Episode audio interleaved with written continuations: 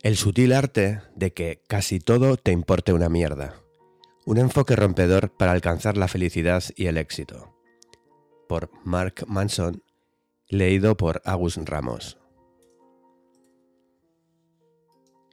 En esta guía de autoayuda, el bestseller internacional que está definiendo a toda una generación, el bloguero superestrella Mark Manson, nos demuestra que la clave para ser personas más seguras y felices es manejar de mejor forma la adversidad a la mierda con la positividad.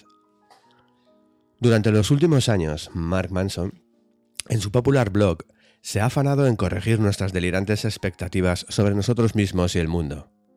Ahora nos ofrece su toda intrépida sabiduría en este libro pionero. Manson nos recuerda que los seres humanos somos falibles y limitados. No todos podemos ser extraordinarios, hay ganadores y perdedores en la sociedad, y esto no siempre es justo o es tu culpa. Manson nos aconseja que reconozcamos nuestras limitaciones y las aceptemos. Esto es, según él, el verdadero origen del empoderamiento. Una vez abrazamos nuestros temores, faltas e incertidumbres, una vez que dejamos de huir y evadir y empezamos a confrontar las verdades dolorosas, podemos comenzar a encontrar el valor, la perseverancia, la honestidad, la responsabilidad, la curiosidad y el perdón que buscamos. Manson nos ofrece un momento de urgente sinceridad. Ese cuando alguien te sujeta por los hombros y te mira a los ojos para tener una charla honesta, pero llena de historias entretenidas y de humor profano, despiadado. Este manifiesto es una refrescante bofetada en nuestra cara para que podamos empezar a llevar vidas más satisfechas y con los pies en tierra. Conforme las cartas de rechazo se amontonaban, el peso de sus fracasos lo empujó con más profundidad a una depresión auspiciada por el alcohol, que lo seguiría la mayor parte de su vida. Bukowski trabajaba como archivador de cartas en una oficina postal. Le pagaban el sueldo mínimo y de ello la mayor parte la gastaba en bebida. Lo que le sobraba lo dilapidaba al apostar en las carreras. Por las noches bebía solo y algunas veces lograba sacarle un poco de poesía a su destartalada máquina de escribir. A menudo Bukowski se despertaba en el suelo, resultado de haberse embriagado durante la noche anterior hasta perder el conocimiento. Así pasaron tres décadas, a lo largo de las cuales la constante fue una nube de alcohol, drogas, apuestas y prostitutas. Entonces, cuando Bukowski tenía 50 años Después de una vida de fracasos y autodestrucción, el editor de una pequeña editorial independiente le tomó un extraño interés. No podía ofrecerle mucho dinero o prometerle grandes ventas, pero desarrolló un raro afecto por este borracho perdedor y decidió darle una oportunidad. Era la primera oportunidad real que Charles había tenido y se daba cuenta de que probablemente sería la única que tendría. Entonces el poeta le contestó al editor. Tengo dos opciones, quedarme en la oficina postal y volverme loco, o quedarme fuera, jugar a ser escritor y morir de hambre. He decidido morir de hambre. Después de firmar el contrato, Bukowski escribió su primera novela en tres semanas. Se tituló simplemente Cartero. En la dedicatoria escribió, no está dedicada a nadie. Este autor lograría posicionarse como novelista y poeta. A partir de ese momento publicaría seis novelas y cientos de poemas. Vendería más de dos millones de copias de sus libros. Su popularidad desafiaba las expectativas de todos, pero en especial las suyas propias. Historias como las de Charles Bukowski son el pan de cada día en la narrativa cultural. La vida de este literato encarna el sueño americano.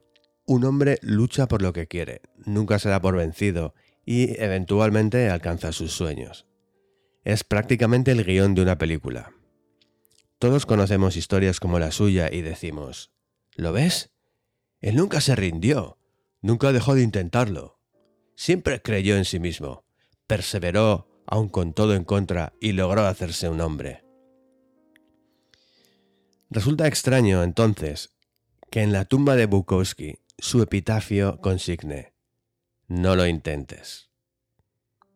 A pesar de las ventas de sus libros y su fama, Charles era un perdedor. Él lo sabía, su éxito no derivaba de su determinación de ser un ganador, sino del hecho de que él sabía que era un perdedor. Lo aceptó y entonces escribió con honestidad sobre ello. Nunca trató de ser algo más de lo que era. La genialidad en su trabajo no radicaba en haber superado todo contra viento y marea, ni de convertirse en un brillante literato. Fue lo contrario. Fue su simple habilidad de ser completa y cruelmente honesto consigo mismo. En especial respecto a sus peores facetas, y de compartir sus fracasos sin temor o duda. Esta es la razón real del éxito de Charles Bukowski. Sentirse cómodo con ser un fracasado.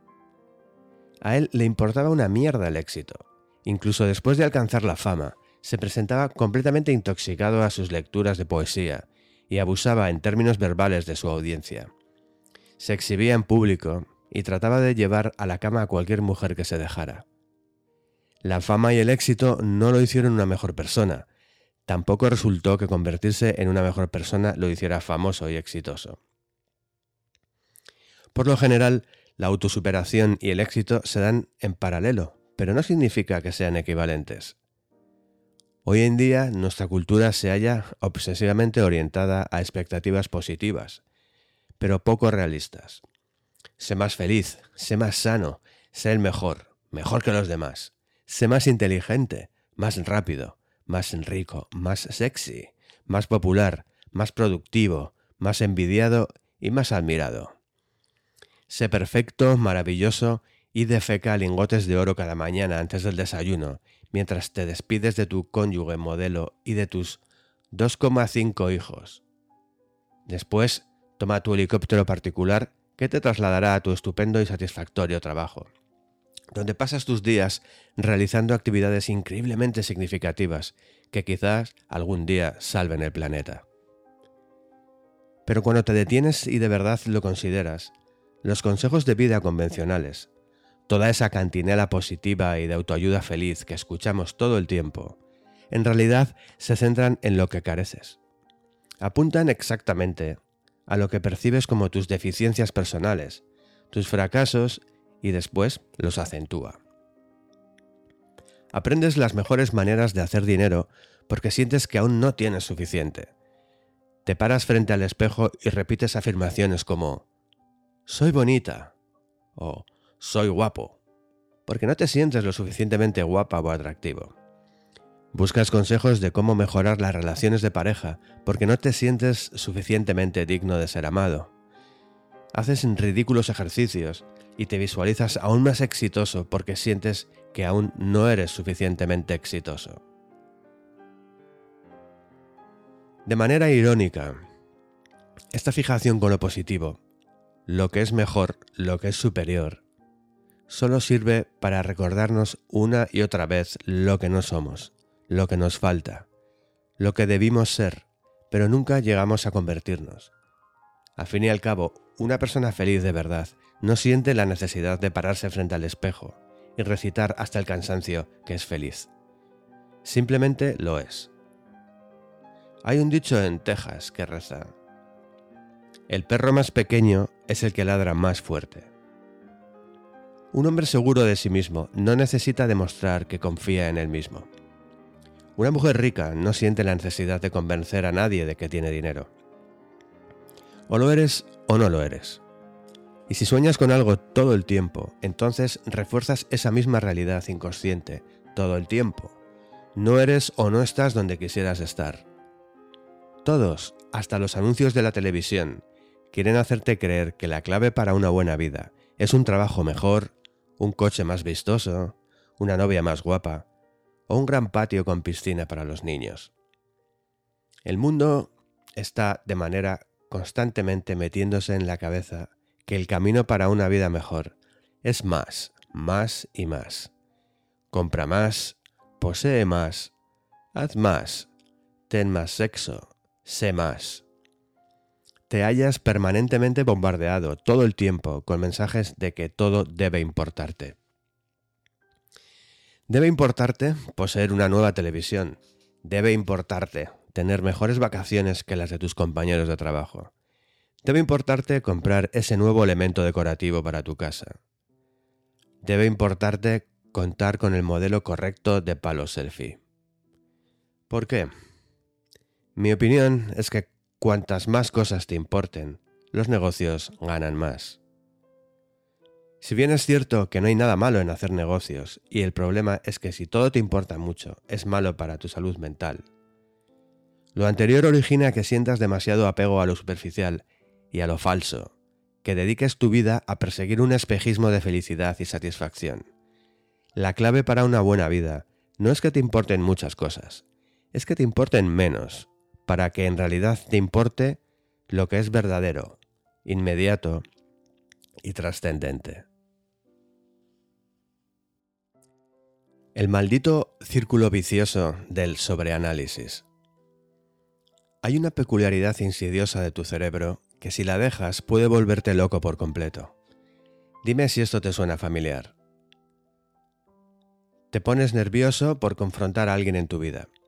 Ese nerviosismo te paraliza y empiezas a preguntarte por qué estás tan nervioso. Ahora te está poniendo nervioso el hecho de estar nervioso.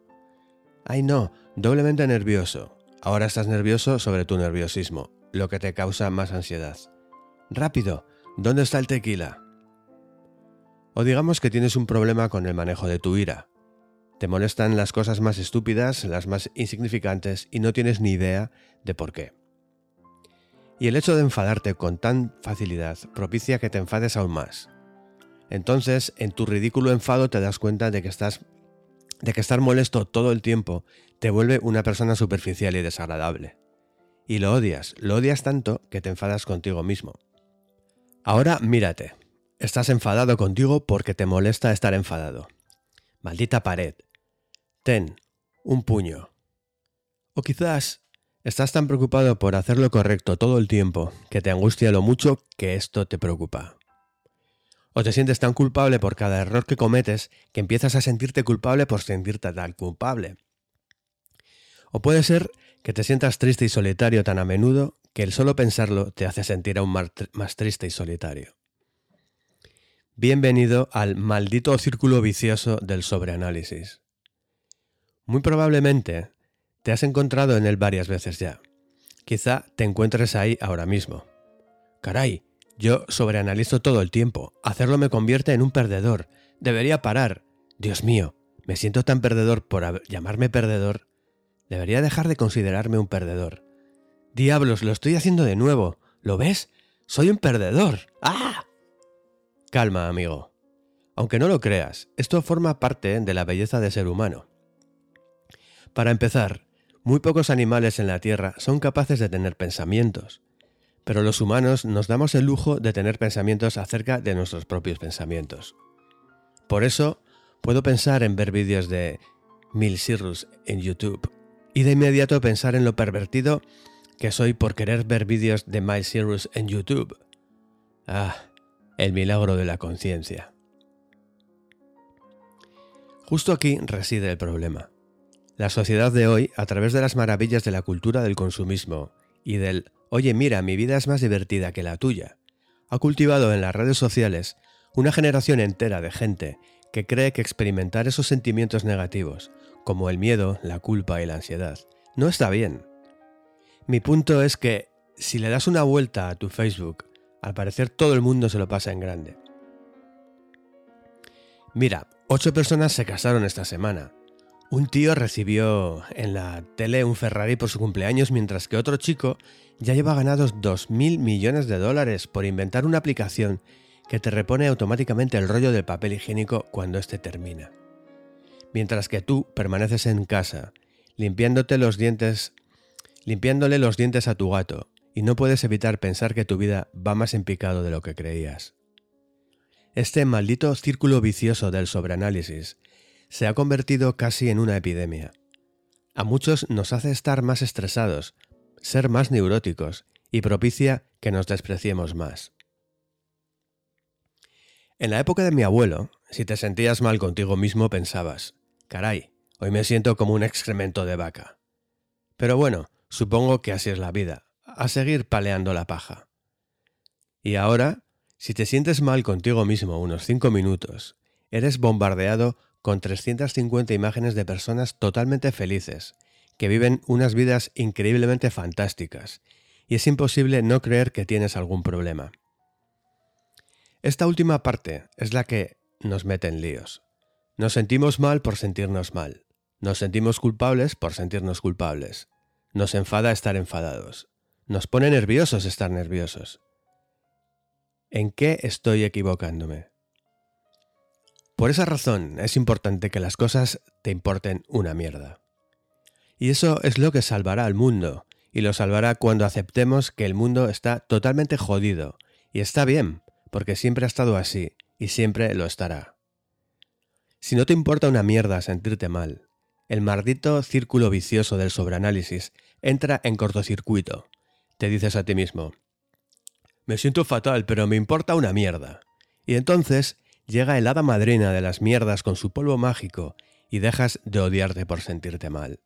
George Orwell dijo que ver lo que tienes delante de tus narices requiere un esfuerzo constante.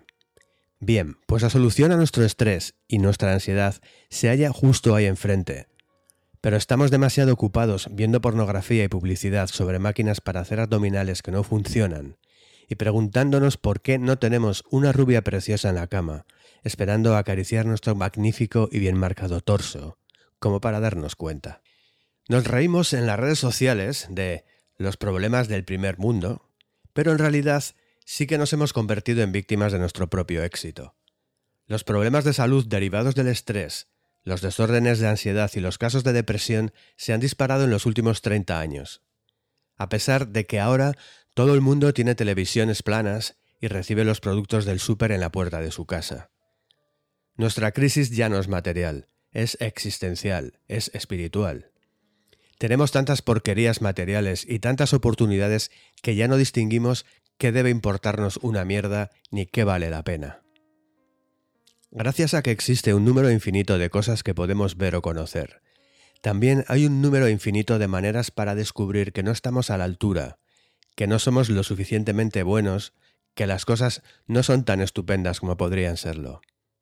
Y esto nos destroza por dentro, porque esto es lo que está mal de toda esa basura de cómo ser feliz, que han compartido en el Facebook 8 millones de veces en los últimos años, eso es de lo que nadie se da cuenta. El deseo de una experiencia más positiva es, en sí misma, una experiencia negativa. Y paradójicamente, la aceptación de la experiencia negativa es, en sí misma, una experiencia positiva. Lo anterior resulta un total cortocircuito para nuestro cerebro. Así que te daré un minuto para deshacer el nudo de pretzel en el que se encuentra tu mente y quizá necesites leerlo de nuevo. El desear una experiencia positiva es una experiencia negativa, mientras que el aceptar una experiencia negativa resulta en una experiencia positiva. Es a lo que el filósofo Alan Watts se refería como la ley de la retrocesión, que presenta la idea de que cuanto más persigas sentirte bien todo el tiempo, más insatisfecho estarás, pues perseguir algo solo refuerza el hecho de que careces de ello. Cuanto más desesperado estés por hacerte rico, más pobre y más indigno te sentirás, independientemente de cuánto dinero poseas en realidad. Cuanto más te desesperes por ser sensual y sentirte deseado, más feo te encontrarás, independientemente de tu apariencia física actual. Cuanto más te desesperes por ser feliz y amado, más solitario y más asustado te sentirás, sin importar quiénes te rodeen. Cuanto más busques la iluminación espiritual, más egocéntrico y superficial terminarás siendo en tu intento por llegar a ese estado. Es como la vez que aluciné con LSD. Sentía que cuanto más caminaba hacia una casa, más lejana se tornaba. Y sí, acabo de usar mis alucinaciones de drogadicto para demostrar un punto filosófico sobre la felicidad. Y me importa una mierda. Como señalaba el filósofo existencial Albert Camus, y estoy casi seguro de que él no consumía LSD, nunca serás feliz si continúas buscando en qué consiste la felicidad. Nunca vivirás si estás buscando el significado de la vida. Puesto de una manera más sencilla, no lo intentes. Ya sé lo que estás pensando. Mark, todo esto me parece increíble, pero ¿qué hay del Mustang para el que he estado ahorrando? ¿Qué hay acerca del cuerpo esbelto por el que me mato de hambre? Después de todo, pagué mucho por esa bicicleta elíptica. O, ¿qué hay de esa casa con vistas al lago que he soñado? Si todo eso deja de importarte, entonces nunca lograré nada. No quiero que esto suceda. ¿O sí? Me alegro de que me lo preguntes. ¿Te has dado cuenta de que a veces cuando algo deja de importarte tanto, sale mejor? Fíjate cómo en ocasiones la persona que menos se interesa en el éxito es quien lo logra. ¿Has notado cómo a veces, cuando empieza a importarte una mierda, todo parece alinearse? ¿Qué sucede en esos casos? Lo que es interesante sobre la ley de la retrocesión, que dicho de otro modo sería algo como ley de la inversión de las cosas, es que habla de una reversión que algo te importa una mierda, trabaja al revés. Si perseguir lo positivo es negativo, entonces perseguir lo negativo genera lo positivo. Aquel dolor muscular que persigues en el gimnasio se cristaliza en mejor salud y energía. Los fracasos en los negocios son los que al final nos proporcionan un mejor entendimiento de lo que es necesario para tener éxito. Afrontar tus inseguridades, paradójicamente, te hace más carismático y más confiado frente a los demás. El dolor que causa una confrontación honesta, es lo que origina una mayor confianza y respeto en tus relaciones. Sufrir miedo y ansiedad es lo que te permite desarrollar coraje y perseverancia. En serio, podría seguir, pero sé que comprendes mi argumento. Todo lo que vale en esta vida es ganado a través de superar la experiencia negativa asociada. Cualquier intento de escapar de lo negativo, de evitarlo, aplastarlo o silenciarlo, solo resulta contraproducente. Evitar el sufrimiento es una forma de sufrimiento. Evitar los problemas es un problema. La negación del fracaso es un fracaso. Esconder lo que causa pena o vergüenza es, en sí mismo, una vergüenza. El dolor es un hilo que forma parte de la tela de la vida, e intentar separarlo no solo es imposible, sino destructivo. Intentar arrancarlo también deshace todo lo demás. Pretender evitar el dolor es darle demasiada importancia, sin embargo, si logras que el dolor te importe una mierda, nada podrá detenerte. En mi vida ha habido muchas cosas que me han importado mucho. También me han importado una mierda o muchas otras. Como el camino que no se recorre. Fueron las veces que me importó una mierda las que marcaron la diferencia. Seguro que has conocido a alguien en tu vida a quien en algún momento dado todo le importó una mierda y logró cosas increíbles. Quizás alguna vez hubo un tiempo en tu vida en el que tampoco te importaba algo y conseguiste algo extraordinario. Para mí, renunciar a mi trabajo en finanzas, solo seis semanas después de haber empezado, para emprender un negocio en Internet, está en lo más alto del salón de la fama de las cosas que me importan una mierda. De las cosas que me importaron una mierda. Lo mismo sucedió cuando decidí vender todas mis posesiones y mudarme a Sudamérica. ¿Me importó? Ni una mierda. Simplemente me decidí y lo hice. Estos momentos de decisión tan importantes son los que más definen nuestras vidas. Un cambio radical de carrera, la decisión espontánea de dejar la universidad y unirte a un grupo de rock, la decisión de dejar al patán de ese novio, al que encontraste probándose tus tangas varias veces. Que las cosas te importen una mierda, es afrontar cara a cara tus más difíciles y atemorizantes retos y aún así actuar. Ahora bien, que te importe una mierda puede parecer fácil desde fuera, pero en el interior es un paquete nuevo de galletas. Ni siquiera sé lo que es esa frase significa, pero me importa una mierda. Un paquete de galletas, sin embargo, suena muy bien, así que dejémoslo ahí. Muchos de nosotros sufrimos durante nuestras vidas al darle demasiada importancia a situaciones que no lo merecen. Le damos demasiada importancia al tipo grosero de la gasolinera que nos da el cambio en monedas sueltas. Le damos demasiada importancia a la serie de televisión que nos gustaba y que cancelaron. Le damos demasiada importancia a nuestros compañeros de trabajo que no tuvieron el detalle de preguntarnos cómo pasamos nuestro maravilloso fin de semana. Mientras tanto, nuestras tarjetas de crédito están rebasadas, nuestro perro nos odia y nuestro hijo consentido se mete cocaína encerrado en el baño. Sin embargo, nos siguen molestando las monedas que nos dieron y la serie esa horrible que acaban de estrenar. Mira, esto funciona así. Morirás algún día. Ya sé que es obvio, pero quería recordártelo en caso de que lo hubieras olvidado.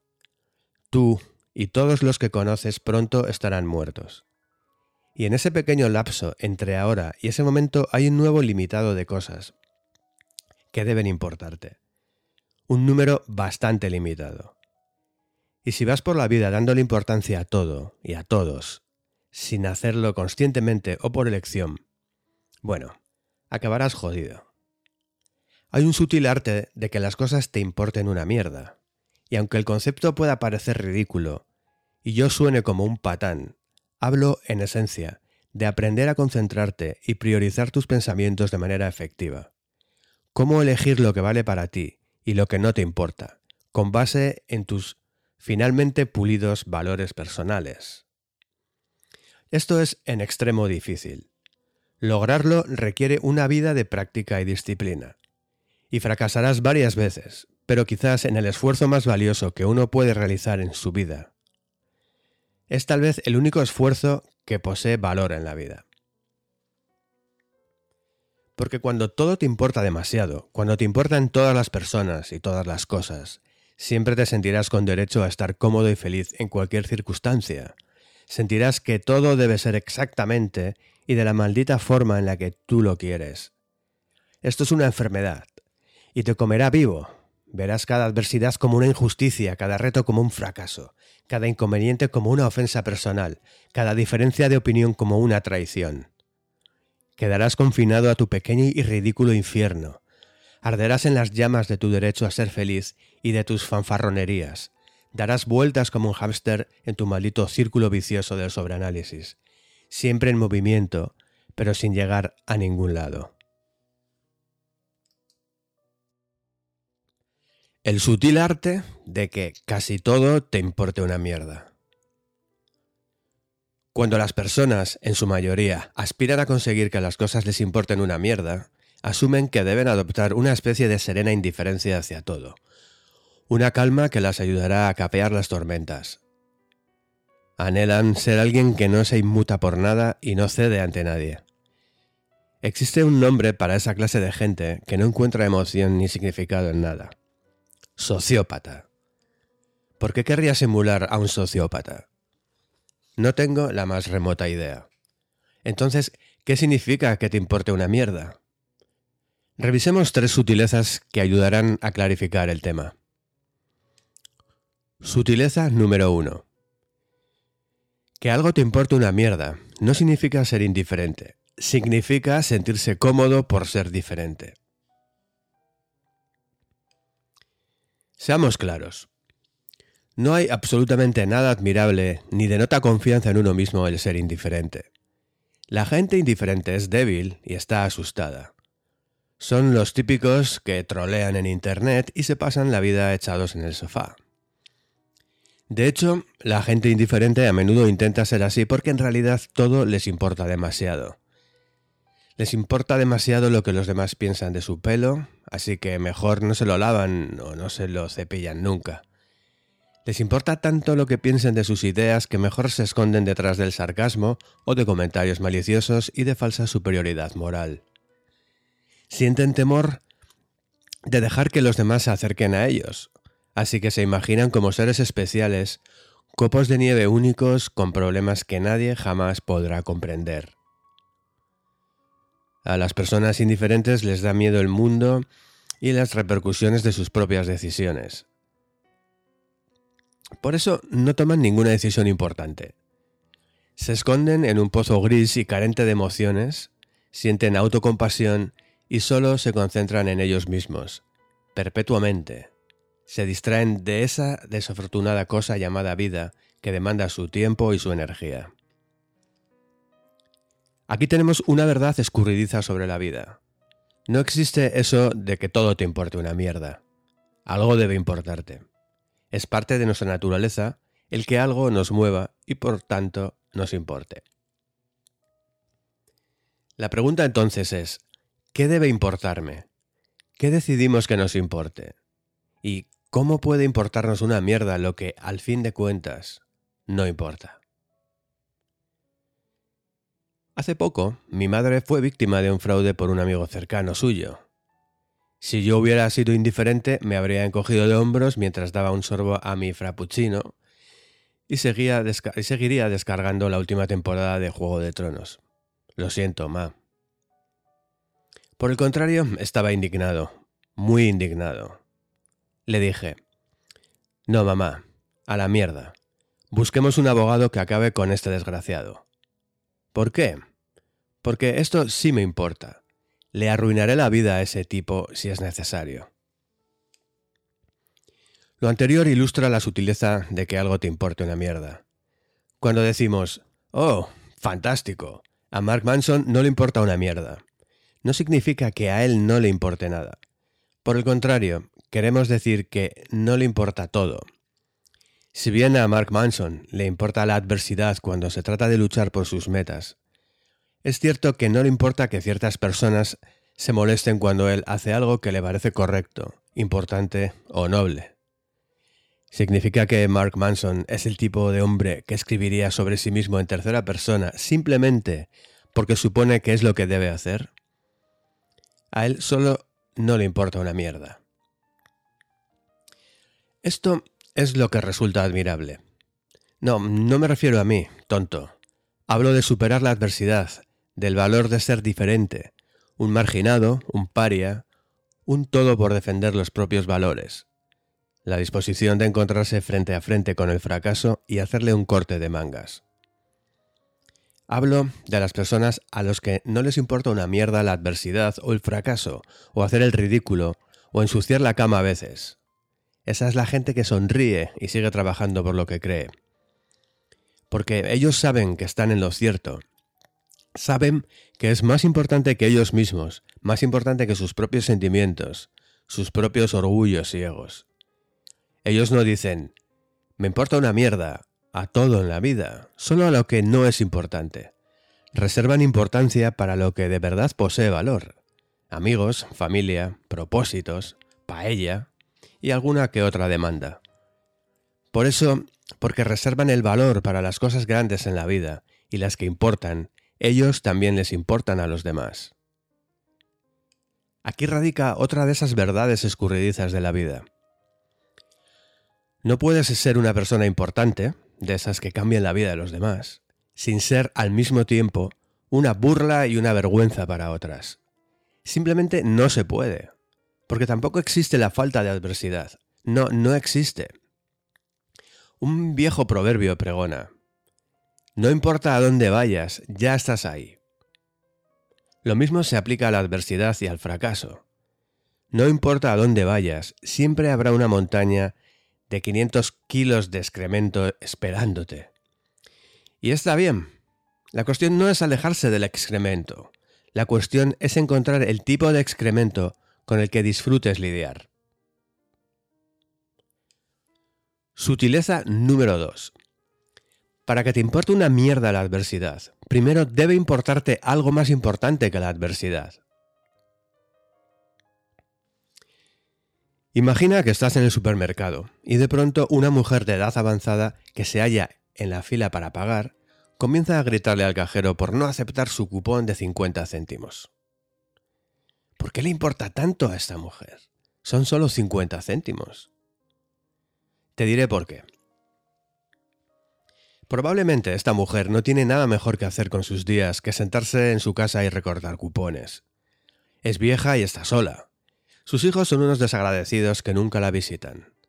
No ha tenido relaciones sexuales en más de 30 años. No puede expulsar un gas sin que le duela la espalda.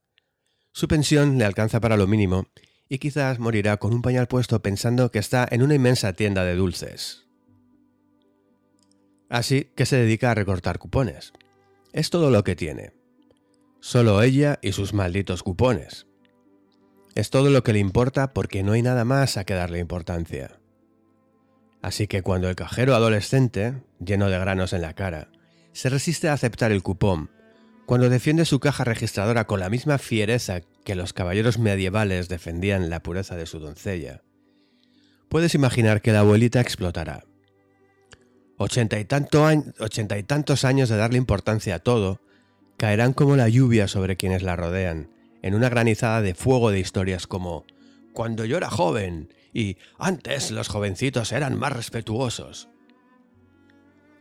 El problema de la gente que anda por la vida dándose importancia a todo y a todos es que llega un punto en el que se comieron toda la bolsa de palomitas y no les queda nada realmente valioso a lo que darle importancia. Si te encuentras constantemente dándole importancia a todas las trivialidades que te molestan, la nueva foto de tu ex en Facebook, que rápido se agotan las pilas del mando, que te perdiste una maldita vez más el 2x1 del gel de manos, existe la gran probabilidad de que en tu vida no esté sucediendo nada que merezca darle importancia. Ese es tu verdadero problema, no el gel de manos ni el mando a distancia. En alguna ocasión escuché a un artista decir que cuando una persona no tiene problemas, automáticamente la mente encuentra una forma de inventar alguno. Me parece que mucha gente, en especial la mimada de clase media y educada, considera que los problemas de la vida son simples efectos colaterales de no tener algo más importante de qué preocuparse. Entonces sucede que hallar algo importante y significativo en tu vida es quizás el uso más productivo de tu tiempo y tu energía. Porque si no hallas ese algo que te resulte significativo y valioso, siempre terminarás dándole importancia a causas frívolas y sin sentido. Sutileza número 3. Te des cuenta o no, siempre estás eligiendo qué es importante para ti. La gente no nace con la habilidad de que las cosas le importen una mierda. De hecho, nacemos dándole importancia a demasiadas cosas. ¿Alguna vez has visto a un niño con un berrinche porque su gorrito no es el tono preciso de azul que él deseaba? Exactamente. Que le den al crío. Cuando somos jóvenes, todo eso es nuevo y emocionante y todo parece importar mucho. Nos importan todo y todos. Lo que la gente dice de nosotros, si ese chico o esa chica nos llamará, si nuestros calcetines combinan o de qué color es nuestro globo de cumpleaños. Conforme nos hacemos mayores, por el beneficio de la experiencia, y habiendo visto tanto tiempo pasar, empezamos a darnos cuenta de que la mayoría de estas cosas tiene un impacto mínimo y pasajero en nuestras vidas. Aquellos cuya opinión nos importaba tanto ya no están presentes en nuestra vida y los rechazos que resultaron dolorosos en su momento en realidad fueron lo mejor que nos pudo pasar. Comprendemos la poca importancia que la gente le da a los detalles superficiales sobre nosotros, e incluso nosotros mismos decidimos no obsesionarnos demasiado con ellos. En esencia, nos volvemos más selectivos sobre las cosas que nos importan. Esto es algo llamado madurez. Es interesante, deberías probarla alguna vez. La madurez es lo que ocurre cuando uno aprende a darle valor a lo que en realidad importa. Como le dijo Bank Moreland a su compañero en Detective McNulty en la serie The Wire, eso es lo que ganas por darle importancia a algo cuando era el momento de que te importara una mierda. Asimismo, al entrar en los 30 y los 40, algo más empieza a cambiar. Nuestro nivel de energía decae. Nuestra identidad se consolida. Sabemos quiénes somos y nos aceptamos, incluyendo las partes que no nos encantan. Y de alguna forma extraña, esto es liberador. Ya no necesitamos que todo nos importe. La vida es lo que es. La aceptamos, con todo y verrugas. Nos damos cuenta de que jamás curaremos el cáncer, ni pisaremos la luna, ni tocaremos los pechos de Jennifer Aniston. Y está bien, la vida sigue. Ahora reservamos nuestra capacidad de darle importancia a lo que en verdad merece ese valor. Nuestras familias, nuestros mejores amigos, nuestro jugador estrella en el fútbol. Para nuestro asombro, esto es suficiente. En realidad, esta simplificación nos hace estúpidamente felices de manera consciente. Así que comencemos a pensar. Quizás este loco alcohólico de Bukowski tenía razón. No lo intentes. Entonces, Mark, ¿cuál es el dichoso objetivo de este libro? Este libro te ayudará a pensar con más claridad sobre lo que eliges que sea importante en tu vida y lo que decides que no lo sea. En mi opinión, creo que hoy nos enfrentamos a una epidemia psicológica. La gente ya no se da cuenta de que es normal que las cosas, a veces, estén mal. Sé que suena intelectualmente ocioso a primera vista, pero te lo prometo, es una cuestión de vida o muerte. Cuando creemos que no está bien que las cosas vayan mal, empezamos a culparnos a nosotros mismos de manera inconsciente. Sentimos que algo está inherentemente mal con nosotros, lo que nos lleva a sobrecompensarnos de muchas formas, como comprar 40 pares de zapatos, tomar el Prozac con vodka, un martes por la noche, o asaltar a mano armada el autobús escolar repleto de niños. En ocasiones, esta creencia de que está mal ser inadecuado es el origen del infernal círculo vicioso que cada vez domina más nuestra cultura. La propuesta de que las cosas te importen una mierda es una forma sencilla de reorientar nuestras expectativas de la vida y elegir lo que es importante sobre lo que no lo es. Desarrollar esta habilidad conduce a algo que me gusta llamar iluminación práctica. No, no, no me refiero a esas chorradas de iluminación de estilo hada mágica y deje de sufrir. Por el contrario, entiendo a la iluminación práctica como una manera de aceptar, con serenidad, la idea de que cierto sufrimiento es inevitable.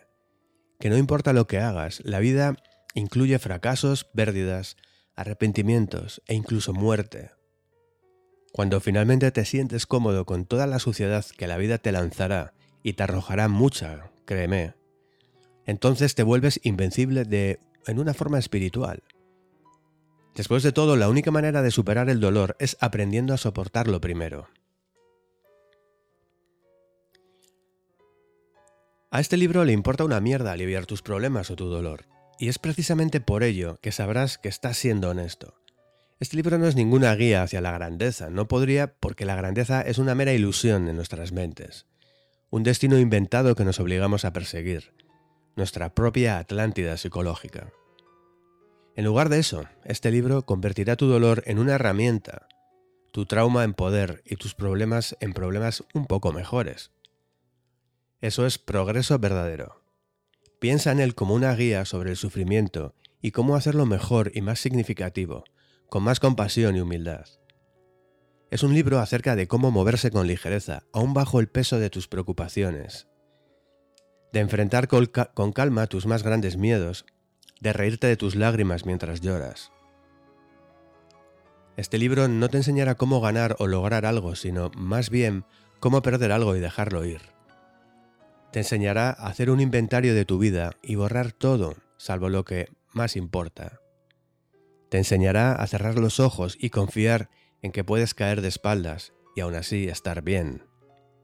Te enseñará a que muchas cosas te importen una mierda te enseñará a no intentarlo.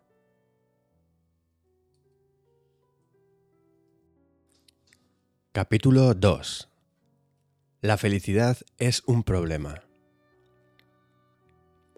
Hace unos 2500 años, en las colinas del Himalaya, donde hoy se encuentra Nepal, vivió en un gran palacio un rey cuyo hijo estaba a punto de nacer. Cuando llegara al mundo, el monarca había decidido hacerle la vida perfecta. El niño jamás conocería un momento de sufrimiento. Cada necesidad, cada deseo siempre sería satisfecho. El rey mandó erigir altos muros alrededor del palacio, para evitar que el príncipe jamás conociera el mundo exterior. Al pequeño lo malcriaron. Le prodigaron comida y regalos.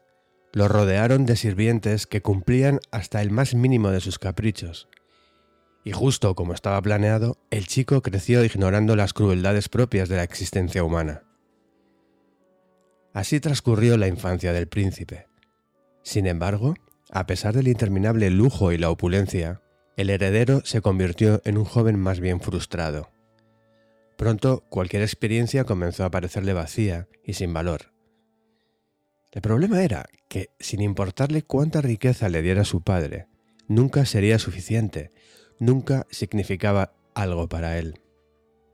Una noche, el príncipe se escabulló del palacio para ver qué había más allá de sus muros. Le ordenó a un sirviente que lo llevara a una villa cercana, y lo que vio ahí lo horrorizó. Por primera vez en su vida, notó el sufrimiento humano. Vio a gente enferma, gente vieja, gente sin hogar, gente con dolor, incluso gente en agonía. El príncipe regresó a palacio y experimentó una crisis existencial. Sin saber cómo procesar lo que había experimentado, se tornó insoportable y se quejaba de todo. Y como es típico de los jóvenes, terminó por culpar a su padre de las cosas que éste había tratado de hacer por él. Toda esa vida de riqueza, pensaba el príncipe, lo había hecho tan miserable, le robó el sentido a su vida. Decidió huir. Pero él se parecía a su padre más de lo que creía. Él también tenía grandes ideas. No solo huiría, sino que renunciaría a su título, a su familia y a todas las posesiones. Viviría en las calles, dormiría en la tierra como un animal. En esa nueva vida se mataría de hambre, se torturaría y mendigaría migajas de comida a los extraños por el resto de su existencia. La siguiente noche, el príncipe volvió a escabullirse del palacio, esta vez para no volver. Durante años vivió como un mendigo, una escoria de la sociedad, marginado y olvidado. Un excremento de perro embarrado en el fondo del tótem social. Y tal como lo había planeado, sufrió las calamidades, padeció enfermedad, hambre, dolor, soledad y decadencia. Encaró incluso la misma muerte, a menudo limitando a comer solo una vez al día. Solo una nuez al día. Así transcurrieron algunos años, luego otros más y después no sucedió nada. El príncipe empezó a darse cuenta de que su vida de sufrimiento no era tan buena como había imaginado. No le aportaba la introspección que deseaba, ni le revelaba ningún profundo misterio del mundo ni su propio propósito. De hecho, él solo pudo descubrir lo que el resto de nosotros ha sabido desde siempre, que el sufrimiento es terrible, y que no necesariamente es significativo. Como le sucedió en su época de riqueza, el príncipe tampoco encontró el valor del sufrimiento cuando sufrir no tiene un propósito. Tristemente, llegó a la conclusión de que su gran idea, al igual que la de su padre, había sido muy mala y que quizá debería emprender algo distinto. Confundido por completo, el heredero del rey decidió ir a sentarse a la sombra de un gran árbol, a orillas de un río. Su nuevo plan consistía en permanecer ahí hasta que se le ocurriera otra gran idea. Según la leyenda, nuestro desconcertado personaje se quedó sentado por 49 días. No nos detendremos a reflexionar en la posibilidad biológica de durar 49 días sentado en el mismo lugar, pero digamos que en ese lapso el príncipe discernió varios asuntos con profundidad. Uno de esos discernimientos fue el siguiente. La vida misma es una forma de sufrimiento. Los ricos sufren debido a sus riquezas, los pobres por su pobreza. La gente que no tiene una familia sufre por no tener una familia. La gente que tiene una familia sufre por su familia. Las personas que buscan los placeres mundanos sufren por esos mismos placeres mundanos. La gente que se abstiene de esos placeres mundanos sufre por esa misma abstención. Lo anterior no significa que todo el sufrimiento sea igual. Algunos sufrimientos son definitivamente más dolorosos que otros. Sin embargo, todos sufrimos. Años después, el príncipe desarrollaría su propia filosofía y la compartiría con el mundo, y este sería su principio central. El dolor y la pérdida son inevitables, y deberíamos dejar de resistirnos a ellos. Más tarde, aquel joven sería conocido como Buda. En caso de que no hayas oído hablar sobre él, fue alguien muy importante. Existe una premisa que subyace en muchas de nuestras mm, suposiciones y creencias. Esta sugiere que la felicidad es algorítmica, que se puede trabajar, ganar y lograr como si se tratara de ser aceptados en la facultad de Derecho o como si construyéramos un juego de Lego muy complicado. Si logro X, entonces seré feliz. Si luzco como Y, entonces seré feliz. Si puedo ser una persona como Z, entonces seré feliz. Sin embargo, la premisa es el problema. La felicidad no es una ecuación con una solución.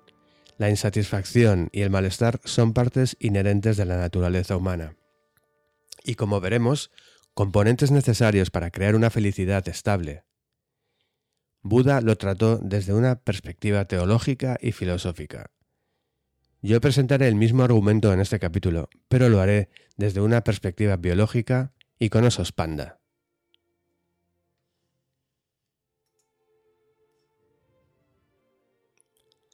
Las desventuras del panda de la decepción. Si pudiera inventar un superhéroe, crearía uno que se llamara el panda de la decepción. Llevaría una cursi máscara sobre los ojos y una camiseta con una T mayúscula gigante, que le quedaría pequeña para su gran barriga. Su superpoder consistiría en decirles a las personas duras verdades sobre sí mismas, de las que necesitarían escuchar pero no quieren aceptar.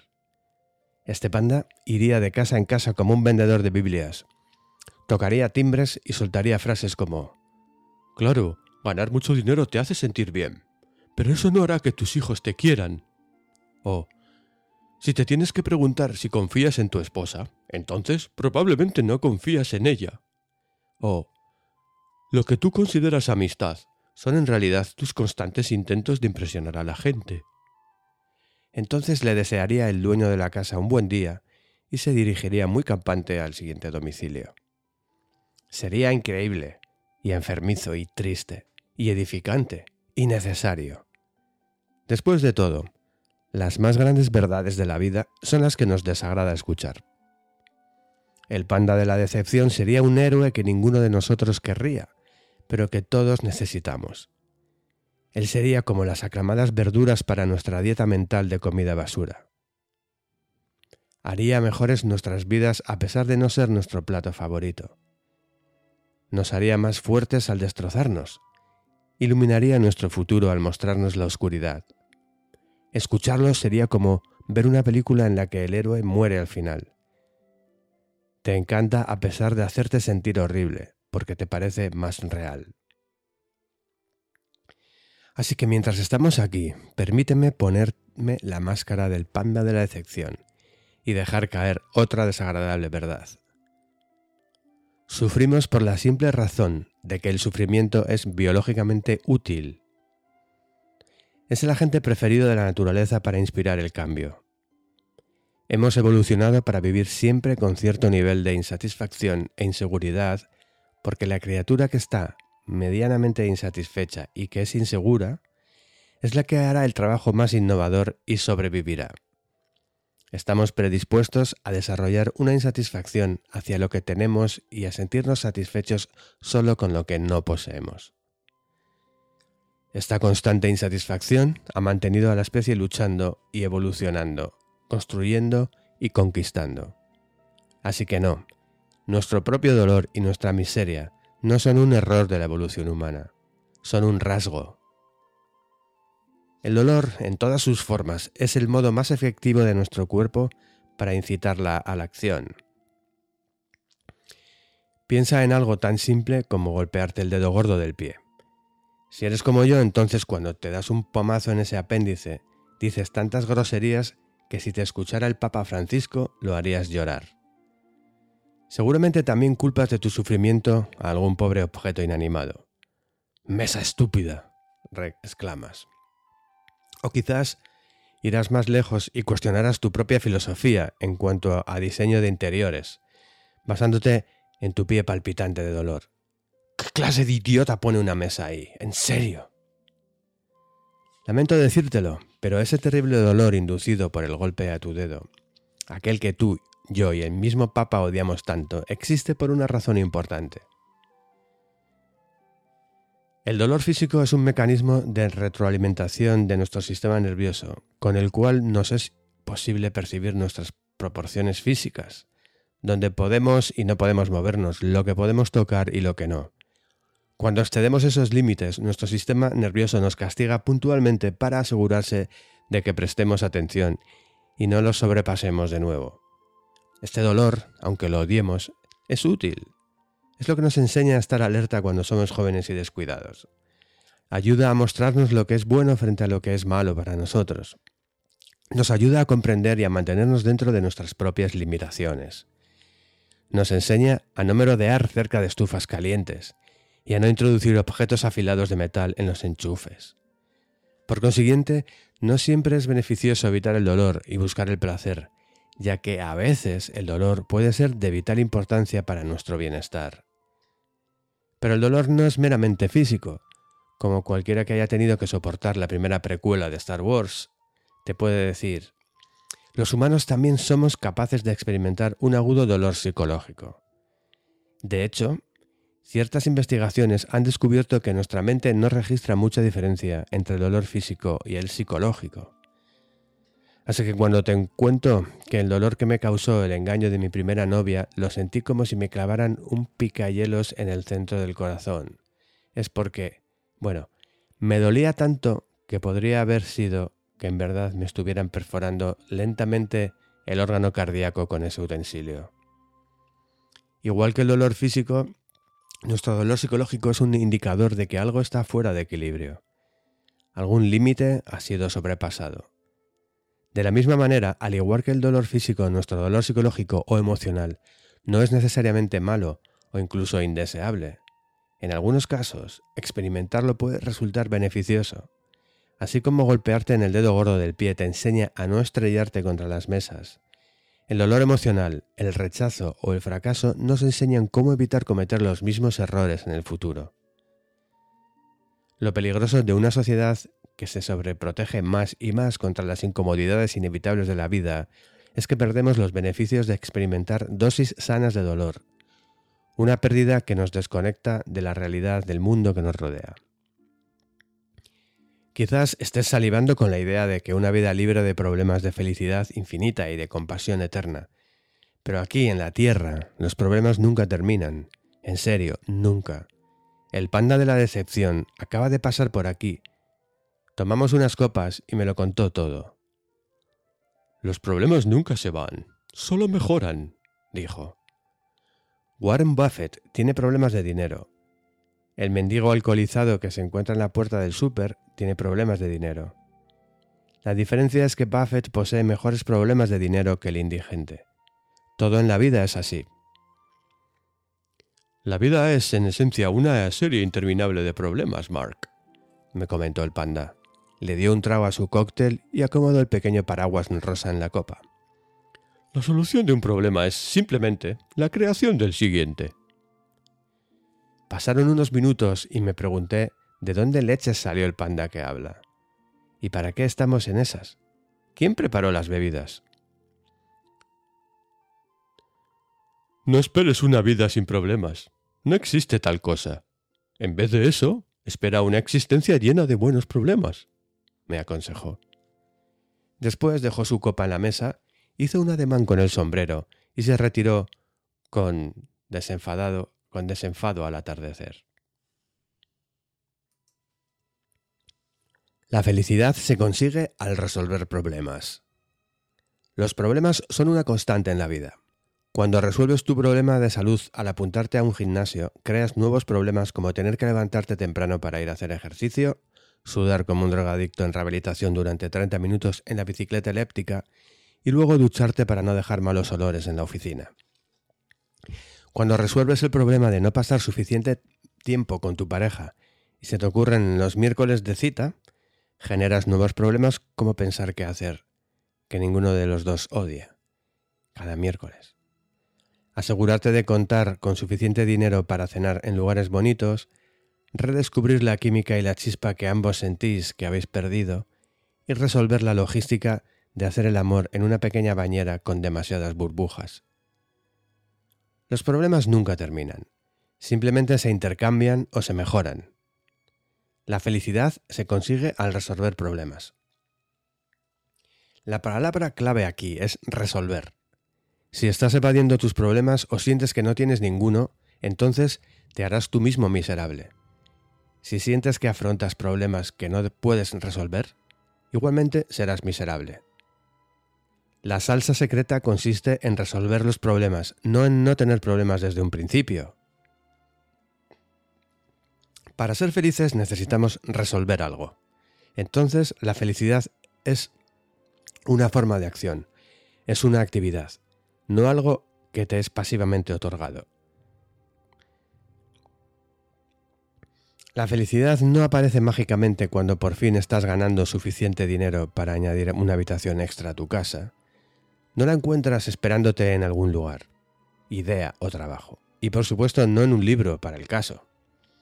La felicidad es un constante proceso en desarrollo, porque resolver problemas es un permanente proceso en desarrollo. Las soluciones a los problemas de hoy sentarán las bases de los problemas de mañana, y así sucesivamente. La verdadera felicidad solo ocurre cuando encuentras los problemas que disfrutas teniendo y resolviendo. A veces, esos problemas son simples. Comer buena comida, viajar a un lugar nuevo, ganar en el videojuego que acabas de comprar, etc. En otras ocasiones, esos problemas son abstractos y complicados. Arreglar la relación con tu madre, encontrar una carrera en la que te sientas a gusto, desarrollar mejores amistades, Cualesquiera que sean tus problemas, el concepto es el mismo. Resuelve problemas. Sé feliz. Por desgracia, muchas personas no perciben la vida así porque echan a perder las cosas de alguna de estas dos maneras. Primera. Negación. Para empezar, algunas personas niegan que sus problemas existen, y dado que niegan la realidad, deben estar eludiéndose de manera constante o distrayéndose de la realidad. Esto les hace sentirse bien a corto plazo, pero conduce a una vida de inseguridad, neurosis y represión emocional. Segunda, mentalidad de víctima. Otros optan por creer que no hay nada que puedan hacer para resolver sus problemas, aun cuando de hecho podrían hacerlo. Las víctimas buscan culpar a otros de sus problemas, o culpar a las circunstancias externas. Esto les podrá hacer sentirse bien a corto plazo, pero conduce a una vida de ira, desamparo y desesperación. Las personas niegan y culpan a otros de sus problemas por la simple razón de que es fácil y sienta bien, mientras que resolver los problemas es difícil y a veces sienta mal. Esas formas de culpa y negación nos proporcionan una sensación de bienestar inmediato y efímero son un modo de escapar temporalmente de nuestros problemas y ese escape puede proporcionarnos una sensación de emoción que nos hace sentir mejor. Este bienestar efímero se presenta de varias maneras, ya sea una sustancia como el alcohol, esa falsa superioridad moral que surge de culpar a los demás, o la emoción de una nueva aventura arriesgada. Todas esas sensaciones son superficiales y son maneras improductivas de ir por la vida.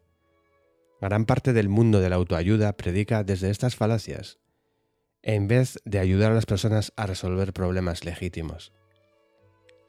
Muchos gurús de la autoayuda te enseñan nuevas formas de negación y te saturan de ejercicios que te hacen sentir bien a corto plazo, pero ignoran las causas subyacentes. Recuerda, nadie que es feliz de verdad se tiene que parar frente al espejo y repetirse que es feliz. Estas mismas sensaciones de bienestar inmediato generan adicción. Cuanto más dependas de ellas para sentirte bien, respecto a tus problemas latentes, más las buscarás. En ese sentido, casi todo puede volverse adictivo, según la motivación que origine tal comportamiento. Todos hemos elegido métodos para adormecer el dolor de nuestros problemas y en dosis moderadas no hay ningún inconveniente en ello, pero cuanto más tiempo los evitemos y los ignoremos, más doloroso será cuando al final no haya otra alternativa que afrontarlos. Las emociones están sobrevaloradas. Las emociones evolucionaron para un propósito específico, ayudarnos a vivir y reproducirnos un poquito mejor, eso es todo. Son mecanismos de retroalimentación que nos dicen si algo es probablemente bueno o malo para nosotros, ni más ni menos. Así como el dolor que nos produce tocar una estufa caliente nos enseña a no volver a hacerlo, la tristeza de estar solo te enseña a no repetir las mismas conductas que te hicieron sentir esa soledad. Las emociones son simplemente señales biológicas diseñadas para mostrarte la dirección hacia el cambio beneficioso. Mira, no quiero evidenciar tu crisis de la mediana edad o el hecho de que el borracho de tu padre te robara la bici cuando tenías 8 años y aún no lo has superado, pero cuando se trata de llegar a la verdad, si te sientes mal es porque tu cerebro te dice que hay un problema del que no eres consciente o no has resuelto. En otras palabras, las emociones negativas son una llamada a la acción. Cuando las percibes es porque deberías hacer algo. Las emociones positivas, por otro lado, son recompensas por haber realizado la acción apropiada. Cuando las experiencias, la vida parece sencilla y no hay nada más que hacer que disfrutarlas. Entonces, como todo lo demás, las emociones positivas se diluyen, porque mm, inevitablemente surgen más problemas. Las emociones son parte de la ecuación de nuestras vidas, pero no son la ecuación completa. Solo porque algo te siente bien no significa que sea bueno. Solo porque algo siente mal no significa que sea malo.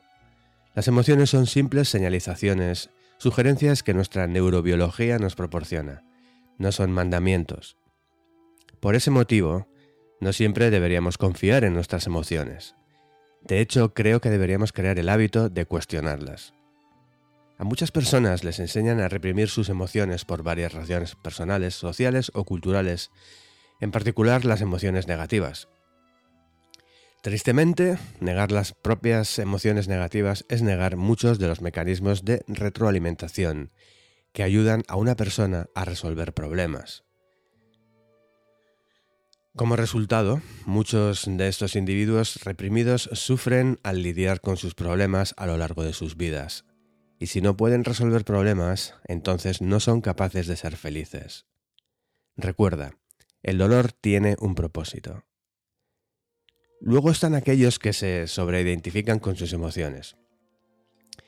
Todo está justificado solo porque lo sintieron. Uy, rompí tu parabrisas, pero estaba realmente enfadado, no lo pude evitar. Oh, dejé la escuela y me mudé a Alaska porque sentí que era lo correcto. La toma de decisiones basada en la intuición emocional, sin la ayuda de la razón para mantenerla a raya, generalmente es un asco. ¿Sabes quiénes basan sus vidas enteras en las emociones? Los niños de tres años. Y los perros. ¿Sabes también qué hacen los niños de tres años y los perros? Se hacen caca en la alfombra. La obsesión y el sobreinvertir la emoción nos fallan por la simple razón de que nuestras emociones nunca duran. Lo que sea que nos hace felices hoy, no nos hará felices mañana, porque nuestra biología siempre necesita algo más. Una fijación en la felicidad deriva de manera inevitable en una búsqueda de algo más, una casa nueva, una relación, otro hijo, un aumento de sueldo. Y a pesar de nuestro sudor y, esfuerzo, terminamos sintiéndonos extrañamente igual a como empezamos insuficientes. Con frecuencia los psicólogos se refieren a este concepto como la caminadora hedónica o la adaptación hedónica. La idea de que siempre estamos trabajando arduamente para cambiar nuestra situación de vida, pero en realidad nunca nos sentimos diferentes. Esta es la razón por la cual nuestros problemas son repetitivos e inevitables. La persona con la que te unes en matrimonio es la persona con la que peleas. La casa que compras es la casa que reparas. El trabajo perfecto es el trabajo que te estresa. Todo conlleva un sacrificio inherente. Lo que sea que nos hace sentir bien inevitablemente nos hace sentir mal. Lo que ganamos es también lo que perdemos. Lo que crea nuestras experiencias positivas definirá nuestras experiencias negativas. Lo anterior no es fácil de asimilar. Nos gusta la idea de que hay un tipo de felicidad total que se puede lograr. Nos gusta la idea de que podemos aliviar nuestro sufrimiento de manera permanente. Nos gusta la idea de que podemos sentirnos realizados y satisfechos con nuestras vidas para siempre. Pero no podemos.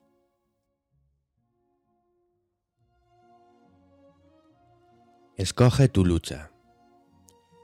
Si te pregunto qué esperas de la vida y me respondes algo como quiero ser feliz, tener una hermosa familia y un trabajo que me guste, tu respuesta es tan común y predecible que en realidad no significa nada.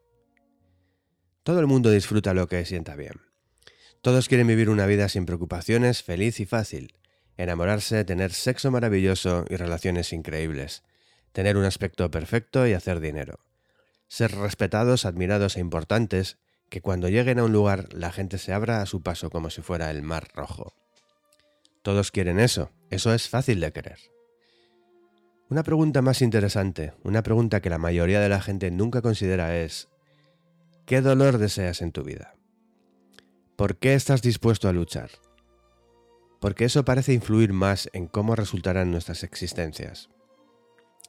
Por ejemplo, la mayoría de la gente desea tener su propia oficina privada y ganar toneladas de dinero. Pero para escapar de los confines de su cubículo, ese infierno infinito, no todos están dispuestos a sufrir jornadas de 60 horas a la semana, largos trayectos de traslado, papeleos burocráticos y jerarquías corporativas arbitrarias. Muchas personas quieren tener sexo increíble y una relación de pareja magnífica, pero no todas están dispuestas a tener conversaciones difíciles, soportar silencios incómodos sentirse lastimadas y en general aguantar ese psicodrama emocional para lograrlo. Entonces se contentan con lo que tienen y se preguntan durante años y años, ¿y si hubiera... hasta que la pregunta muta de ¿y si hubiera... a... ¿qué más? Y cuando los abogados ya realizaron su trabajo y el cheque de la, de la manutención aparece en el correo, dicen, ¿por qué si no hubiera sido por sus bajas expectativas y sus estándares de los 20 años anteriores, no habrían llegado a ese ¿por qué? Porque la felicidad requiere lucha, porque nace y crece de los problemas. La dicha no simplemente brota de la tierra como las margaritas y los arcoíris. La plenitud real, seria, duradera y el significado deben ganarse a través de elegir y controlar nuestras luchas ya sea que sufras ansiedad o soledad, o un desorden obsesivo compulsivo, o un jefe insoportable que te arruina la mitad del día. La solución se basa en la aceptación y el involucramiento activo con la experiencia negativa, no de evadirse ni de buscar salvarse de ella. La gente desea tener un cuerpo impresionante, pero no logras uno a menos que legítimamente aprecies el dolor y el estrés físico que conlleva vivir dentro de un gimnasio hora tras hora a menos que ames calcular y calibrar la comida que comes, planeando tu vida en minúsculas porciones. La gente quiere iniciar su propio negocio, pero no serás un exitoso empresario a menos que te enfrentes y te encuentres un modo de apreciar el riesgo.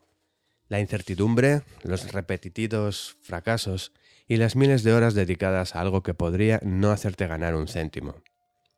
La gente desea una pareja, un cónyuge, pero no logras atraer a alguien sabroso sin apreciar la turbulencia emocional que implica ir capeando los rechazos, crear esa tensión sexual que nunca se libera y quedarte mirando perdidamente un teléfono que nunca suena. Es parte del juego del amor. No puedes ganar si no juegas. Lo que determina tu éxito no es que quieras disfrutar. La pregunta relevante es qué dolor quieres mantener. El camino a la felicidad está lleno de montones de suciedad y humillación. Debes escoger algo, no puedes tener una vida libre de dolor, no todo puede ser rosas y unicornios todo el tiempo. El placer es una pregunta fácil y casi todos tenemos una respuesta similar. La cuestión más interesante es el dolor. ¿Cuál es el dolor que quieres mantener? Esa es la pregunta difícil, la que importa, la pregunta que de verdad te llevará a algo. Es la pregunta que te puede cambiar una perspectiva, una vida. Es lo que a mí me hace yo y a ti tú. Es la que nos define y nos separa. Y en última instancia, la que nos une. Durante la mayor parte de mi adolescencia, mi juventud, fantaseé con ser músico, una estrella de rock. Cualquier canción metalera que escuchaba, siempre cerraba los ojos y me imaginaba sobre el escenario, tocándola frente a un público enardecido que gritaba y perdía la cabeza con mis dedos prodigiosos, rasgando la guitarra. Dicha fantasía me mantenía ocupado durante horas. Para mí, no era una cuestión de si algún día tocaría frente a las multitudes gritando mi nombre, sino cuándo. Lo tenía todo planeado. Simplemente estaba haciendo tiempo antes de poder invertir la cantidad apropiada de energía y esfuerzo para llegar ahí y dejar mi huella. Primero necesitaba terminar el colegio, después encontrar el tiempo libre suficiente para practicar. Enseguida tendría que buscar contactos y planear mi primer proyecto. Luego y luego, nada.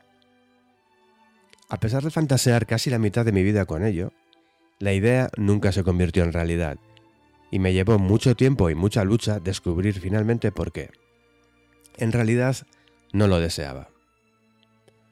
Estaba enamorado del resultado, la imagen de mí sobre el escenario, la gente aplaudiendo, yo tocando, dejándome la piel en la canción.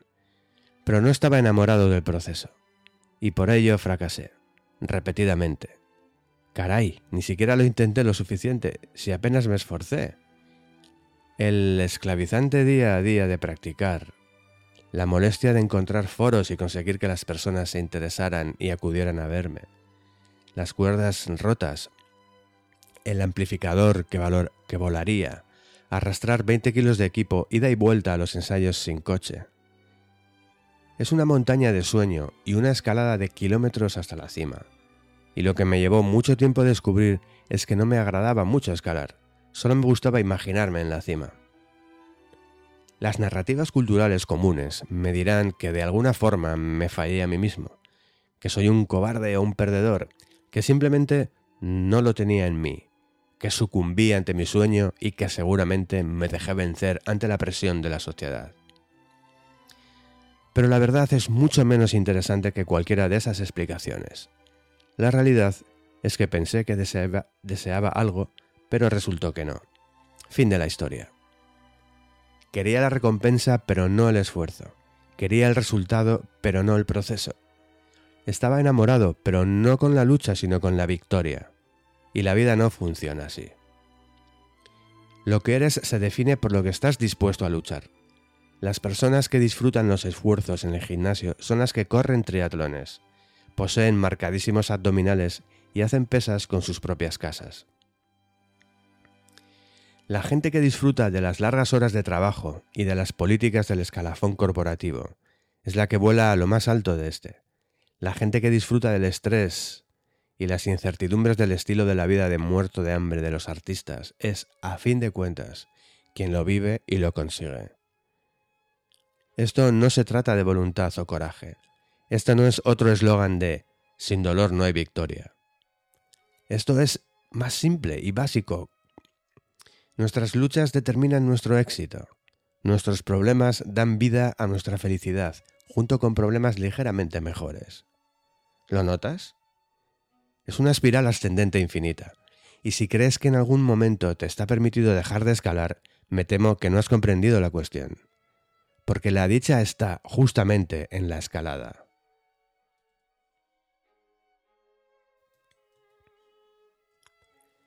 Capítulo 3 Tú no eres especial. Una vez conocí a un tipo, lo llamaremos Jimmy. Jimmy siempre andaba con varios negocios al mismo tiempo. En un día cualquiera, si le preguntabas qué estaba haciendo, te recitaba de un tirón el nombre de una firma a la que le realizaba una consultoría. Te describía una aplicación móvil de medicina para la que buscaba inversores. Te hablaba acerca de un evento que tenía para un tipo de bomba de gas más eficiente que le haría ganar millones.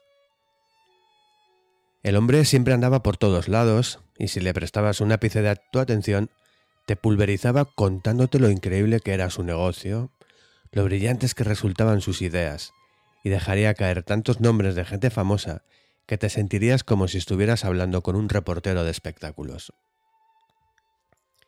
Jimmy era positivo todo el tiempo, siempre mirando hacia adelante, siempre trabajando en una nueva perspectiva, un tipo ambicioso. El problema era que Jimmy también era un holgazán. Mucha charla y cero acción. Drogado la mayoría del tiempo y gastando tanto dinero en bares y restaurantes finos como en sus ideas de negocio. Era una sanguijuela profesional. Vivía de los recursos económicos bien ganados de su familia y de gente que conocía en la ciudad, a la que mareaba con falsas ideas de la tecnología del futuro. Claro que a veces se esforzaba un poco o descolgaba el teléfono y llamaba a alguien importante. Dejaba caer nombres hasta que se le acababan.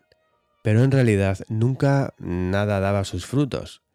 Ninguno de esos negocios floreció jamás. Sin embargo, el tipo mantuvo esta forma de vida hasta casi cumplir 30. Vivía de sus novias y buscaba dinero entre parientes cada vez más lejanos. Y la parte más extraña de todo es que Jimmy se sentía bien haciendo eso. Tenía una confianza en sí mismo que rayaba en el delirio.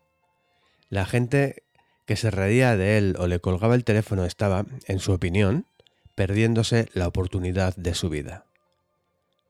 Las personas que descubrían la falsedad de sus ideas de negocio eran demasiado ignorantes o no tenían experiencia para entender su genialidad.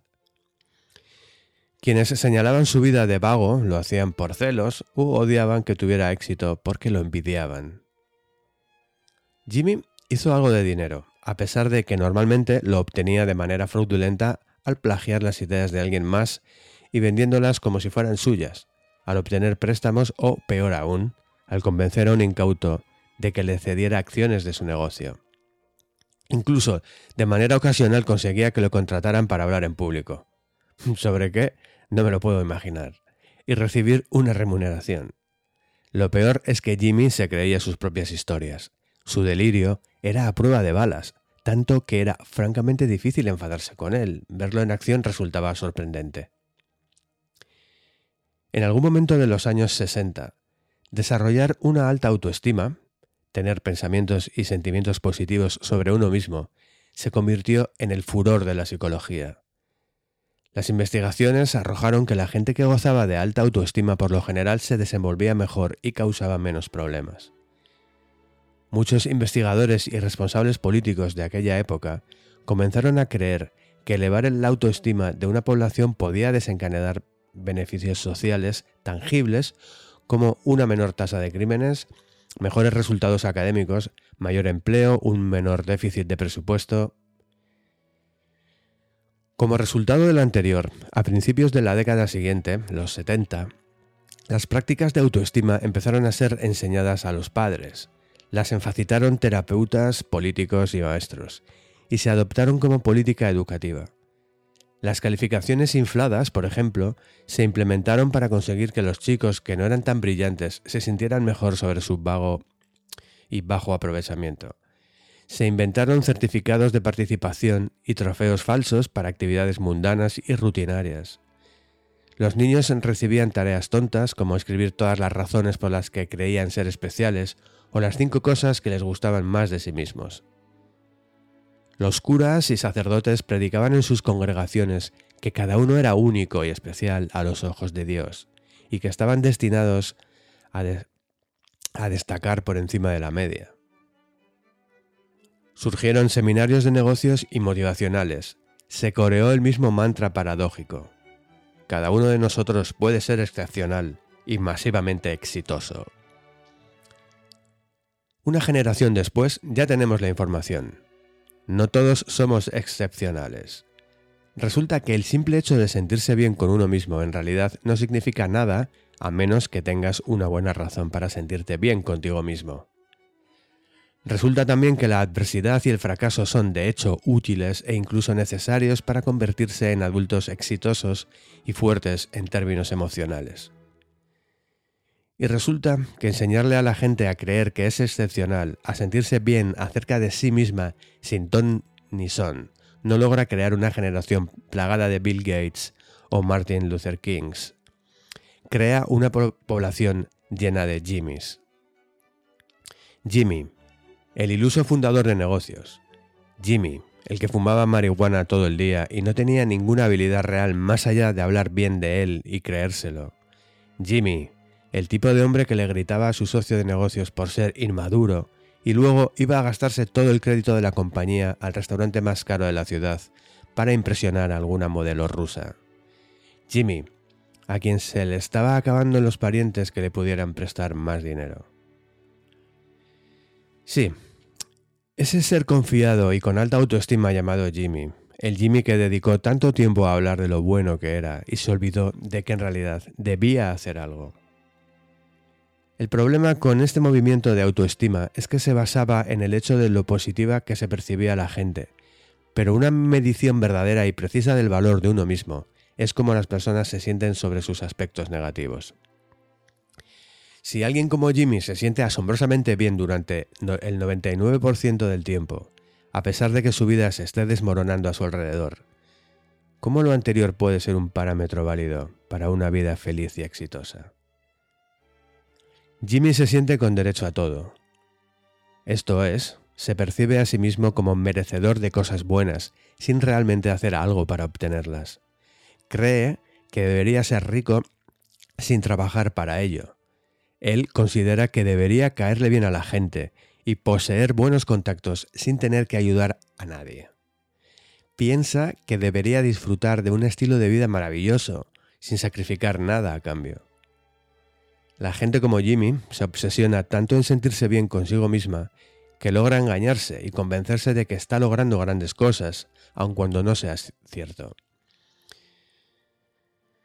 Estas personas creen que son ese exitoso fundador de un nuevo negocio, cuando de hecho nunca han tenido ningún negocio exitoso. Se autodenominan life coaches o entrenadores de vida y cobran dinero por ayudar a otros, a pesar de que solo tienen 25 años y jamás han logrado algo sustancial en sus existencias. Quienes se sienten con derecho a todo exudan un grado de confianza en sí mismos que raya en el delirio. Dicha confianza puede ser atractiva para algunos, al menos por un rato. En ciertos casos, el alucinante nivel de confianza de estos individuos puede ser contagioso y propiciar que la gente de su alrededor también sienta más confianza sobre sí misma. A pesar de todas las locuras de Jimmy, tengo que admitir que a veces era divertido salir con él. Te sentías indestructible a su lado. Pero el problema de creerse con derecho a todo es que hace que la gente necesite sentirse bien consigo misma todo el tiempo, incluso a costa de quienes se encuentran a su alrededor. Y ya que esta gente siempre necesita sentirse bien, termina gastando su tiempo pensando solo en ella misma. Después de todo, convencerte de que tu popó no apesta requiere mucha energía y trabajo en realidad cuando has estado viviendo en un inodoro. Una vez que las personas han desarrollado ese patrón de pensamiento, de interpretar constantemente lo que sucede a su alrededor como autoengrandecedor, es muy complicado sacarlas de ese círculo vicioso. Cualquier intento de razonar con ellas es visto simplemente como otra amenaza, como otra amenaza a su superioridad por una persona que no puede, con los listos, talentosos, guapos, exitosos que son. Este sentirse con derecho a todo envuelve a las personas en una burbuja narcisista. Distorsionan todo para reforzarse en sí mismas. La gente que se cree con derecho a todo ve cada situación en su vida como una afirmación de o una amenaza para su propia grandeza. Si algo bueno les ocurre es por alguna hazaña maravillosa que consiguieron, y si algo malo les sucede, es porque alguien está celoso e intenta derribarlos. Este sentimiento es impasible. Las personas que se sienten con derecho a todo se engañan con cualquier cosa que alimente su sentido de superioridad.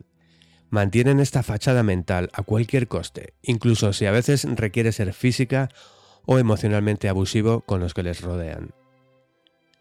Pero esta es una estrategia fallida. Es otra forma de droga mental. Esto no es felicidad.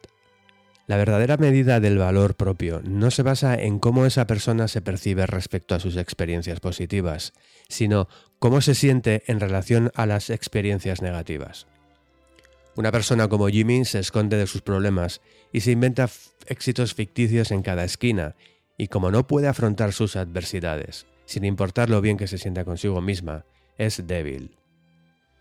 Una persona que de verdad posee una alta autoestima es capaz de analizar las partes negativas de su carácter con franqueza. Sí, a veces soy irresponsable con el dinero. Sí, confío demasiado en otros para apoyarme, debería confiar más en mí mismo. Y después, actúan para mejorar. Pero la gente que se siente con derecho a todo, al ser incapaz de reconocer sus problemas de manera abierta y honesta, es incapaz a sí de mejorar su vida de una manera significativa y duradera. Al final, siguen persiguiendo esa sensación de grandeza una y otra vez. Acumulan más y más niveles de negación. Pero al final, la realidad te golpea y los problemas subyacentes volverán a presentarse. Es solo cuestión de cuándo y de lo doloroso que será. Todo se desmorona. Sentado a las 9 de la mañana durante mi clase de biología, con la cabeza entre las manos, miro perdidamente el minutero del reloj. Cada tic-tac se enlaza a las explicaciones de la profesora sobre los cromosomas y la mitosis. Como cualquier adolescente de 13 años atrapado en una habitación mal ventilada y con la luz fluorescente, estoy aburrido. Alguien llama a la puerta. El señor Price, director de la escuela, asoma la cabeza. Disculpen la interrupción, Mark, ¿puedes venir conmigo, por favor? Ah, trae tus cosas. Qué extraño, pienso. A los estudiantes los envían con el director, pero el director rara vez es enviado a los estudiantes. Recojo mis trastos y salgo del aula. El corredor está vacío. Cientos de taquillas color beige convergen en el horizonte. Mark, ¿puedes llevarme a tu taquilla, por favor? Claro. Mientras camino a paso lento por el pasillo, con mis vaqueros anchos, el cabello largo y mi camiseta de pantera. Llegamos a mi taquilla. Ábrela si eres tan amable, solicita el señor Price, así que accedo. Da un paso hacia adelante y toma mi abrigo, mi bolsa del gimnasio, mi mochila, todo el contenido de la taquilla salvo unos cuadernos y lápices. Empieza a caminar de nuevo. Ven conmigo, por favor, dice, sin mirarme. Un sentimiento incómodo me invade. Lo sigo hasta su oficina, donde me pide que me siente. Cierra la puerta y echa el pestillo. Va hasta la ventana y ajusta las persianas para impedir la vista desde dentro. Me empiezan a sudar las palmas de las manos. Esta no es una visita normal al director. El señor Price se acomoda en su asiento y en silencio comienza a buscar entre mis pertenencias. Revisa bolsillos, abre cremalleras, sacude mi vestimenta del gimnasio y la coloca sobre el suelo. Sin mirarme, el señor Price pregunta, ¿Sabes qué estoy buscando, Mark? No, contesto. Drogas. La palabra me sorprende, me quedo atento y nervioso. ¿Drogas? balbuceo. ¿De qué tipo? Me mira con severidad. No lo sé. ¿De qué tipo tienes? Me pregunta mientras abre una de mis carpetas y busca en los compartimentos para bolígrafos. El sudor empieza a brotar como hongos en época de lluvias. Sudo profusamente por las manos, ahora los brazos y hasta el cuello. Las sienes me palpitan conforme la sangre se agolpa en mi cerebro y mi cara. Como cualquier adolescente de 13 años recientemente acusado de poseer narcóticos y llevarlos a la escuela, quiero huir y esconderme. No, sé de qué habla, protesto, aunque mis palabras suenan mucho más débiles de lo que quisiera. Siento que debo sonar seguro de mí mismo, o quizá no. Quizá debería sonar espantado. Los mentirosos suenan más espantados o más seguros. Porque sea como sea que suenen, quiero sonar a lo opuesto. En vez de ello, mi falta de confianza destila falta de confianza por sonar tan falto de confianza. Me hace sentir con menos confianza. Ah, el maldito círculo vicioso del sobreanálisis. Eso ya lo veremos, dice, y dirige su atención hacia mi mochila, que al, al parecer posee cien bolsillos. Cada uno de ellos está lleno con su propio conjunto de tonterías de adolescente. Plumas de colores, pedazos de papel con notas que nos pasamos en clase, mm, discos compactos de los 90 con sus carcasas rayadas, subrayadores secos, un cuadernillo de dibujo con la mitad de las hojas arrancadas, polvo, pelusa y porquería acumulada durante mi exasperante y tortuosa existencia escolar. Debo estar produciendo sudor a la velocidad de la luz porque el tiempo se extiende y se demora de tal forma que lo que eran, menos, eran meros segundos a las nueve en el reloj de clase de biología ahora parecen eones paleolíticos y estoy creciendo y muriendo a cada minuto. Solo estamos el señor Prince, mi mochila, que parece no tener fondo, y yo en algún punto cerca del periodo mesolítico. Price, Price termina de registrar mis pertenencias. Sin haber encontrado nada, se le nota nervioso. Le da la vuelta a la mochila y deja caer toda mi porquería sobre el suelo. Ahora suda tan profusamente como yo, excepto que en lugar de mi terror está su ira. ¿Así que no traes drogas hoy? Trata de sonar casual. Negativo, contesto con el mismo tono. Entonces extiende todas mis cosas, separa cada artículo y los apila junto a mi ropa de deporte. Mi abrigo y mi mochila ahora yacen vacíos y sin vida en su regazo. Suspira y se queda mirando hacia la pared. Como cualquier adolescente de 13 años encerrado en una oficina con un hombre que lanza airadamente todas sus cosas al suelo, quiero llorar.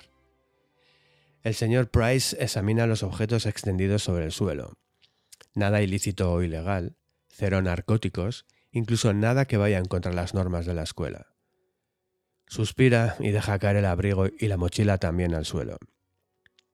Se agacha y pone los codos sobre las rodillas para encontrarse cara a cara conmigo. Mark, te daré una última oportunidad de ser honesto conmigo. Si eres honesto, esto resultará mucho mejor para ti, pero si estás mintiendo, entonces será mucho peor. Como si quisiera premeditado, trago saliva. Ahora dime la verdad, demanda Price. ¿Trajiste hoy drogas a la escuela? Conteniendo las lágrimas y ahogando los gritos que quieren escapar de mi garganta, me enfrento a mi verdugo y con una voz suplicante, que muere por ser revelada de estos horrores adolescentes, le digo, No, no tengo nada de drogas, no tengo ni idea de lo que habla. De acuerdo, dice, dejándose vencer. Supongo que puedes recoger tus cosas y retirarte. Le da una última y larga mirada a mi mochila, que yace tendida en el suelo de su oficina, cual promesa rota. Pone casualmente la punta de su zapato sobre mi mochila. Le propina unos golpecitos en el último esfuerzo por encontrar algo. Yo espero con ansia que se levante y se vaya para poder seguir con mi vida y olvidar esa pesadilla. Pero su pie se topa con algo. ¿Qué es esto? inquiere mientras continúa golpeando con el pie. ¿Qué es qué? Pregunto. Aquí hay algo. Levanta la mochila y empieza a palpar el fondo de ella. Para mí la habitación comienza a nublarse y todo me da vueltas. Cuando era niño era inteligente, era amistoso, pero también era un cabrón.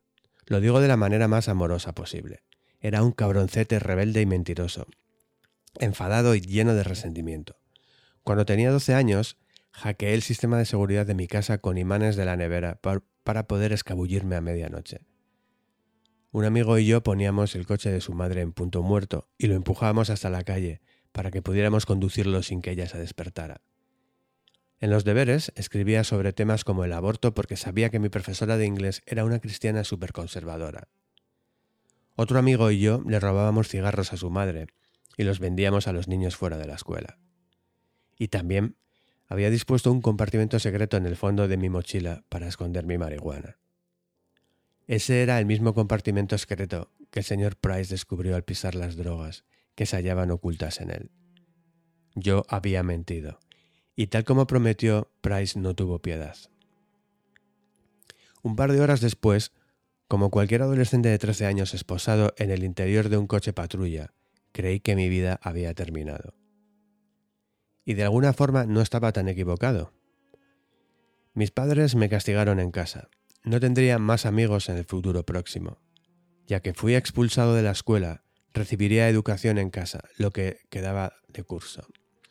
Mi madre me obligó a cortarme la melena, y tiró todas mis camisetas de Marilyn Manson y Metallica, lo cual para un adolescente en 1998 equivalía a ser sentenciado a muerte por aburrido. Mi padre me arrastraba a sus oficinas todas las mañanas y me ponía a archivar documentos durante horas. Una vez que la educación en casa terminó, me inscribieron en una escuela pequeña, privada y cristiana, donde, y supongo que no os sorprenderá, no encajé.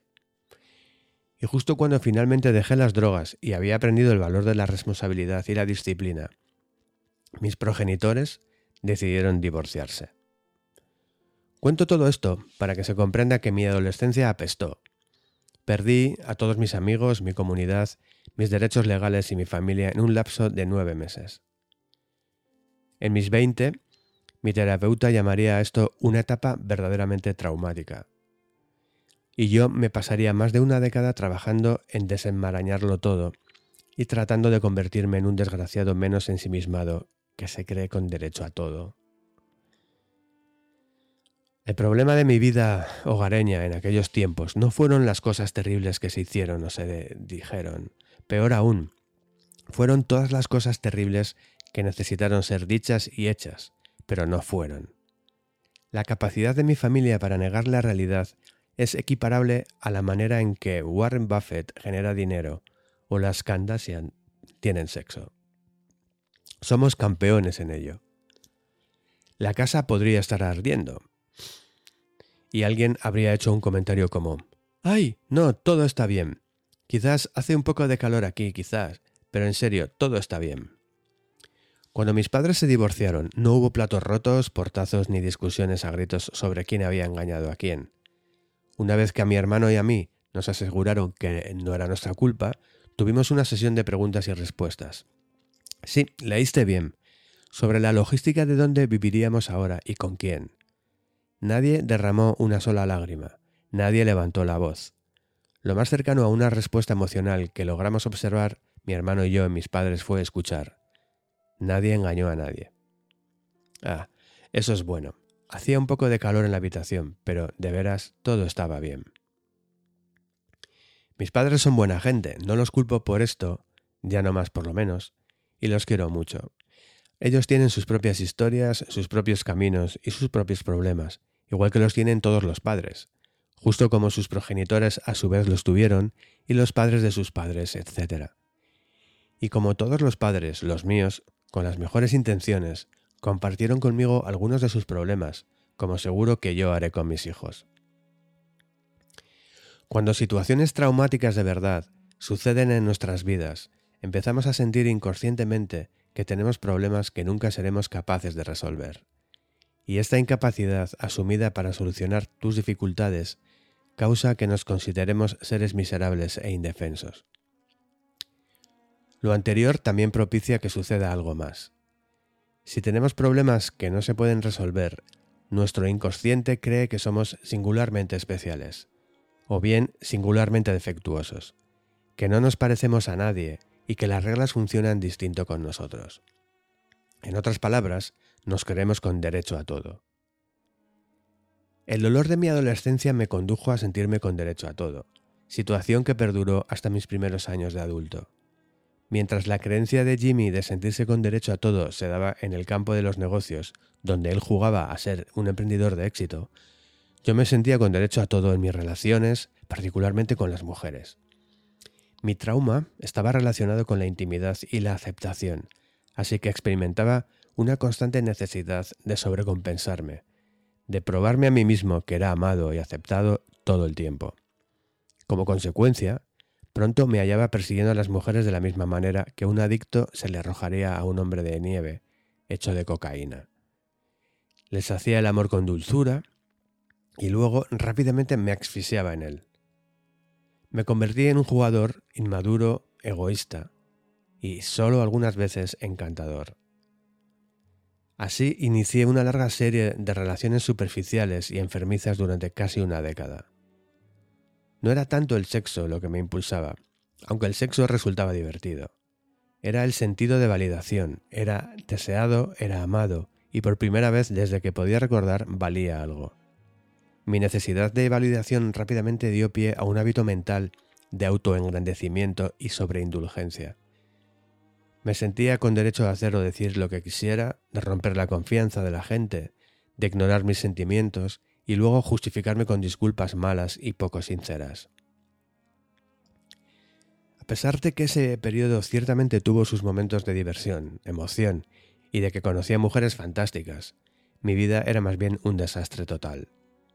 A menudo no tenía trabajo, vivía en las salas de estar de mis amigos o con mi madre, bebía más de lo que debía, evitaba a mis amigos y cuando conocía a una mujer que de verdad me gustaba, mi egoísmo pronto echaba todo a perder. Cuanto más profundo era el dolor, más indefensos nos sentimos frente a nuestros problemas, y para compensar ese dolor nos creemos con más derecho a todo. Este sentimiento se da en algunas dos formas. 1. Soy increíble y los demás son unos perdedores, así que merezco un trato especial. 2. Soy un perdedor y el resto del mundo es increíble, así que merezco un trato especial. Una forma de pensar opuesta en lo exterior, pero con el mismo relleno cremoso egoísta en el medio. De hecho, seguramente verás a esas personas ir de un sentimiento a otro y vuelta. O se sienten en la cima del mundo o el mundo está encima de ellos, según el día de la semana, o lo bien que les esté yendo con su adicción particular en ese momento. Mucha gente identifica a Jimmy, y con razón, como un idiota asquerosamente narcisista, por sus obvios delirios de grandeza. Lo que muchas personas no identifican correctamente es ese sentirse con derecho a todo en las otras personas cuando éstas se consideran inferiores e indignas de este mundo. Interpretar todo en esta vida solo para parecer victimizado de manera permanente requiere el mismo nivel de egoísmo que lo opuesto. Se necesita la misma energía y el mismo engrandecimiento delirante para mantener las creencias de que uno tiene problemas inconmensurables o asumir que no afrontas ninguno. La verdad es que no existe tal cosa como los problemas personales. Si tienes un problema, existen muchas probabilidades de que millones de personas lo hayan tenido en el pasado, lo estén padeciendo ahora y lo vayan a sufrir en el futuro. Muy probablemente gente que tú conoces, eso no minimiza el problema ni significa que no deba doler, tampoco significa que seas una víctima legítima en, en algunas circunstancias. Solo significa que tú no eres especial. Con frecuencia, darse cuenta de esto, que tú y tus problemas no son mayores en severidad o dolor, es el primer y más importante paso para resolverlos. Sin embargo, por alguna razón, parece que cada vez más y más personas en particular los jóvenes, están olvidando eso. Numerosos profesores y educadores han notado una falta de resiliencia emocional y un exceso de demandas egoístas en los jóvenes de ahora. No es poco común que ciertos libros sean retirados de un programa educativo por la simple razón de que hicieron sentir mal a alguien. A los oradores y profesores les gritan y los suspenden por infracciones tan sencillas como sugerir que algunos disfraces de Halloween en realidad no eran tan ofensivos. Los consejos escolares notan que cada vez más estudiantes exhiben signos severos de estrés emocional sobre lo que, en otras épocas, eran experiencias propias de la rutina de las universidades, como una discusión con tu compañero u obtener una calificación baja en clase. Es extraño que en una época en la que estamos más conectados que nunca, sentirse con derecho a todo parezca mantenerse como la droga común. Algo acerca de la tecnología reciente parece permitir que nuestras inseguridades se descontrolen como nunca antes. Cuanta más libertad poseemos para expresarnos, más libres queremos ser para evitar tener que lidiar con alguien que pueda estar en desacuerdo con nosotros, o que nos irrite. Cuanto más expuestos estamos a puntos de vista opuestos, parecemos estar más molestos de que esos otros puntos de vista existan.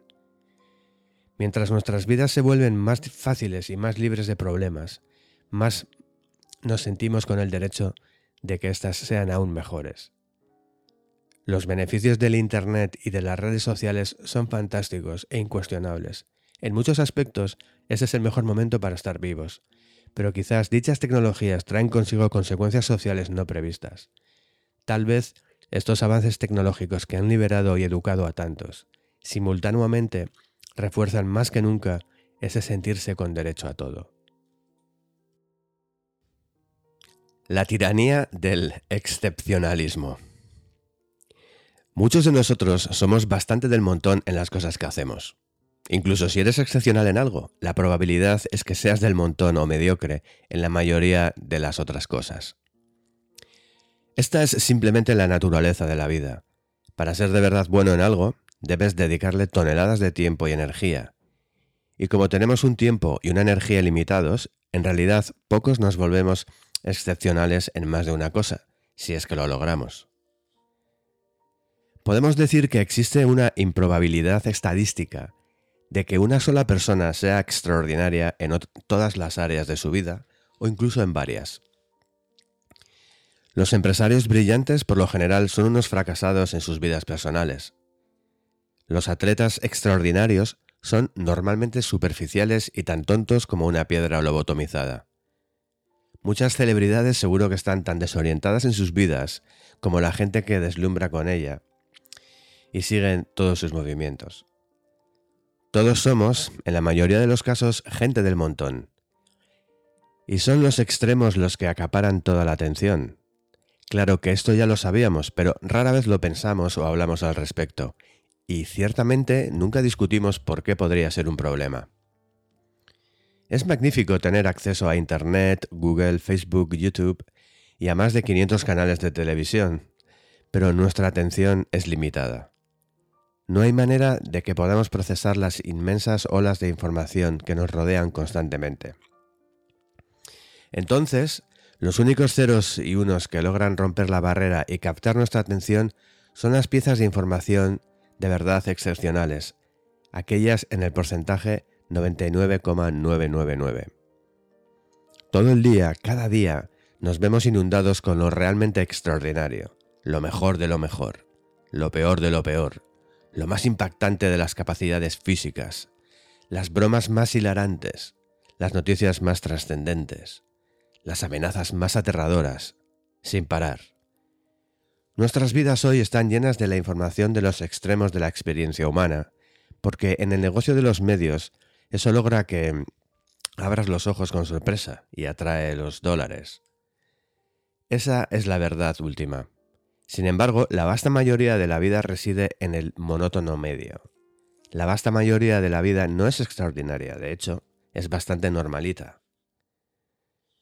Dicha marea de información extrema nos ha condicionado a creer que el excepcionalismo es el nuevo estado normal, y debido a que casi todo el tiempo todos somos demasiado del montón, el diluvio de información excepcional nos hace sentir muy inseguros y desesperados, porque claramente no estamos siendo lo suficientemente buenos. Así que sentimos más y más la necesidad de compensarnos a través de creernos con derecho a todo, y por medio de las adicciones. Le hacemos frente a esa situación de la única manera en que sabemos hacerlo, ya sea a través de autoengrandecernos o engrandeciendo a los demás. Algunos de nosotros la confrontamos gestando planes acerca de cómo hacerse rico fácilmente. Otros lo hacen volando por el mundo para salvar bebés famélicos en África. Hay quienes lo hacen al procurar ser los mejores en la escuela y ganar todos los premios. Otros al abandonar los estudios y algunos otros intentando tener sexo con cualquier cosa que hable y respire. Esto se relaciona con la creciente cultura del derecho a todo de la que hablaba con anterioridad. Por lo general, los llamados millennials son culpados por este cambio cultural, pero es probable que ellos constituyan la generación más conectada y visible. De hecho, la tendencia a sentirse con derecho a todo recorre a toda la sociedad y creo que está ligada al excepcionalismo generado por los medios masivos. El problema es que la penetración de la tecnología y el marketing masivo están echando a perder las expectativas de las personas.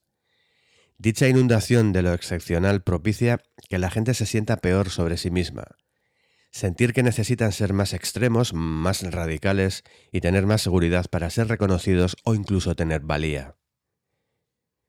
Cuando era joven, Mis inseguridades respecto a la intimidad fueron exacerbadas por las ridículas narrativas de la masculinidad que circulaban en la cultura pop. Algunas de esas narrativas aún siguen circulando. Para ser un tío guay, debes irte de fiesta como las estrellas de rock. Para ser respetado, debes ser admirado por las mujeres. El sexo es lo más valioso que un hombre puede obtener y vale la pena sacrificar todo, incluyendo tu propia dignidad, para conseguirlo. Esta constante transmisión de información poco realista se une a nuestros sentimientos preexistentes de inseguridad al sobreexponernos a los estándares irreales que fallamos en alcanzar. No solo nos sentimos sujetos a problemas que no tienen solución, sino que nos consideramos perdedores porque una simple búsqueda en Google nos muestra miles de personas que no afrontan esos mismos problemas. La tecnología ha resuelto nuestros antiguos problemas económicos al darnos nuevos problemas psicológicos. Internet no solo ha democratizado la información, también ha distribuido gratuitamente la inseguridad, la falta de confianza en uno mismo y la vergüenza. Pero si no voy a ser especial o extraordinario, ¿para qué molestarse?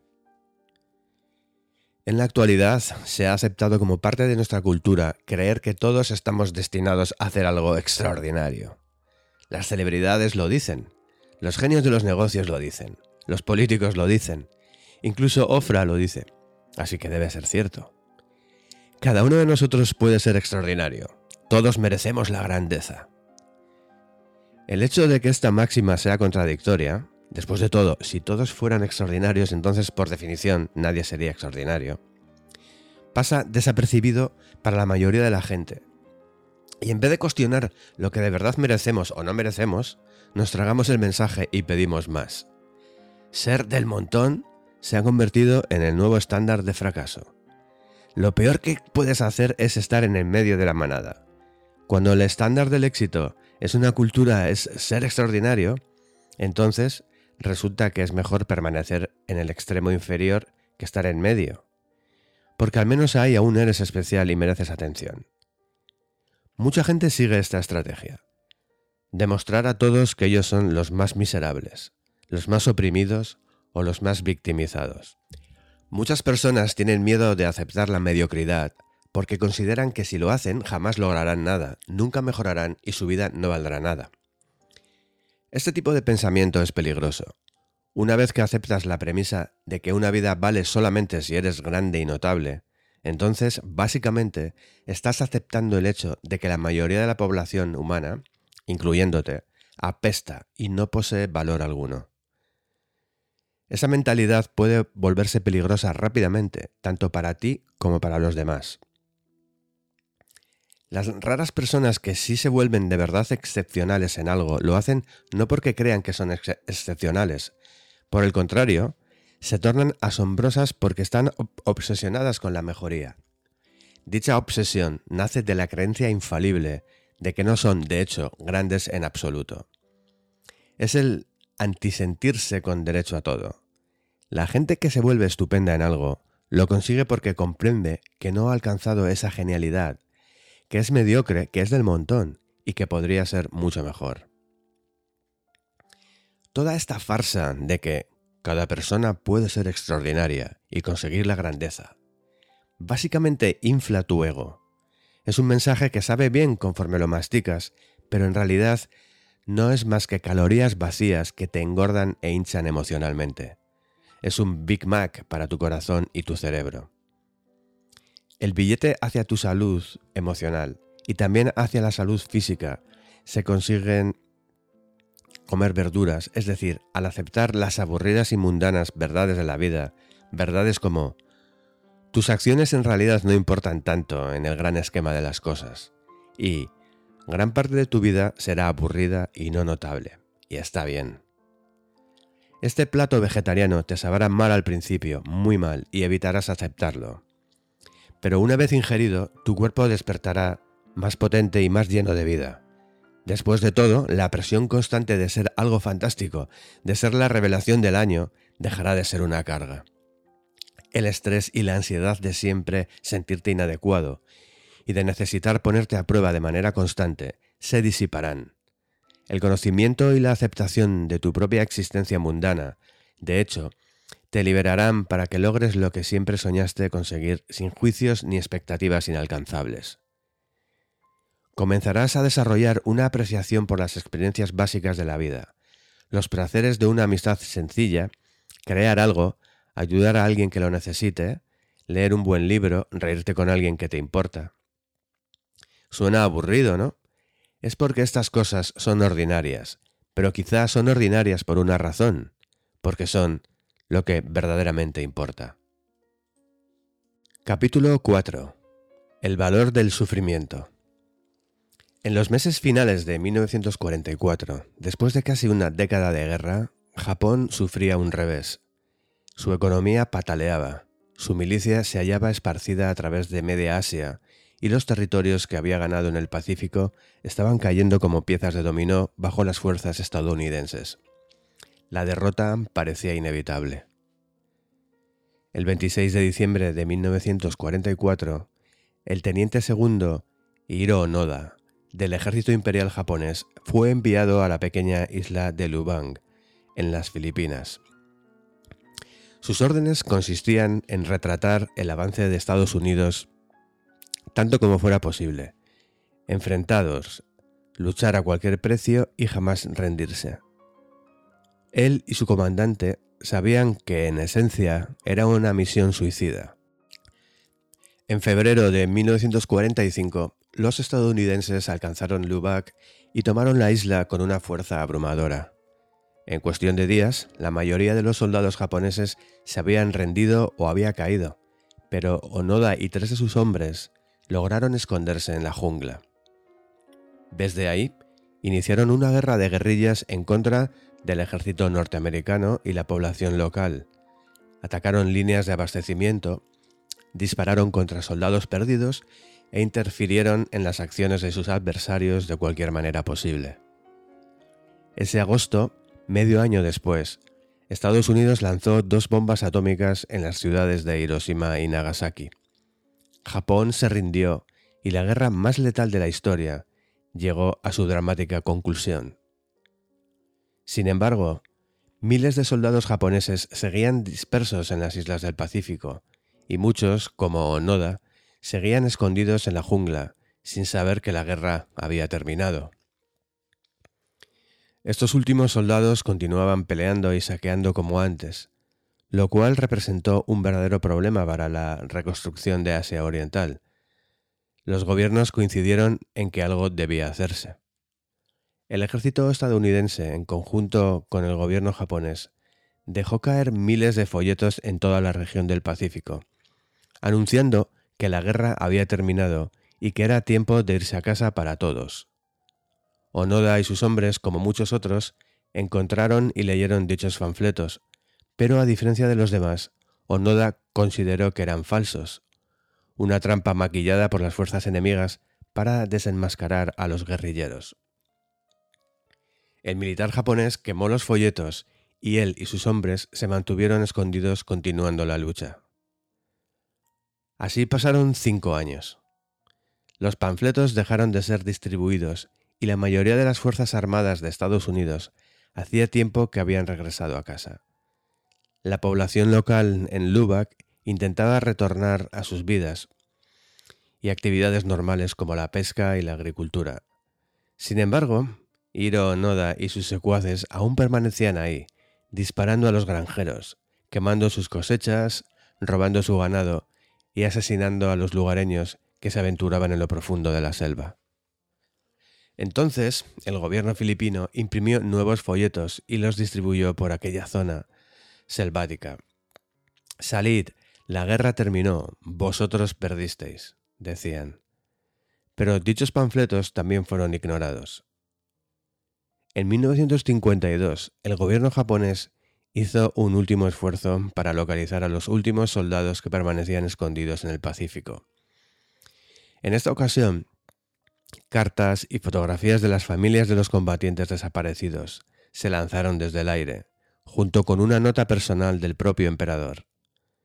Una vez más, Onoda se negó a creer que la información fuera veraz. De nuevo, consideró que el envío era un truco de los estadounidenses, y por enésima vez, él y sus hombres se mantuvieron en posición de combate y continuaron luchando. Así pasaron más años y los pobladores filipinos, hartos de ser aterrorizados, finalmente se armaron y comenzaron a contraatacar. Ya en 1959, uno de los compañeros de Onoda se había rendido y otro más había muerto. Entonces, una década después, el último camarada de Onoda, un hombre llamado Kosuka, fue asesinado por la policía local durante un tiroteo. Tras quemar campos de arroz, él aún seguía en guerra con la población local, un cuarto de siglo después del final de la Segunda Guerra Mundial. Onoda, habiendo pasado ya más de la mitad de su vida en la selva de Lubang, se quedó solo. En 1972, la noticia de la muerte de Kosuka llegó a Japón donde causó revuelo. Los japoneses pensaban que los últimos soldados habían regresado a casa hacía años. Los medios de comunicación nipones empezaron a preguntarse si Kosuka había permanecido en Lubak hasta 1972. Entonces quizás el mismo Onoda, el último reducto de la Segunda Guerra Mundial, también podría seguir vivo. Ese año, los gobiernos de Japón y Filipinas enviaron equipos de búsqueda para encontrar al enigmático Teniente Segundo, ahora convertido en mito, en héroe y en fantasma. No hallaron nada. Conforme transcurrieron los meses, la historia del teniente Onoda se convirtió en algo similar a una leyenda urbana en Japón el héroe de guerra que parecía demasiado loco como para haber existido. Muchos lo romantizaron, otros lo criticaron. Unos cuantos pensaron que su historia solo se trataba de un cuento de hadas, inventado por quienes aún deseaban creer en un Japón que había desaparecido mucho tiempo atrás. Fue alrededor de esa época cuando un joven llamado Norio Suzuki escuchó por primera vez hablar de Onoda, Suzuki era un aventurero, un explorador y también un poco hippie. Nacido después del término de la guerra, abandonó la escuela y pasó cuatro años haciendo autostop para viajar a través de Asia, Medio Oriente y África. Dormía en bancos del parque, en coches de extraños, celdas de prisión y bajo las estrellas. Ofrecía su trabajo en los ranchos a cambio de comida y donaba sangre para pagar su estancia en los lugares donde se quedaba. Era un espíritu libre y quizás estaba un poco loco. En 1972, Suzuki necesitaba otra aventura. Había regresado a Japón después de sus viajes y encontró asfixiantes las estrictas normas culturales y la jerarquía social de su país. Odiaba la escuela, no podía mantener un trabajo, quería estar de vuelta a la aventura, a su aire. Para Suzuki, la leyenda de Hiro Onoda llegó como una respuesta a sus inquietudes. Significaba una aventura nueva e importante y le atraía perseguirla. Suzuki creía que él sería el que finalmente hallaría a Onoda. Sabía que muchos equipos de búsqueda promovidos por los gobiernos de Japón, Filipinas y Estados Unidos habían fracasado en ese objetivo. Las autoridades policiales del lugar habían barrido la jungla durante casi 30 años sin suerte. Miles de folletos no consiguieron nada. Pero, ¿qué diablos? Este vago, desertor y hippie sería quien lo encontraría. Desarmado, sin entrenamiento para cualquier tipo de reconocimiento o táctica de guerra o para la lucha armada, Suzuki viajó a Lubac y comenzó a deambular solo por la jungla. Su estrategia? Gritar muy fuerte el nombre de Onoda y decirle que el emperador estaba preocupado por él. Lo halló en cuatro días.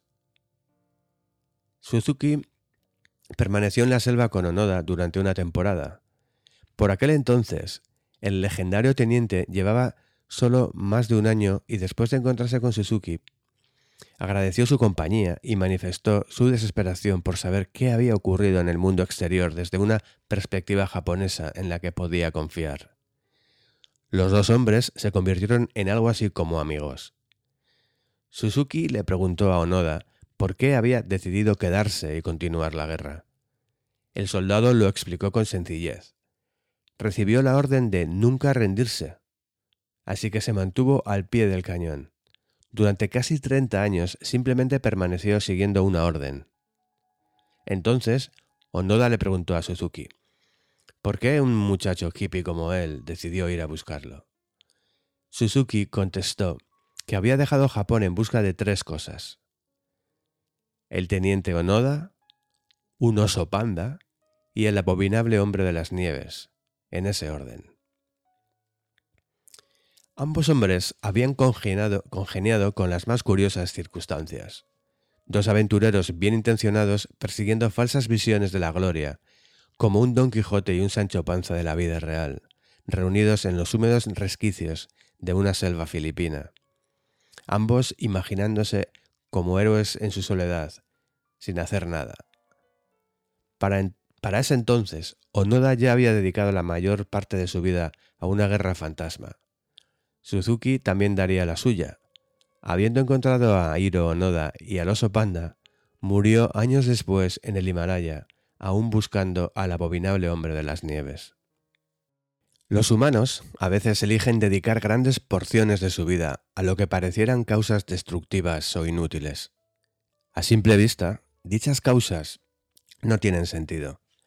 Es difícil imaginar cómo Onoda podía ser feliz en aquella isla durante esos 30 años, viviendo de insectos y roedores, durmiendo en la suciedad y asesinando civiles década tras década.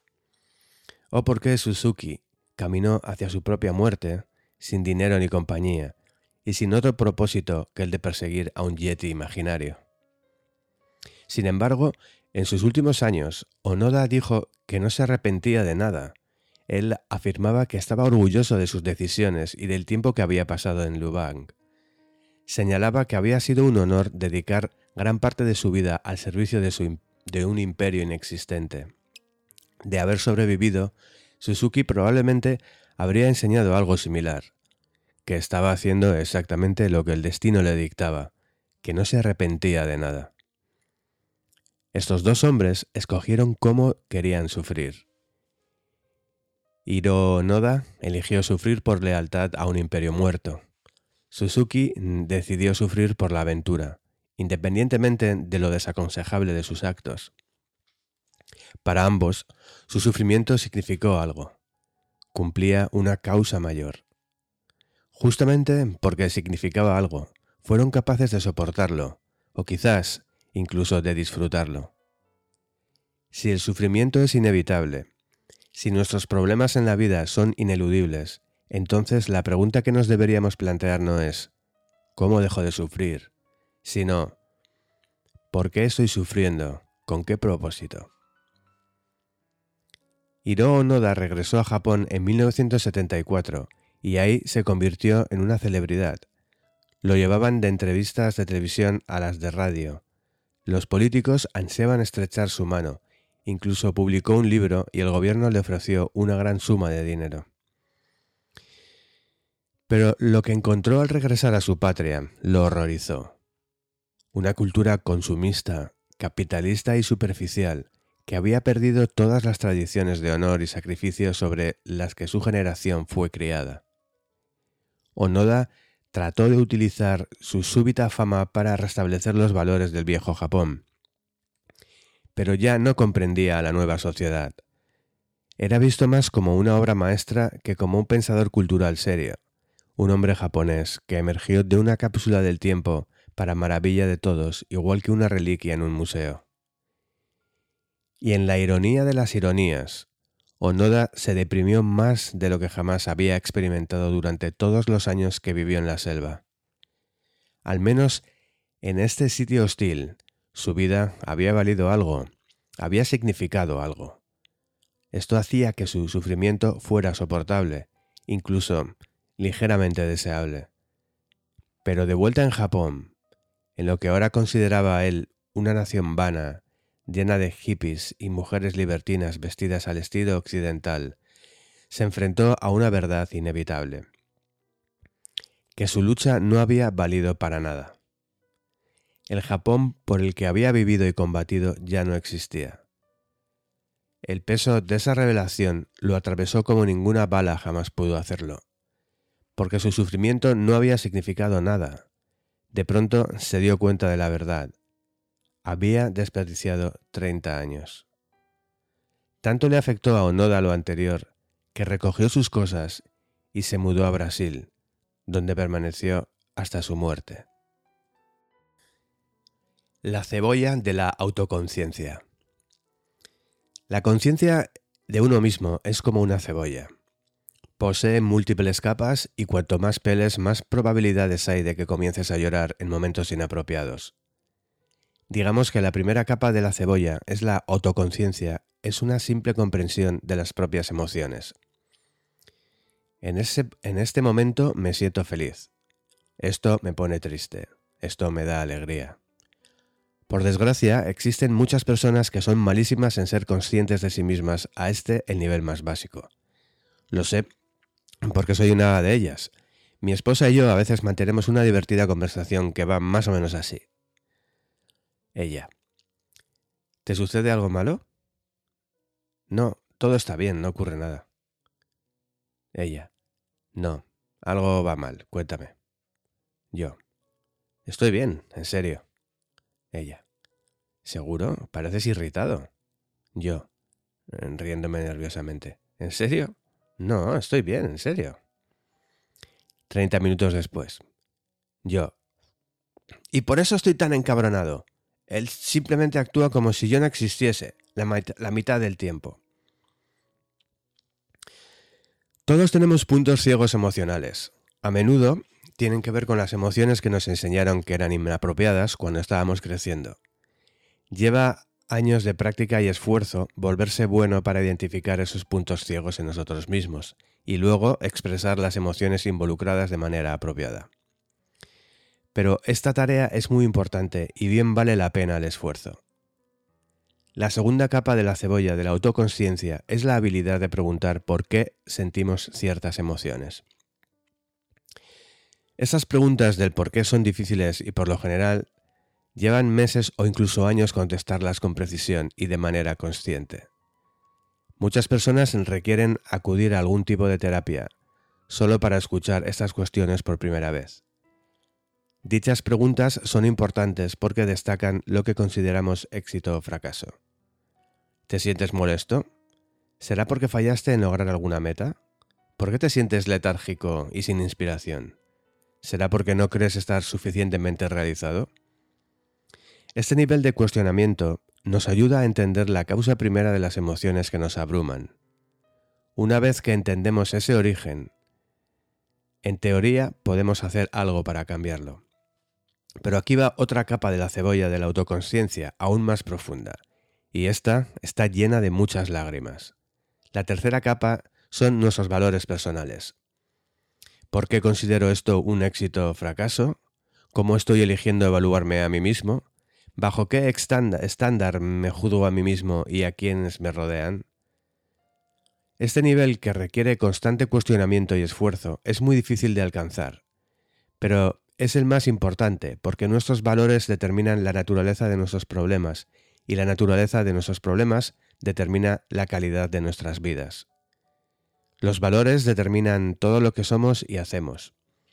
Si lo que valoramos es poco útil, si lo que consideramos un éxito o fracaso es elegido con mediocridad, entonces todo lo que esté basado en esos valores, los pensamientos, las emociones, los sentimientos del día a día, estará fuera de control, todo lo que pensamos y sentimos sobre una situación se reduce a lo valiosa que la percibimos.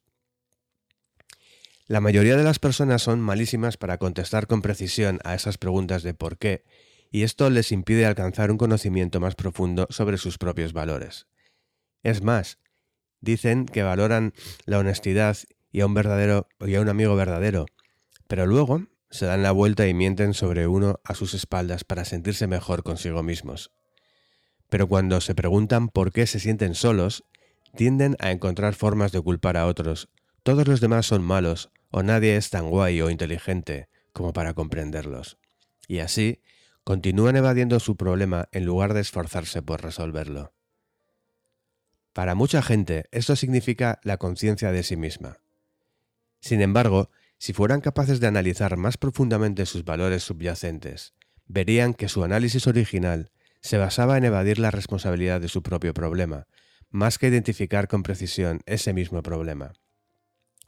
Notarán que sus decisiones estaban basadas en perseguir un bienestar efímero, no en, general, en generar verdadera felicidad.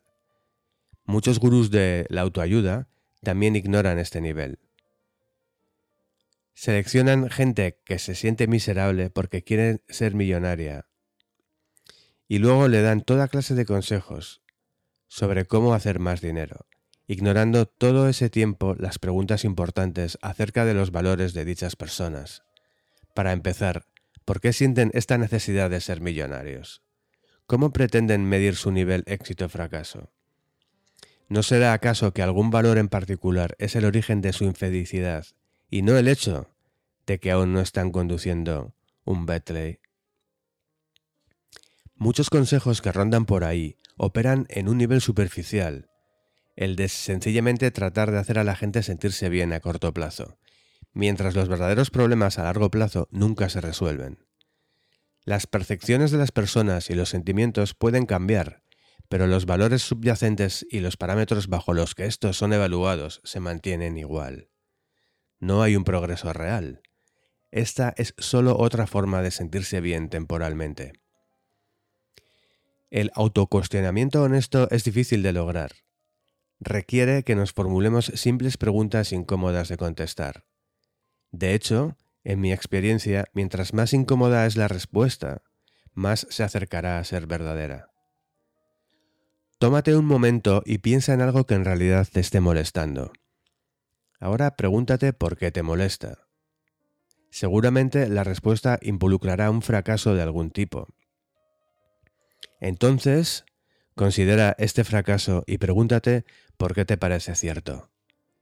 ¿Qué tal que ese fracaso en realidad no era un fracaso? ¿Qué tal que lo has estado viendo desde la perspectiva equivocada? Un ejemplo reciente de mi propia vida. Me molesta que mi hermano no conteste mis mensajes de texto o de correo. ¿Por qué? Porque me hace sentir como si le importara una mierda. ¿Por qué te parece cierto eso? Porque si él quisiera mantener una relación conmigo, se tomaría 10 segundos de su día para intentar interactuar conmigo. ¿Y por qué su falta de relación contigo te parece un fracaso? Porque somos hermanos. Se supone que deberíamos tener una buena relación. Aquí hay dos cosas que operan. Un valor que me resulta importante y un parámetro que uso para evaluar el progreso respecto a ese valor mi valor. Los hermanos deberían tener una buena relación entre ellos. Mi parámetro. Estar en contacto por teléfono o correo. Así es como mido mi éxito como hermano. Al aferrarme a este modo de calificar las cosas me hago sentir como un fracasado, lo que ocasionalmente arruina mis domingos por la mañana. Incluso podríamos cavar más profundo repitiendo el proceso. ¿Por qué se supone que los hermanos deben tener una buena relación? Porque somos familia y la familia debe estar unida. ¿Por qué te parece cierto esto? Porque tu familia debería importarte más que nadie. Pero, ¿por qué parece cierto esto? Porque estar unido a tu familia es normal y sano, y yo no tengo eso. En este intercambio soy claro sobre mi valor subyacente tener una buena relación con mi hermano, pero aún estoy luchando con mi parámetro. Le daré otro nombre, unidad, pero la forma de medir en realidad no ha cambiado. Sigo juzgándome como hermano en base a la frecuencia de mi contacto y comparándome usando este parámetro con otras personas que conozco. Todos los demás, o eso parece, mantienen una relación muy unida con los miembros de sus familias, y yo no. Así que obviamente debe haber algo mal en mí. Pero... ¿Y sí que estoy utilizando un parámetro mediocre para mí mismo y para mi vida? ¿Qué más podría ser cierto? Bueno, quizá no necesito estar unido a mi hermano para tener una buena relación, una que yo valore. Quizá solo debe existir un respeto mutuo, lo hay, o quizá la confianza recíproca es lo que hay que buscar. Ahí está. Quizás esos parámetros serían mejores evaluaciones de la fraternidad, más que el número de mensajes de texto que intercambiemos. Lo anterior tiene mucho sentido. A mí me parece cierto. Pero aún duele que mi hermano y yo no estemos unidos. Y no existe una forma positiva de darle la vuelta. No hay una manera secreta de glorificarme a través de este conocimiento.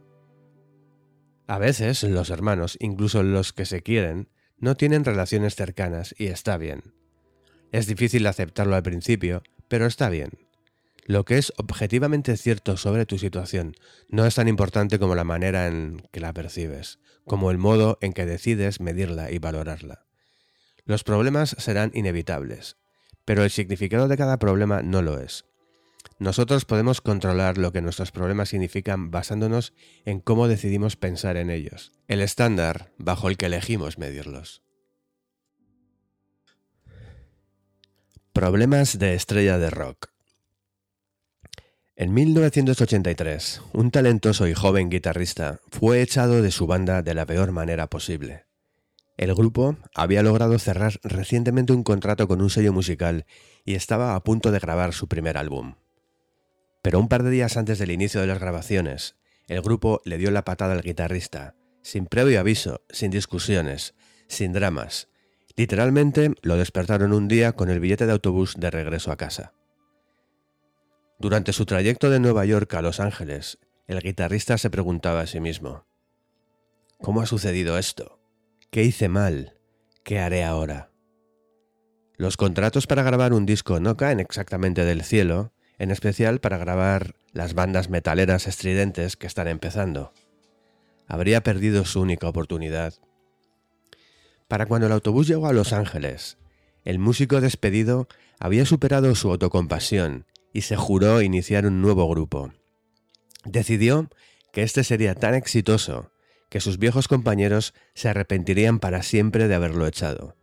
Se volvería tan famoso que estarían condenados durante décadas a verlo en televisión, escuchando en la radio, verlo en carteles por las calles y en revistas especializadas. Acabarían sus vidas como dependientes en alguna cadena de comida rápida, llenando camionetas con su mediocre equipo, se pondrían gordos y acabarían borrachos, tendrían esposas horribles, mientras que él estaría roqueando en conciertos en vivo, en estadios repletos de gente, transmitidos por televisión.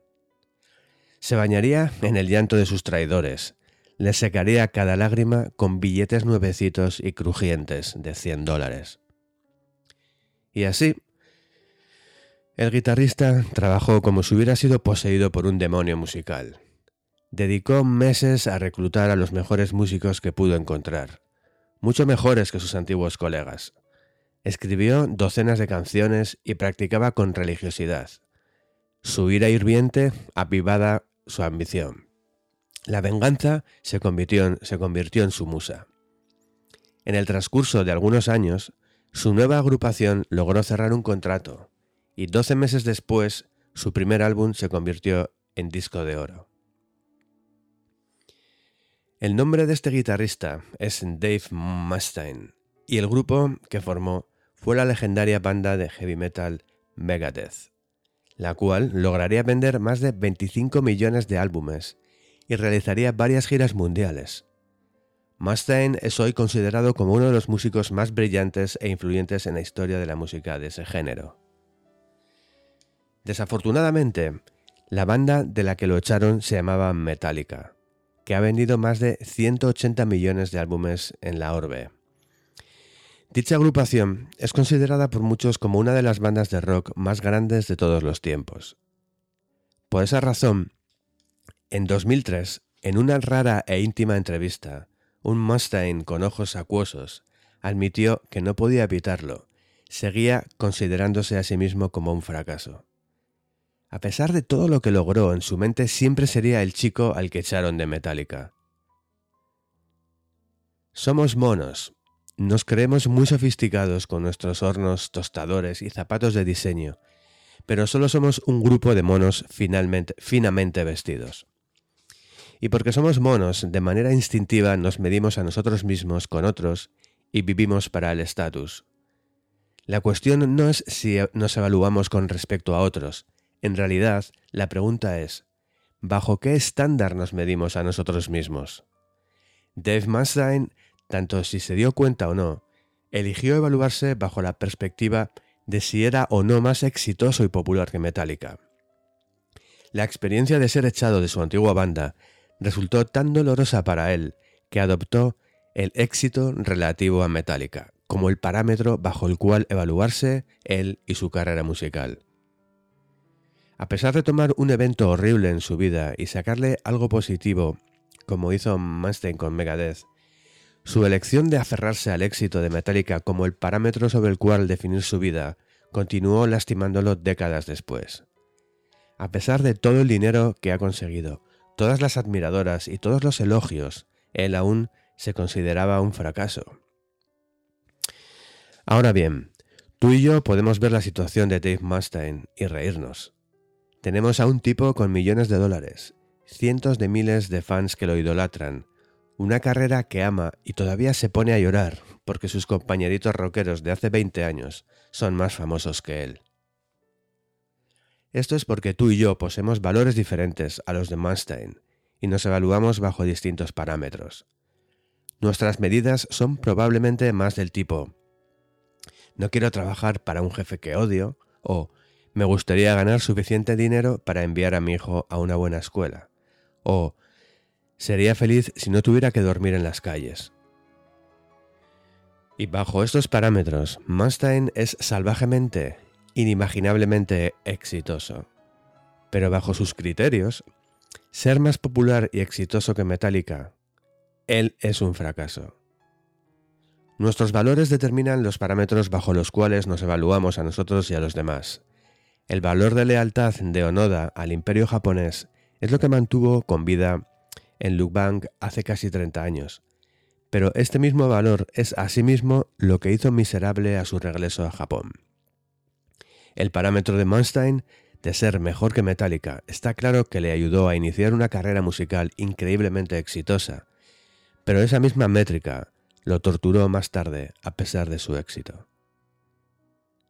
Si quieres cambiar la forma en la que percibes tus problemas, tienes que modificar lo que valoras y o cómo mides ese éxito fracaso.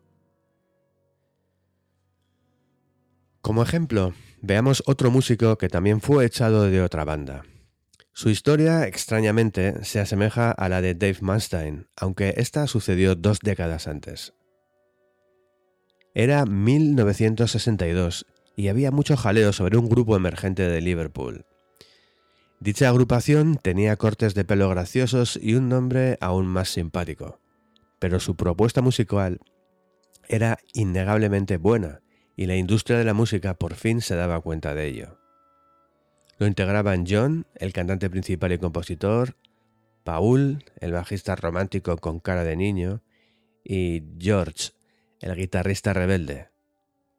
Luego se les unió el batería.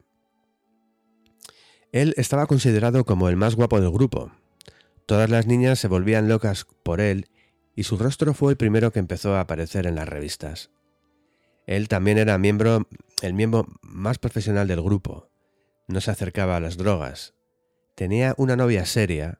Incluso la gente bien, esa de traje y corbata, creía que él debía ser la cara de la banda, no John o Paul.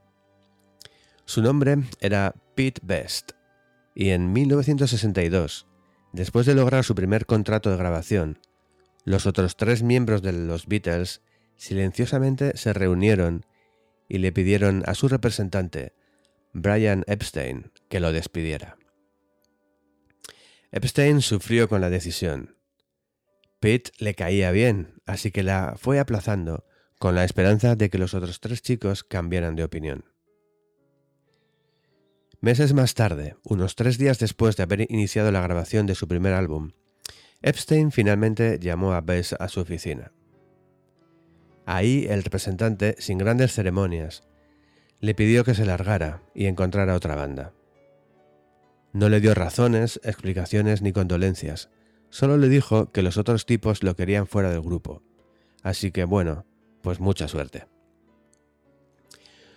Como reemplazo, la banda invitó a un chico raro, a un bicho raro llamado Ringo Starr. Ringo era mayor y tenía una nariz graciosa y enorme. Aceptó usar el mismo corte de pelo horrible que de John, Paul y George, e insistió en escribir canciones sobre pulpos y submarinos. Los otros dijeron, a la mierda, ¿por qué no? En los seis meses que siguieron al despido de Best, la Beatlemania estalló y las caras de John, Paul, George y de Ringo se convirtieron posiblemente en las más famosas del planeta.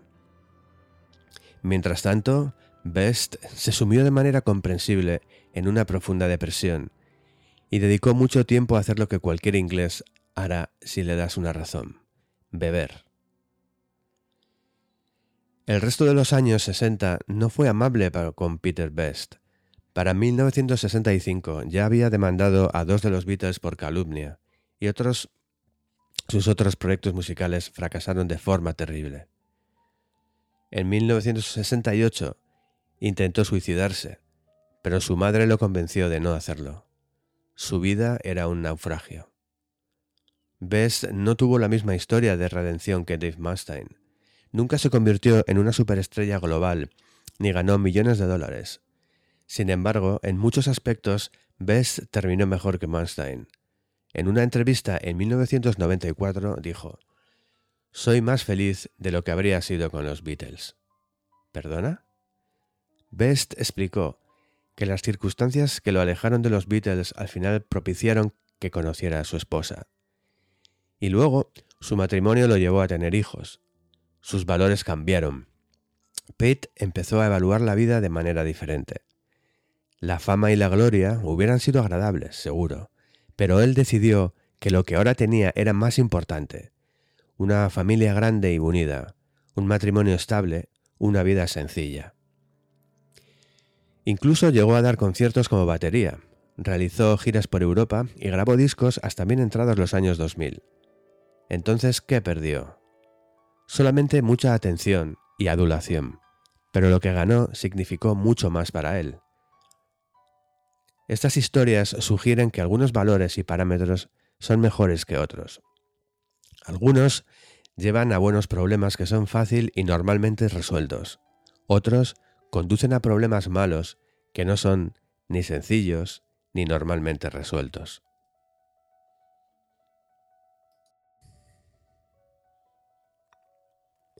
Valores mediocres. Existe un puñado de valores comunes que crean verdaderos problemas a la gente, problemas que difícilmente se pueden resolver. Repasémoslos. 1. Placer. El placer es estupendo, pero es un valor terrible como para que tu vida gire alrededor de él. Pregúntale a cualquier drogadicto cómo le ha ido con esa búsqueda del placer. Pregúntale a una adúltera que humilló a su familia y perdió a sus, sus hijos si después de todo el placer la hizo feliz. Pregúntale a un hombre que casi se comió a sí mismo hasta matarse si el placer le ayudó a resolver sus problemas. El placer es un dios falso.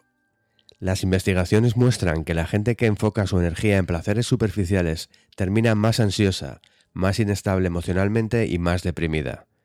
El placer es la forma más superficial de satisfacción vital y por ello es la más fácil de obtener y la más fácil de perder. Sin embargo, nos venden el placer las 24 horas del día. Es nuestra obsesión. Es lo que usamos para desestabilizarnos, desensibilizarnos y distraernos. Pero este placer, aunque sea necesario en la vida, en ciertas dosis, no es en sí mismo suficiente. El placer no es la causa de la felicidad, más bien es el efecto. Si haces todo lo demás bien, los otros valores y parámetros, entonces el placer llegará naturalmente, derivará de esto. Segundo, éxito material. Muchas personas miden su valía personal basándose en cuánto dinero ganan, qué tipo de coche conducen, o si su jardín delantero es más verde y más bonito que el de su vecino. Los estudios demuestran que siempre que uno es capaz de satisfacer las necesidades físicas básicas, comida, techo y demás, la correlación entre la felicidad y el éxito mundano rápidamente alcanza el cero. Si te estás mm, muriendo de hambre y vives en la calle en medio de la India, un extra de 10.000 dólares al año afectaría mucho a tu felicidad. Pero si te encuentras cómodamente dentro de la clase media de un país desarrollado, un extra de 10.000 dólares anuales no afectará mucho, lo cual significa que te estás matando trabajando horas extra y fines de semana para básicamente nada. El otro problema de sobrevalorar el éxito material es el peligro de priorizarlo todo sobre otros valores, como la honestidad, la no violencia y la compasión.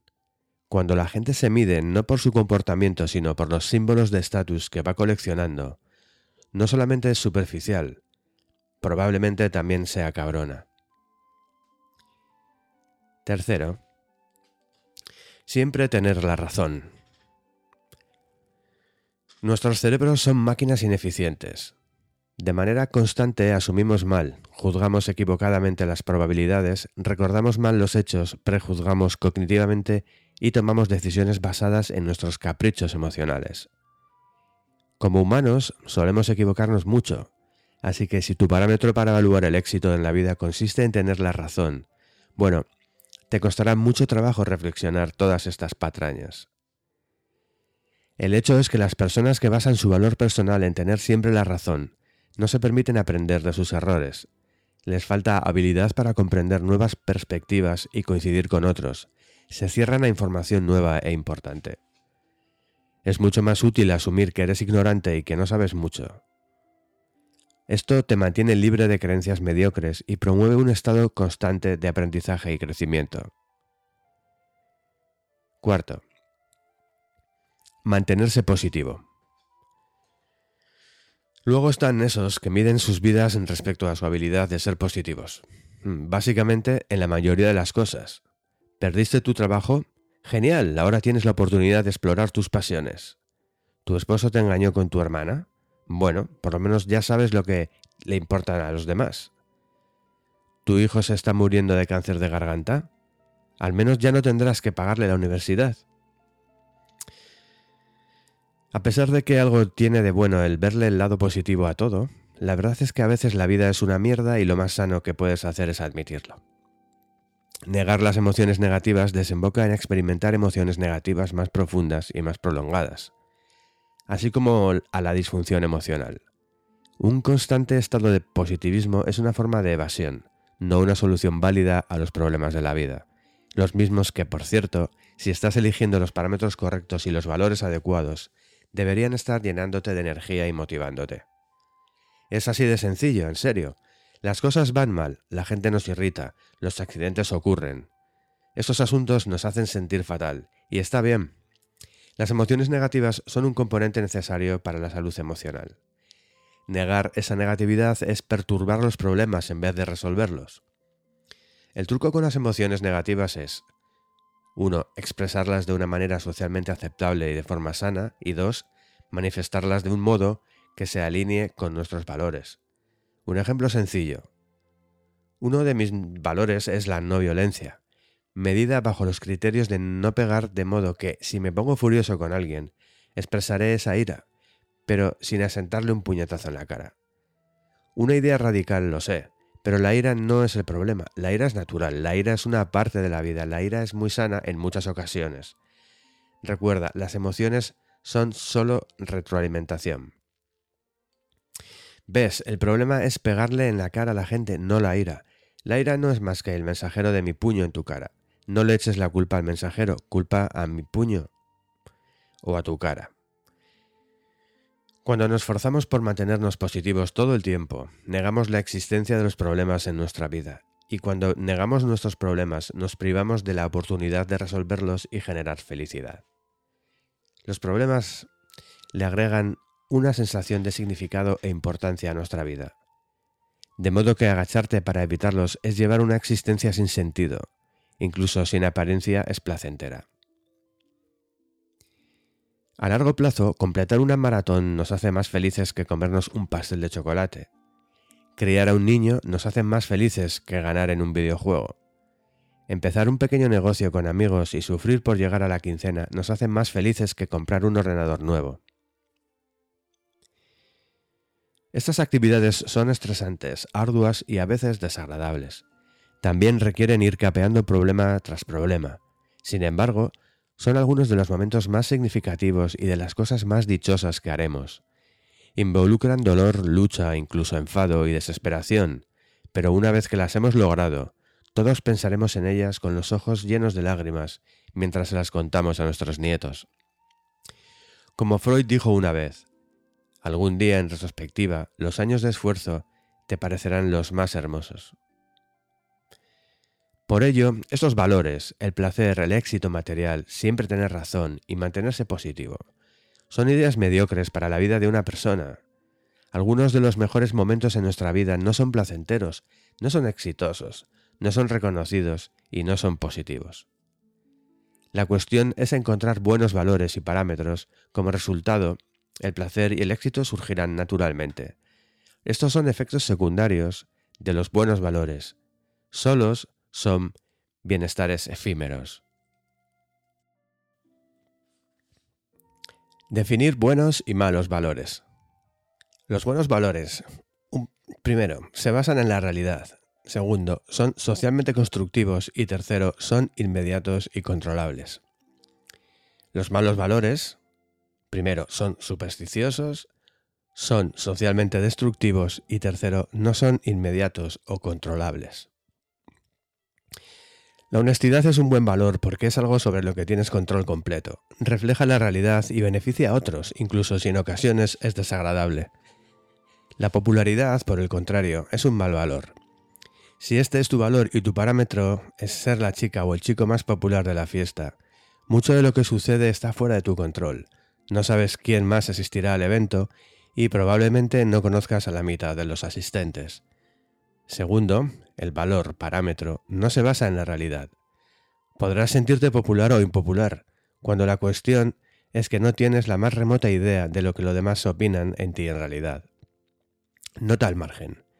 Como regla, a la gente a la que le aterra lo que los otros piensen de ella, en realidad le aterroriza el reflejo de todas las cosas horribles que piensa sobre sí misma.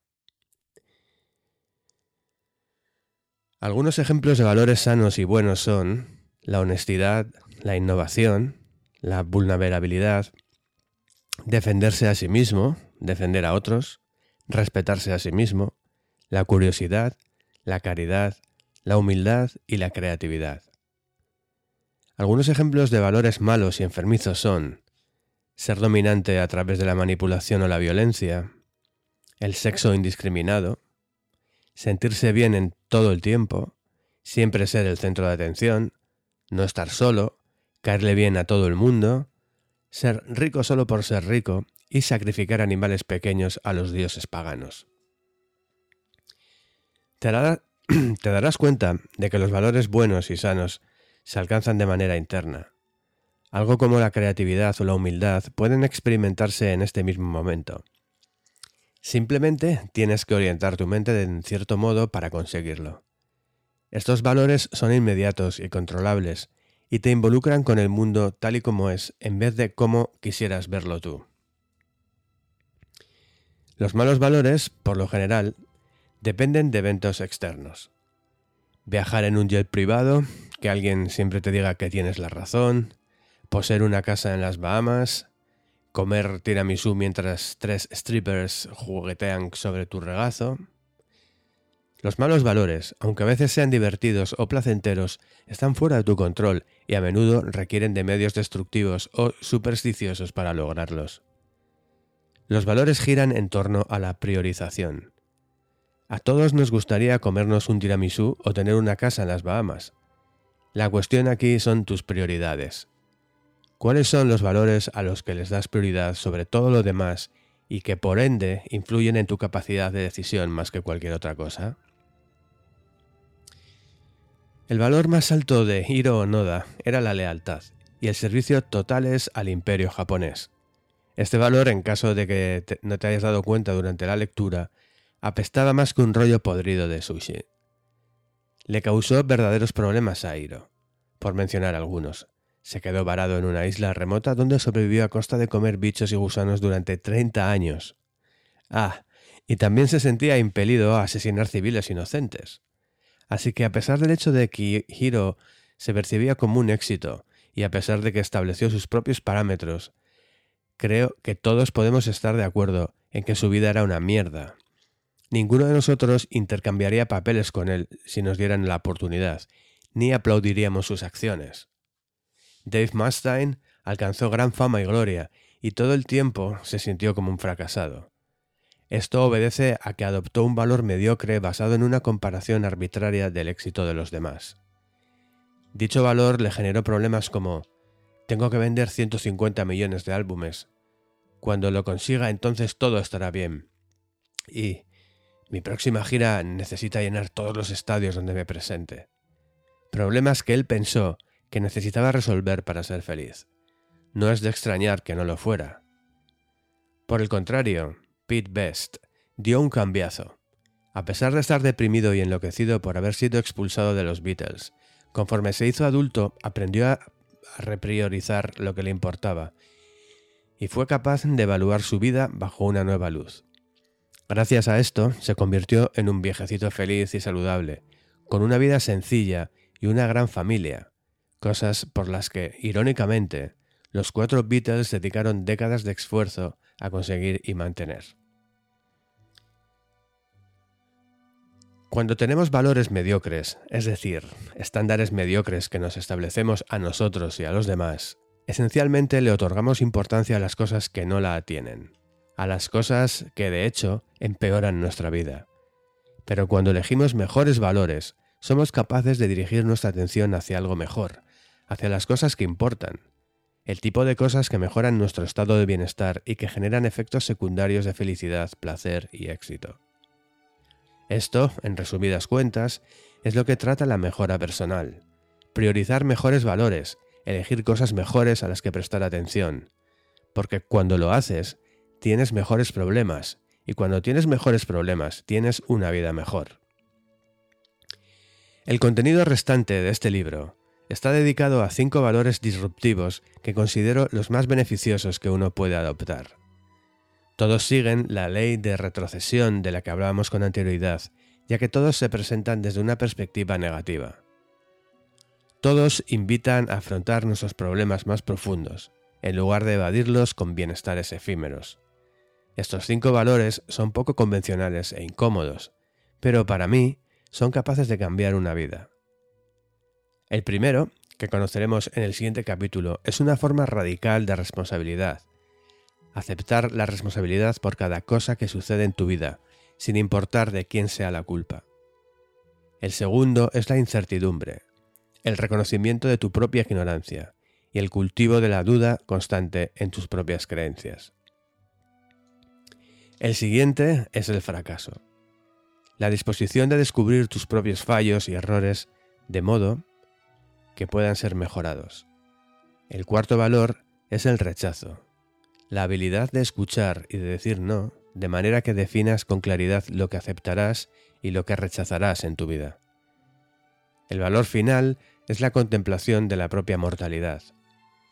Este es crucial, porque mantener una atención constante sobre la propia muerte es quizá la única cosa capaz de ayudarnos a mantener nuestros otros valores en la perspectiva apropiada. Capítulo 5 Siempre decides algo. Imagina que alguien te pone una pistola en la cabeza y te dice que tienes que correr 42 kilómetros en menos de 5 horas, o si no, te matará a ti y a toda tu familia. Sería horrible. Ahora imagina que te compraste unos zapatos deportivos y ropa deportiva chulísima, entrenaste con religiosidad durante meses y completaste tu primera maratón con tu familia más cercana y tus amigos aplaudiéndote y lanzándote vítores en la línea de meta. Eso podría ser en potencia uno de los momentos de más orgullo de tu vida. Los mismos 42 kilómetros, exactamente la misma persona corriéndoslo. El mismo dolor recorriéndote las mismas piernas. Pero cuando escogiste libremente y estabas preparado para ello, fue un acontecimiento espléndido e imponente en tu vida cuando fue forzado en contra de tu voluntad, resultó una de las experiencias más terroríficas y dolorosas de tu existencia. A veces, La única diferencia entre un problema doloroso o sentirte con poder es la percepción de que nosotros lo escogimos, que somos responsables de ello. Si tu situación actual te hace sentir miserable, sin duda se debe a que consideras que alguna parte de él está fuera de tu control, que existe un problema y que no tienes la habilidad para resolverlo, un problema que te lanzaron sin que tuvieras elección. Cuando sentimos que elegimos nuestros problemas, nos sentimos con poder. Cuando pensamos que los problemas nos cayeron en contra de nuestra voluntad, nos sentimos victimizados y miserables. La elección. William James tenía problemas, problemas de verdad muy malos. A pesar de haber nacido en el seno de una familia rica y prominente, desde su nacimiento sufrió problemas de salud de vida o muerte. Una afección en un ojo que lo dejó temporalmente ciego en su niñez, una terrible condición estomacal que le causaba vómitos excesivos y lo forzó a adoptar un oscuro y selectivo régimen alimenticio, problemas con su audición, espasmos musculares de espalda tan fuertes que no le permitían sentarse o mantenerse erguido durante días enteros.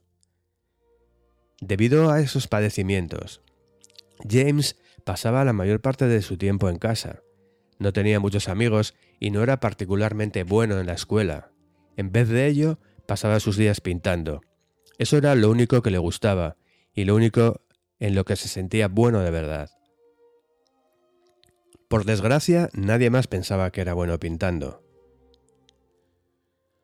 Cuando llegó a la edad adulta, nadie compró su arte y conforme pasaron los años su padre, un empresario millonario, empezó a ridiculizarlo por su pereza y su falta de talento. Mientras tanto, su hermano menor, Henry James, se convirtió en un novelista mundialmente aclamado, y su hermana, Alice James, también se convirtió en un nombre como escritora. Williams era el bicho raro de la familia, la oveja negra. En un intento desesperado por salvar el futuro del joven, su padre recurrió a sus contactos comerciales para que William fuera admitido en la Facultad de Medicina de Harvard. Era su última oportunidad, le dijo su progenitor. Si la echaba a perder, no habría esperanza para él. Pero William nunca se sintió como en casa ni en paz en Harvard.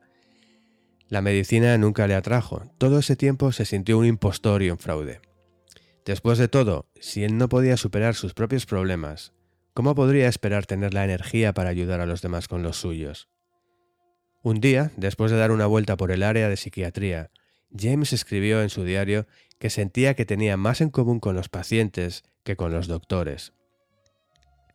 Así pasaron un par de años, y de nuevo, con la desaprobación de su padre, Williams, William James dejó la facultad. Pero, más allá de lidiar con el peso de la ira de su progenitor, decidió irse lejos. Se alistó en una expedición antropológica a la selva amazónica.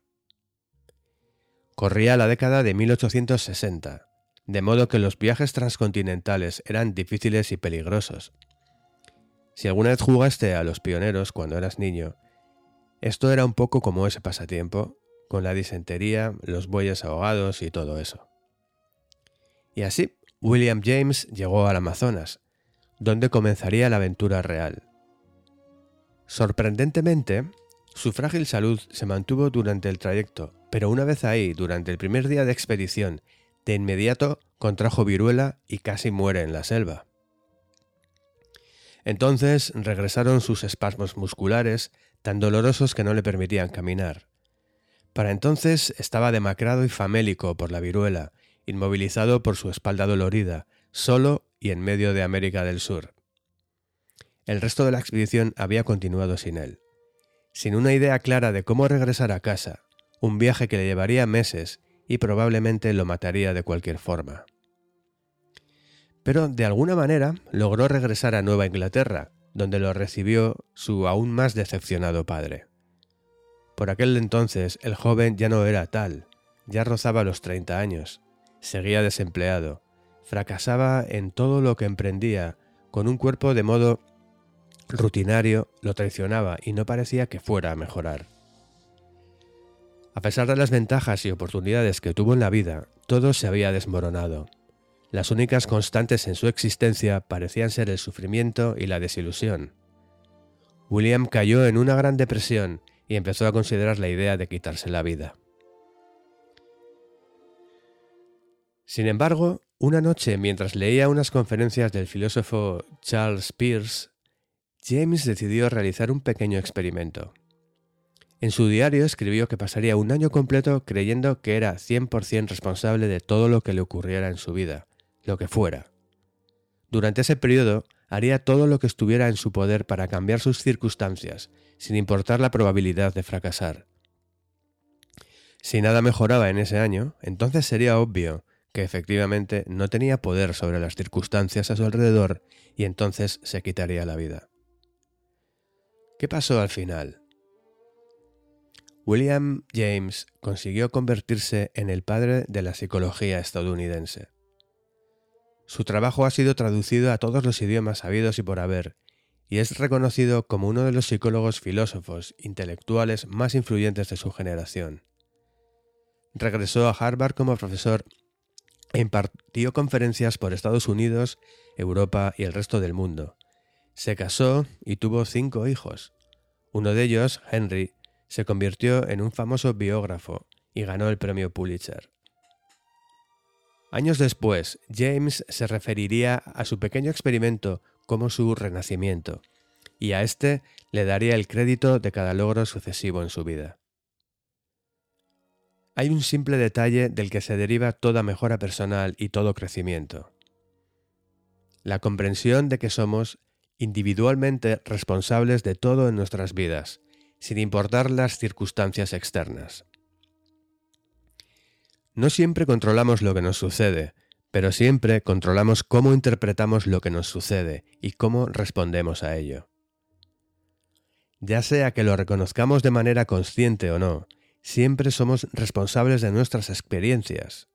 Es imposible no serlo. Elegir no interpretar conscientemente los eventos en nuestras vidas es una forma de interpretar los eventos en nuestras vidas. Elegir no responder a los eventos en nuestras vidas es una manera de responder a los eventos en nuestras vidas.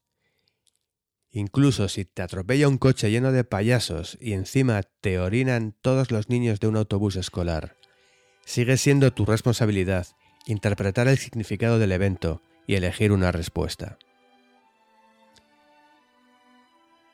Nos guste o no, siempre adoptamos un papel activo en lo que ocurre dentro de nosotros y a nosotros. Siempre estamos interpretando el significado de cada momento y de cada situación. Siempre elegimos los valores sobre los que nos desenvolvemos y los parámetros con los que evaluamos todo lo que nos sucede. A menudo, un mismo evento puede ser bueno o malo, dependiendo del parámetro que elijamos usar. La cuestión es, siempre estamos eligiendo, tanto si lo reconocemos como si no, siempre. Todo se resume en cómo. En realidad no existe tal cosa como que te importe una mierda. Es imposible. A todos nos tiene que importar algo. Que te importe una mierda todo es darle importancia a algo. Las verdaderas preguntas son, ¿a qué elegimos darle importancia? ¿Sobre qué valores estamos eligiendo basar nuestras acciones? ¿Qué parámetros elegimos para evaluar nuestra vida? ¿Son estas buenas elecciones, buenos valores y buenos parámetros? La falacia de la responsabilidad culpa. Hace años, cuando era más joven y más estúpido, escribí una entrada en mi blog y al final terminé con algo así. Y como alguna vez un gran filósofo dijo, un gran poder conlleva una gran responsabilidad. Sonaba bien y autoritario. No podía recordar quién lo había dicho, y mi búsqueda en Google no solucionó nada, pero dejé la cita ahí igualmente. Le quedaba bien a la publicación. Diez minutos después llegó el primer comentario. Creo que el gran filósofo al que te refieres es el tío Ben de la película Spider-Man. Como también otro gran filósofo dijo, ups, un gran poder conlleva una gran responsabilidad. Las últimas palabras del tío Ben antes de que un ladrón, al que Peter Parker vio escapar con anterioridad, lo asesinara por alguna razón absolutamente inexplicable, en una acera repleta de gente. Ese gran filósofo. De todas formas, todos conocemos la frase. Se repite mucho, por lo general irónicamente, y después de siete cervezas. Pero es uno de esos lemas perfectos, que de verdad suenan inteligentes y sin embargo te dicen lo que básicamente ya sabes, incluso si nunca lo habías considerado antes. Un gran poder conlleva una gran responsabilidad. Es cierto, pero hay una mejor versión de este concepto. De hecho, es más profunda y todo lo que tienes que hacer es invertir los sustantivos. Una gran responsabilidad conlleva un gran poder. Cuantos más elijamos aceptar la responsabilidad de nuestras vidas, más poder tendremos sobre ellas.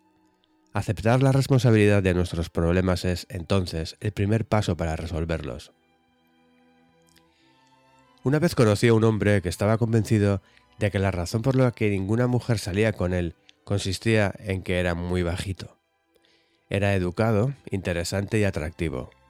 Un buen partido en principio, pero tenía la absoluta certeza de que las mujeres lo rechazaban por su baja estatura. Y debido a que él se sentía demasiado bajo, casi nunca salía ni trataba de relacionarse con personas del sexo femenino.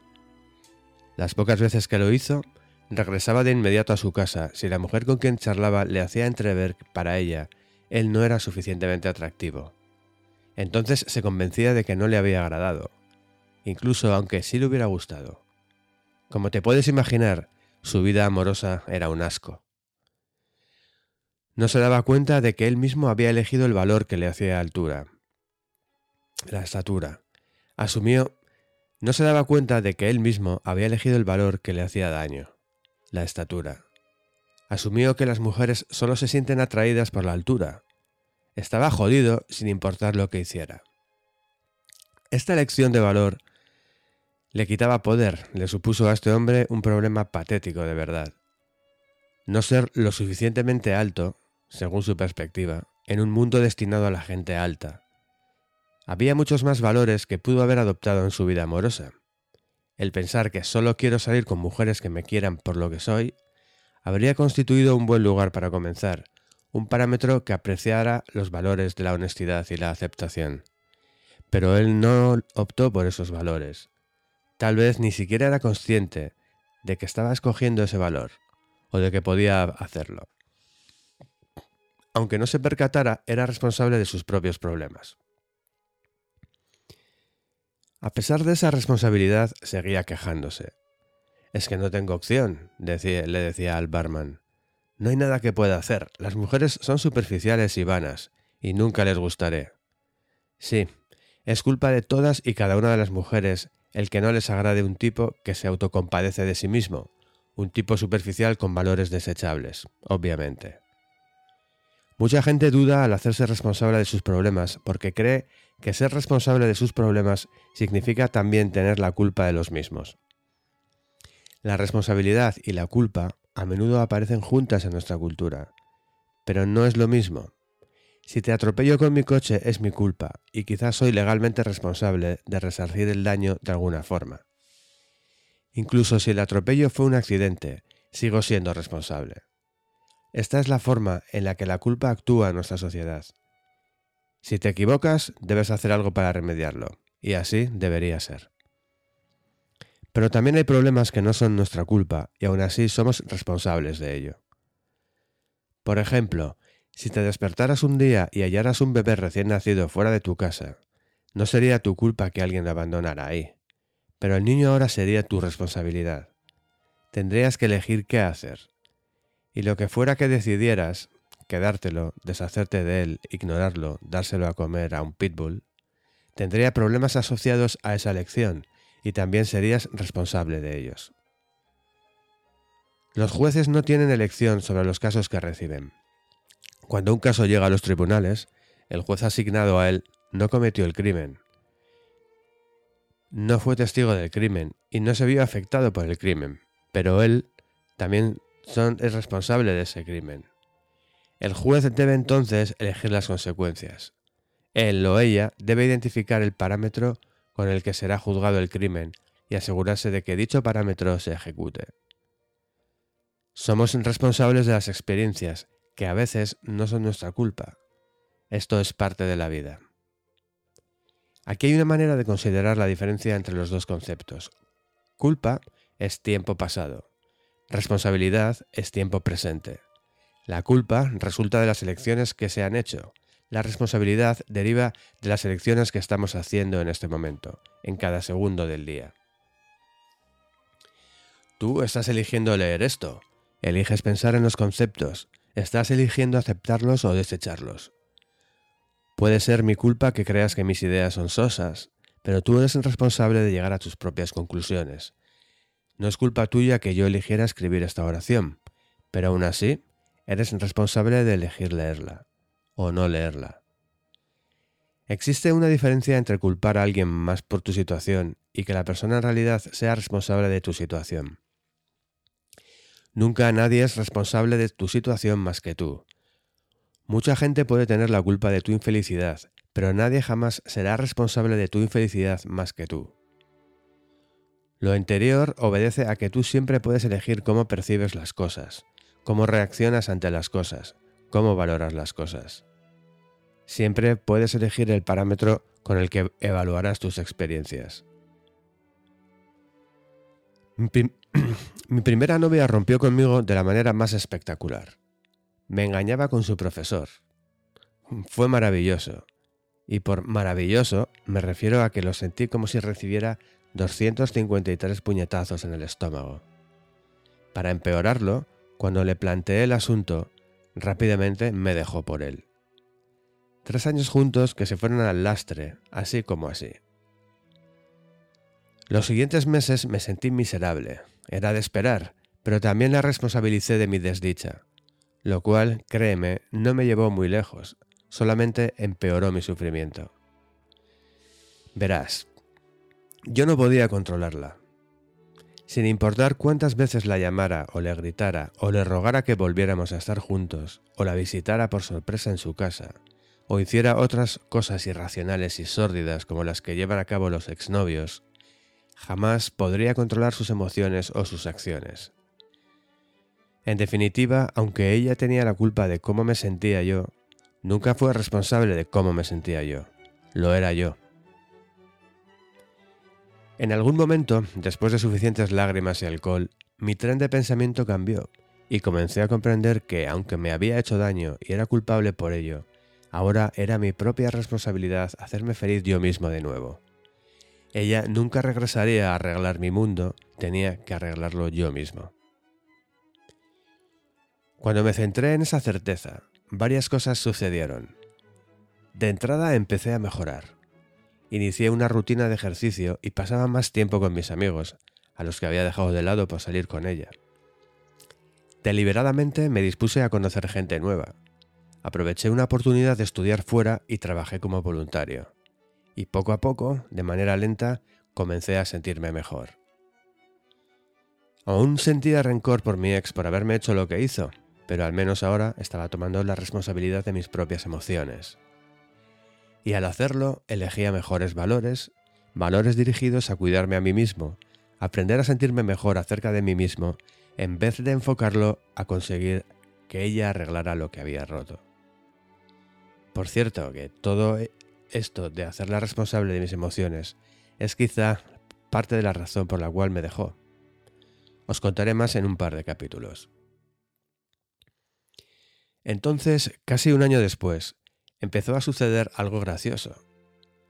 Conforme veía en retrospectiva nuestra relación, comencé a notar problemas que no había detectado antes, problemas de los que yo tenía la culpa y de que yo pude haber resuelto de alguna manera. Me di cuenta de que tal vez no era un gran novio y que la gente no traiciona a alguien de pronto y por acto de magia, a menos que haya sido infeliz por algún motivo. No pretendo justificar lo que hizo mi ex, para nada pero reconocer mis errores me permitió comprender que quizá yo no había sido la víctima inocente que creía ser, que no había desempeñado un papel al permitir que esa relación tan mala continuara durante tanto tiempo hasta que terminó. Después de todo, las personas que entablan una relación tienden a adoptar valores similares. Y si yo estuve con alguien que mantuvo valores tan mediocres durante mucho tiempo, ¿qué decía eso de mí y de mis propios valores? Tuve que aprender a las malas que si la gente en sus relaciones es egoísta y sus acciones te hacen daño, es probable que tú también lo hagas, solo que no te has dado cuenta. En retrospectiva, fui capaz de mirar atrás y encontrar señales de alerta en la personalidad de mi exnovia, señales que yo había escogido ignorar o desestimar cuando ella estaba con ella. Esa era mi culpa. Pude darme cuenta de que tampoco había sido el novio del año. De hecho, a menudo fui frío y arrogante con ella. Otras veces di por sentado sus sentimientos, la ignoré y la lastimé. Estas cosas también eran mi culpa. ¿Mis errores justificaron su error? No, pero aún así asumí la responsabilidad de no volver a cometerlos nunca más y de jamás dejar pasar de nuevo esas mismas señales para garantizar que no sufriría una vez más las mismas consecuencias. Asumí la responsabilidad de esforzarme para que mis futuras relaciones con las mujeres resultaran mucho mejores, y me alegra reiterar que lo he logrado. Ya no me engañaron más novias ni recibí 253 puñetazos en el estómago. Asumí la responsabilidad de mis problemas y en base a ellos mejoré. Asumí mi responsabilidad por mi papel en esa relación enfermiza y pude mejorar, mis relaciones siguientes. ¿Y sabes qué? El que me dejara mi ex, a pesar de ser una de las experiencias más dolorosas que he sufrido, fue una de las vivencias más trascendentes y decisivas de mi vida. Le reconozco haberme inspirado bastante crecimiento personal. Aprendí más de ese único problema de que una, de que una docena de mis éxitos combinados. A todos nos encanta asumir la, la responsabilidad del éxito y la felicidad. Caray, a veces incluso discutimos por quién se queda con la responsabilidad del éxito y la felicidad. Pero asumir la responsabilidad de nuestros problemas es mucho más importante. Ahí es donde se inicia la verdadera mejora de vida. Simplemente culpar a los demás es hacerte daño a ti mismo. Responder a la tragedia. Pero ¿qué hay sobre los eventos realmente trágicos? Mucha gente puede estar de acuerdo con eso de asumir la responsabilidad de los problemas del trabajo o de ver demasiada televisión cuando en realidad debería estar jugando con sus hijos o haciendo algo de provecho. Pero cuando se trata de tragedias horribles, tirar del cordón de emergencia del tren de la responsabilidad y se bajan tan pronto como se detiene el ferrocarril. Algunas cosas les son demasiado dolorosas como para enfrentarlas. Piénsalo así. La intensidad del evento no cambia la verdad subyacente. Si te asaltan, por ejemplo, obviamente no tienes la culpa de que te roben. Nadie jamás escogería pasar por algo así. Pero, así como el bebé fuera de tu casa, eres lanzado de inmediato a la responsabilidad en una situación de vida o muerte. Te defiendes, entras en pánico, lo denuncias a la policía, tratas de olvidarlo y finges que nunca sucedió. Estas son todas las opciones y reacciones de las que eres responsable asumir o desechar. Tú no escogiste el asalto, pero aún es tu responsabilidad manejar las consecuencias emocionales, psicológicas y legales de la experiencia. En 2008, los talibanes tomaron el control de Swat Valley, una parte remota en el noroeste de Pakistán, donde rápidamente implementaron su agenda extremista islámica. Cero televisión, cero películas, cero mujeres fuera de su casa sin un acompañante varón, Cero niñas en las escuelas. En 2009, una niña pakistaní de 11 años, llamada Malala Yousafzai, empezó a manifestar su desacuerdo con la prohibición de la educación escolar para el sexo femenino. Ella continuó asistiendo a la escuela local, poniendo en peligro su vida y la de su padre. También asistía a conferencias en ciudades cercanas. Malala escribió en Internet, ¿Cómo se atreven los talibanes a quitarme mi derecho a la educación? Un día, en 2012, a la edad de 14 años, recibió un tiro en la cara mientras viajaba en el autobús que la trasladaba a su casa después de asistir a la escuela. Un soldado talibán enmascarado y armado con un rifle se subió al vehículo y preguntó, ¿Quién es Malala? Díganmelo o les dispararé a todos. Malala se identificó una lección asombrosa en sí misma y de sí misma. Y el hombre le disparó en la cara frente a los demás pasajeros. Malala entró en coma y estuvo a punto de perder la vida. Los talibanes declararon públicamente que si de alguna forma sobreviviría al atentado, además de a ella, también matarían a su padre. En la actualidad, Malala aún vive, aún habla de la violencia y la opresión en contra de las mujeres en los países musulmanes, solo que ahora lo hace como una autora bestseller. En 2014 recibió el Premio Nobel de la Paz por sus esfuerzos. Parece que haber recibido un balazo en el rostro solo lo proyectó una audiencia más grande y más valentía que antes. Podría haber sido fácil para ella mentir y decir, no puedo hacer nada, o no tengo opción. Eso irónicamente también hubiera sido su elección, pero eligió lo opuesto. Hace unos años escribí en mi blog algunas ideas para este capítulo y un hombre dejó un comentario. Dijo que yo era superficial. Añadió que no tenía una comprensión real de los problemas de la vida o de la responsabilidad humana, señaló que su hijo recientemente había muerto en un accidente automovilístico. Me acusó de no saber lo que es el dolor verdadero y dijo que yo era un cabrón por sugerir que él era responsable del dolor que sentía por el fallecimiento de su vástago. Obviamente, el hombre había sufrido un dolor más grande del que la mayoría de la gente tiene que afrontar jamás en su vida. Él no escogió que su hijo muriera, ni fue culpa de él que falleciera. Tenía la responsabilidad de enfrentar su pérdida, a pesar de que era clara y comprensiblemente indeseada. Pero a pesar de ello, él era el responsable de sus propias emociones, creencias y acciones. La manera en que reaccionó ante la muerte de su hijo fue su propia elección. El dolor de uno u otro tipo es inevitable para todos, pero tenemos el derecho de elegir lo que significa para nosotros. Incluso al decretar que él no tenía opción y que solo deseaba a su hijo vivo de nuevo. Él estaba eligiendo, esa fue una de las muchas formas en las que pudo haber elegido usar ese dolor. Por supuesto que no le dije nada de eso a él. Yo estaba demasiado ocupado sintiendo pavor y pensando que sí, probablemente esto me superaba y que no tenía la más mínima idea de lo que estaba hablando. Ese es un peligro latente en mi línea de trabajo. Un problema que yo escogí y un problema que es mi responsabilidad afrontar. Al principio me sentí fatal, pero después de unos minutos comencé a ponerme furioso. Sus objeciones tenían muy poco que ver con lo que yo, de hecho, afirmaba en mi artículo. Me dije, ¿y qué leches? Solo porque no tengo un hijo que haya muerto no significa que no haya experimentado un dolor horrible. Pero entonces apliqué mi propio consejo. Elegí mi problema. Me podía enfadar con este hombre e iniciar una discusión, tratar de demostrar quién de los dos había sufrido más lo que solo nos habría hecho quedar a ambos como estúpidos e insensibles. O podía elegir un mejor problema, trabajar en practicar la paciencia, comprender mejor a mis lectores y tener presente a ese hombre cada vez que escribiera sobre dolor y traumas, y de ahí en adelante. Y eso es lo que he tratado de hacer desde entonces. A él simplemente le respondí que sentía su pérdida. Dejé ahí el tema. ¿Qué más podía decir? La genética y las cartas que nos han tocado.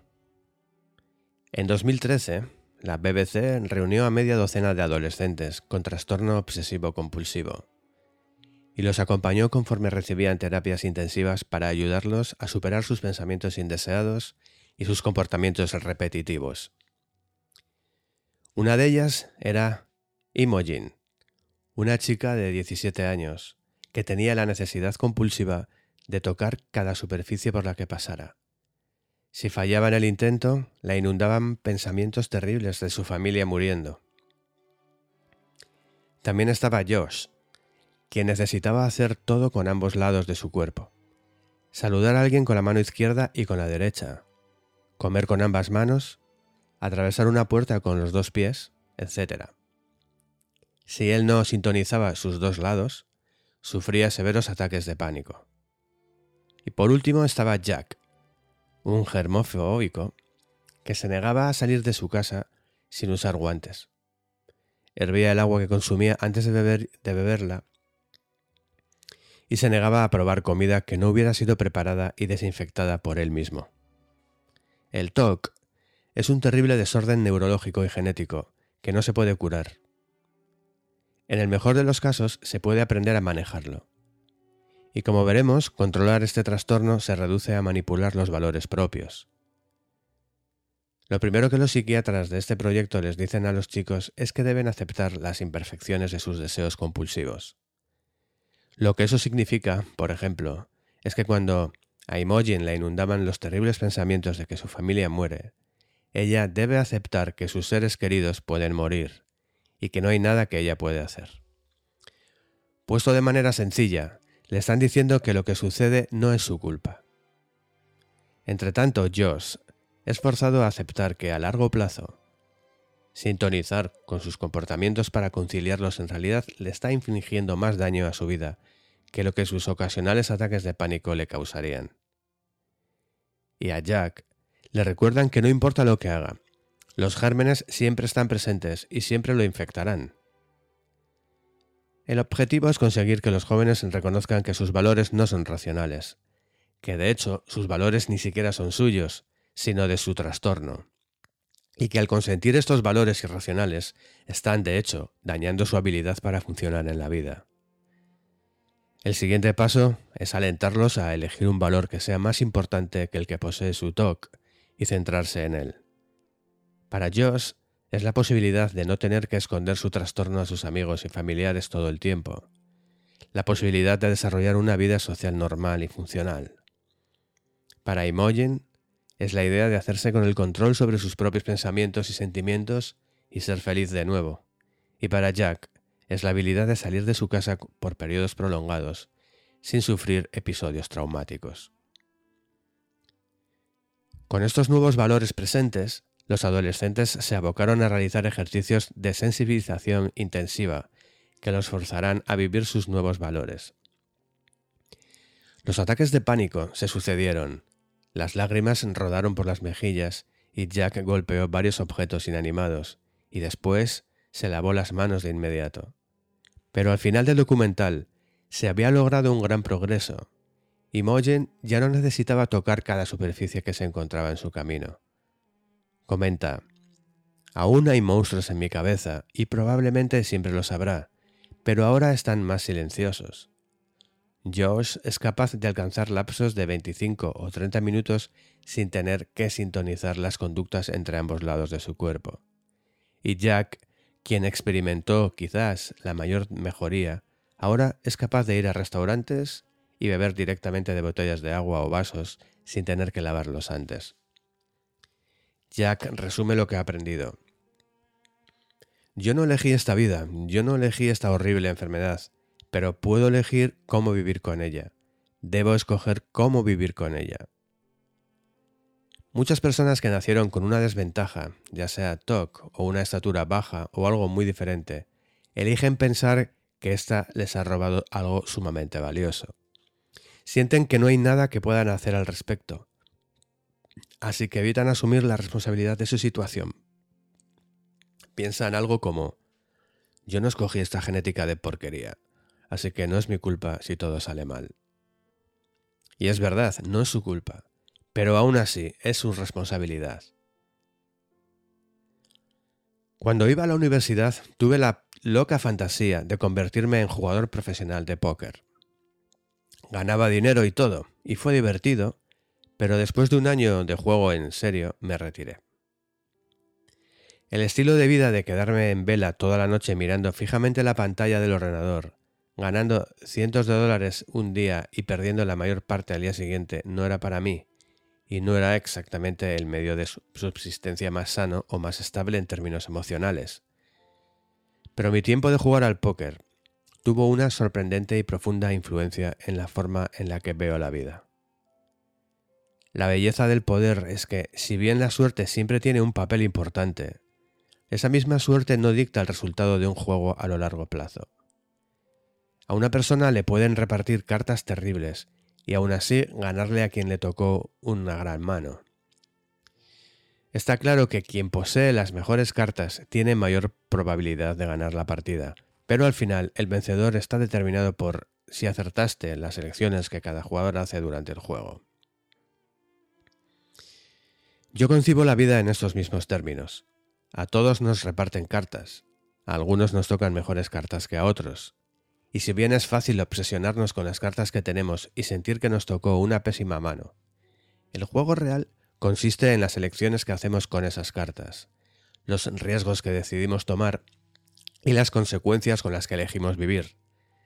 La gente que de manera consistente toma las mejores decisiones en las situaciones que les presentan son aquellas que por lo general salen adelante en el póker, igual que en la vida.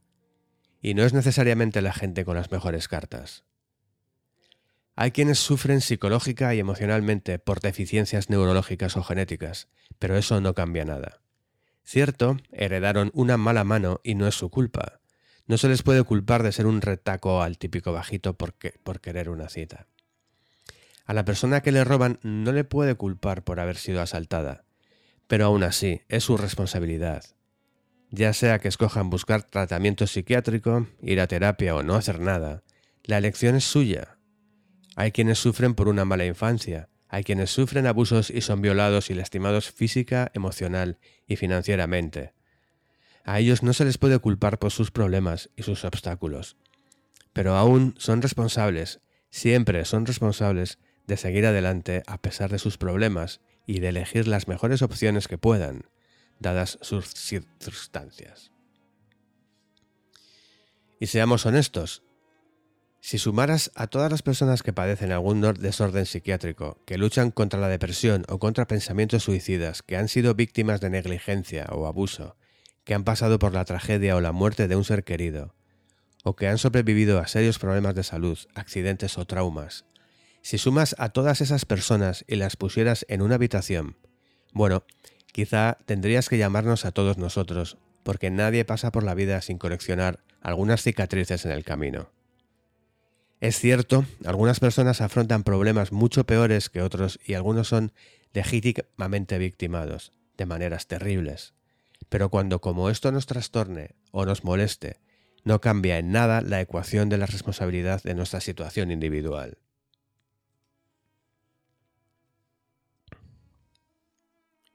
Victimismo chic. La falacia de la responsabilidad culpa le permite a la gente endosarle a los demás la responsabilidad de resolver sus problemas. Esta habilidad de deshacerse de la responsabilidad a través de la culpa le otorga a las personas un bienestar efímero y la sensación de creerse con derecho a todo. Desafortunadamente, un efecto colateral de Internet y de las redes sociales es que se ha vuelto más fácil que nunca lanzarle la responsabilidad incluso la más mínima de las infracciones, algún otro grupo o persona. De hecho, este juego de culpa-vergüenza se ha vuelto tan popular que en ciertas esferas se ve como algo guay.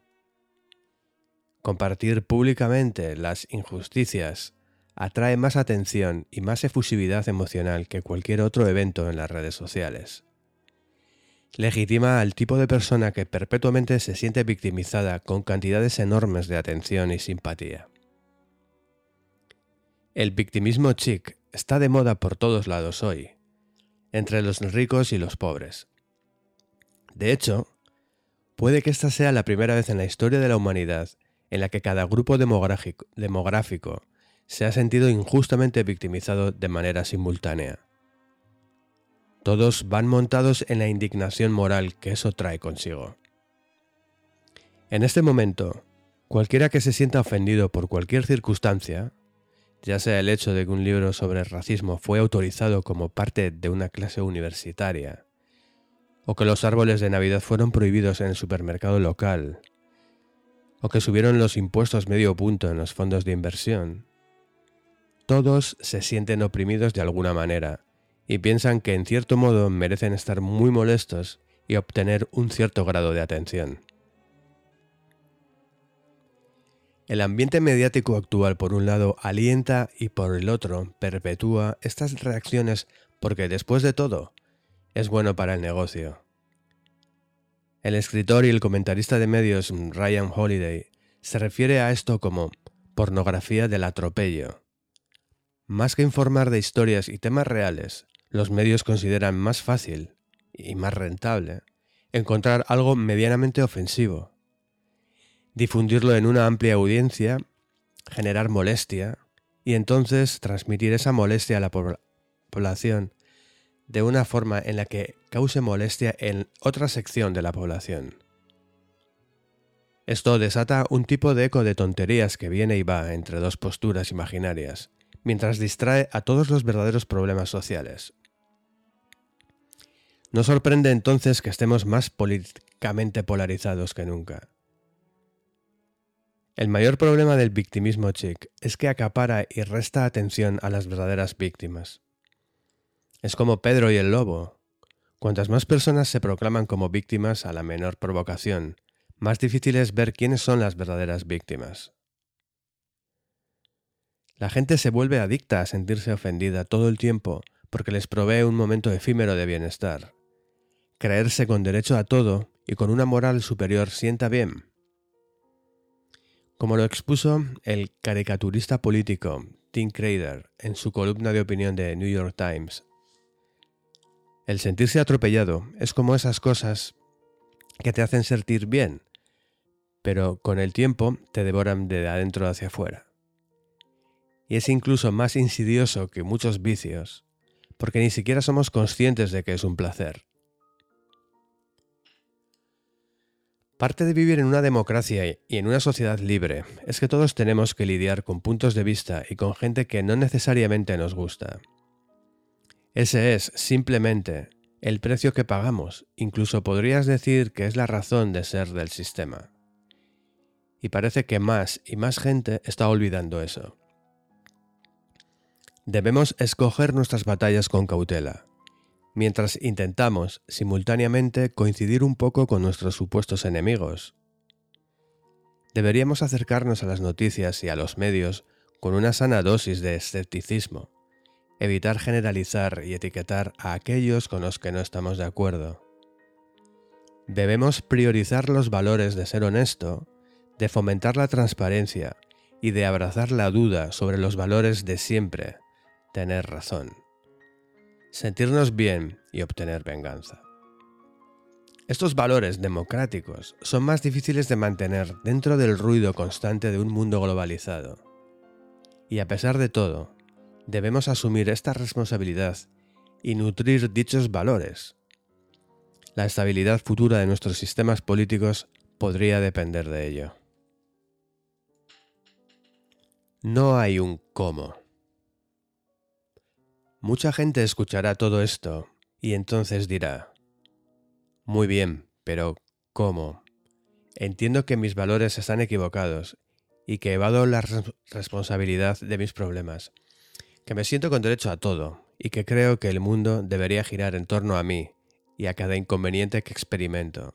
Pero ¿cómo cambio? Y a lo anterior responderé con mi mejor personificación de Yoda. Hazlo o no lo hagas, no hay un cómo. Tú ya estás eligiendo cada momento del día. ¿A qué le das importancia? Así que el cambio es tan sencillo como elegir darle importancia a algo diferente. En realidad es así de simple, solo que no es fácil. No es fácil porque te sentirás como un perdedor, como un fraude y como un tonto al principio. Te molestarás con tu mujer, con tus amigos o con tu padre en el proceso. Todos estos son efectos secundarios de cambiar tus valores, de cambiar a qué le estás dando importancia, pero son inevitables. Es simple, pero es muy, muy difícil. Veamos algunos efectos secundarios. Te vas a sentir inseguro, te lo puedo garantizar. ¿Debería darme por vencido?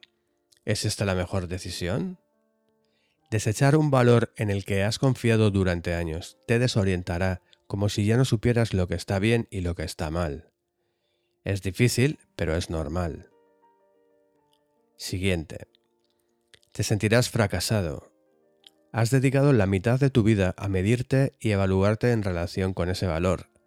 Así que cuando cambies tus prioridades y tus parámetros y dejes de comportarte de la manera en la que lo hacías antes, fracasarás en alcanzar ese antiguo y confiable parámetro.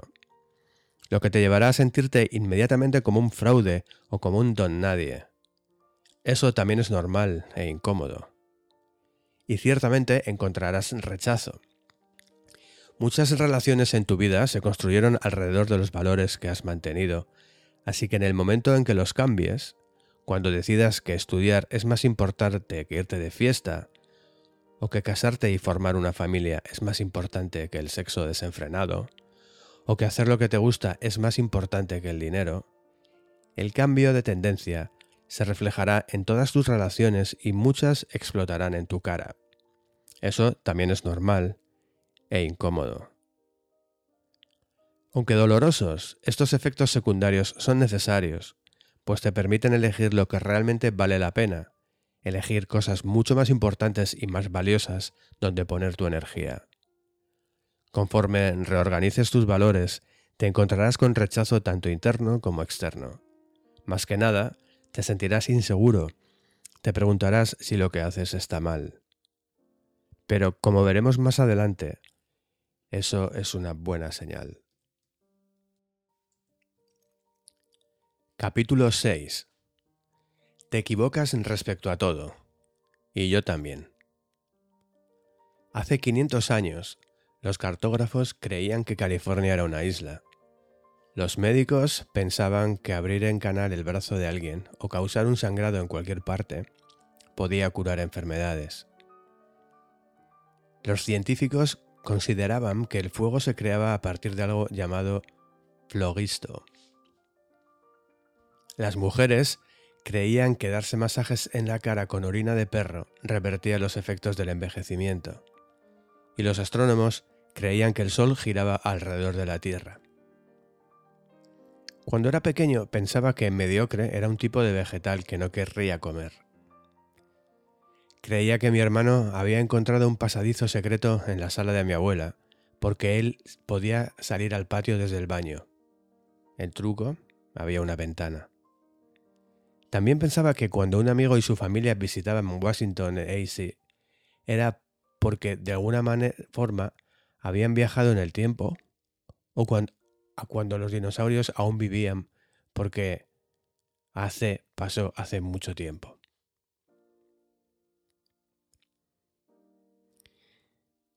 De adolescente le hice saber a todos que en realidad no me importaba nada, pero la verdad es que todo me importaba mucho. Eran otros quienes gobernaban mi vida y yo ni siquiera lo sabía. Pensaba que la felicidad era un destino y no una opción. Pensaba que el amor era algo que simplemente sucedía, no algo que tenías que trabajar para conseguirlo. Pensaba que ser guay tenía que ser practicado y aprendido de alguien externo, más que inventarlo para mí mismo. Cuando salía con mi primera novia, pensaba que estaríamos juntos para siempre, y cuando esa relación terminó, pensé que jamás volvería a sentir algo así por ninguna otra mujer. Luego, cuando volví a sentir lo mismo por otra mujer, pensé que el amor a veces no es suficiente. Y entonces comprendí que a cada individuo le toca decidir qué es suficiente y que el amor puede ser lo que sea que le permitamos ser. A cada paso del camino estaba equivocado respecto a todo. A través de mi vida he estado increíblemente errado respecto a mí. Los demás, la sociedad, la cultura, el mundo, el universo, todo y espero que siga siendo así durante el resto de mi vida. Así como el Mark del presente puede mirar atrás y ver cada error y defecto del Mark del pasado, un día el Mark del futuro mirará en retrospectiva las suposiciones del Mark del presente, incluyendo el contenido de este libro, y encontrará defectos similares. Y eso será algo bueno, porque significará que he crecido. Hay una frase muy famosa de Michael Jordan que cuenta cómo fallaba una y otra vez y que gracias a eso logró tener éxito. Bueno, en mi caso, yo siempre estoy equivocado respecto a todo, una y otra vez, y por eso mi vida mejora. El crecimiento es un proceso iterativo infinito. Cuando aprendemos algo nuevo, no es que vayamos a estar equivocados, a estar en lo cierto. Más bien vamos de estar equivocados a estar menos equivocados. Cuando aprendemos algo adicional, vamos de estar menos equivocados a estar menos equivocados que antes y así sucesivamente. Siempre estamos en el proceso de aproximarnos a la verdad y a la perfección sin nunca llegar a alcanzar ni la verdad ni a la perfección. No deberíamos buscar la respuesta correcta, definitiva para nosotros. En vez de ello, deberíamos tratar de ir deshaciéndonos poco a poco de nuestras equivocaciones actuales, de forma que estemos menos equivocados mañana. Cuando se ve desde esta perspectiva, el crecimiento personal puede resultar muy científico. Nuestros valores son nuestras hipótesis, esta conducta es buena e importante, esa otra conducta no lo es. Nuestras acciones son los experimentos, las emociones resultantes y los patrones de pensamiento que son nuestra información. No hay dogma correcto o ideología perfecta. Solo está lo que tu experiencia te ha mostrado que es bueno para ti, e incluso así, la experiencia está probablemente equivocada también. Y ya que tú, yo, y todos los demás tenemos necesidades, historias personales y circunstancias de vida diferentes. Inevitablemente, todos llegaremos a distintas respuestas correctas sobre lo que significan nuestras vidas y cómo deben ser vividas. Mi respuesta correcta incluye viajar solo durante muchos años, vivir en lugares oscuros y reírme de mis propios gases. O al menos esa era la respuesta correcta hasta hace poco. Esa respuesta cambiará y evolucionará porque yo cambio y evoluciono, y conforme me hago mayor y me vuelvo más experimentado, desecho aquello en lo que estaba equivocado y logro estar menos equivocado cada día. Mucha gente se obsesiona tanto con hacer todo correctamente en su vida que acabarán por no vivirla. Una determinada mujer está soltera, sola y tiene un compañero, pero nunca sale de su casa ni hace nada al respecto.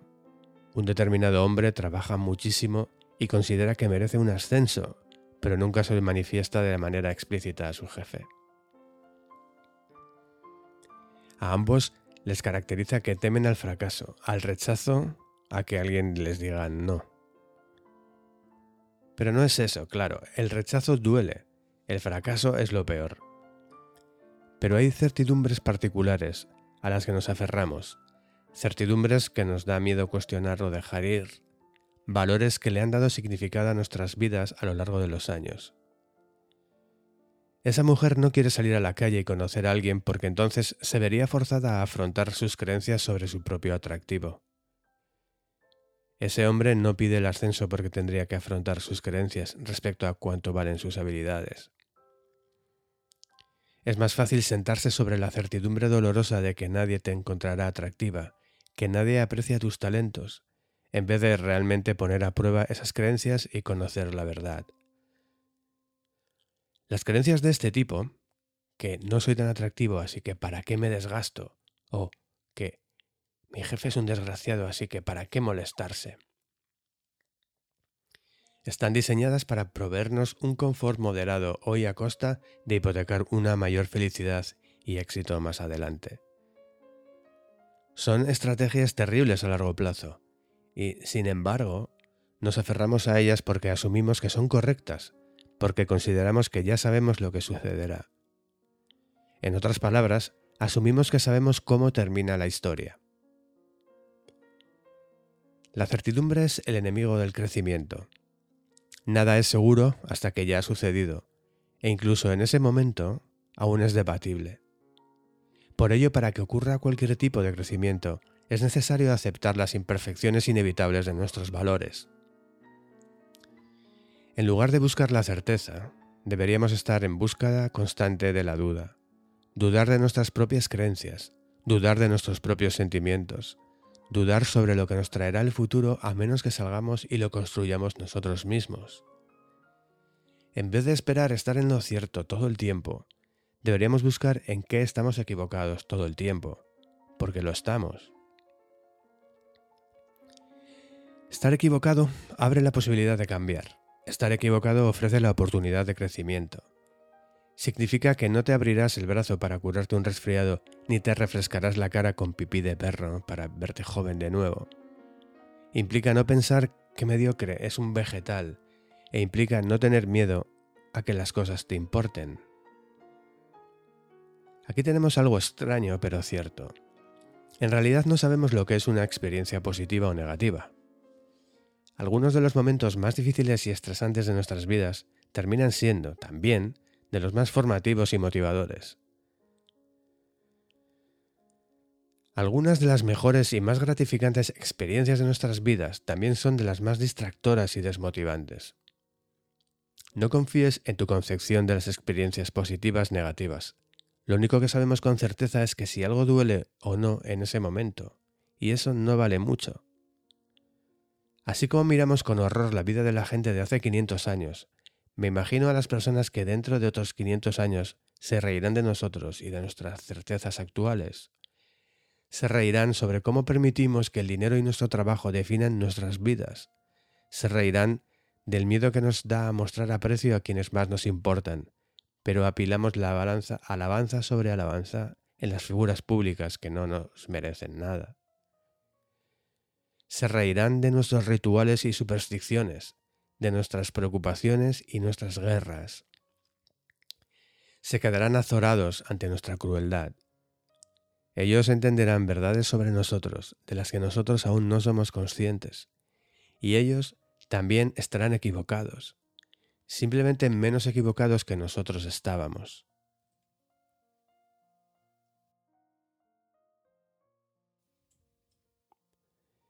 Arquitectos de nuestras propias creencias. Prueba esto. Escoge una persona al azar y condúcela a una habitación donde haya botones que presionar. Dile que si hace algo específico, algo indefinido que él o ella tendrá que averiguar, una luz destellará indicando que ha ganado un punto. Dile que el objetivo es ver cuántos puntos puede ganar en un lapso de 30 minutos. Cuando los psicólogos han aplicado este ejercicio, lo que sucede es lo esperado.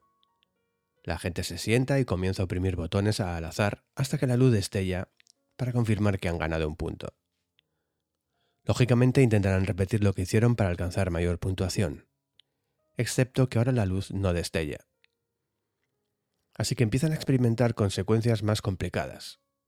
Presiono este botón tres veces, luego este solo una, espero cinco segundos y ¡ding! otro punto.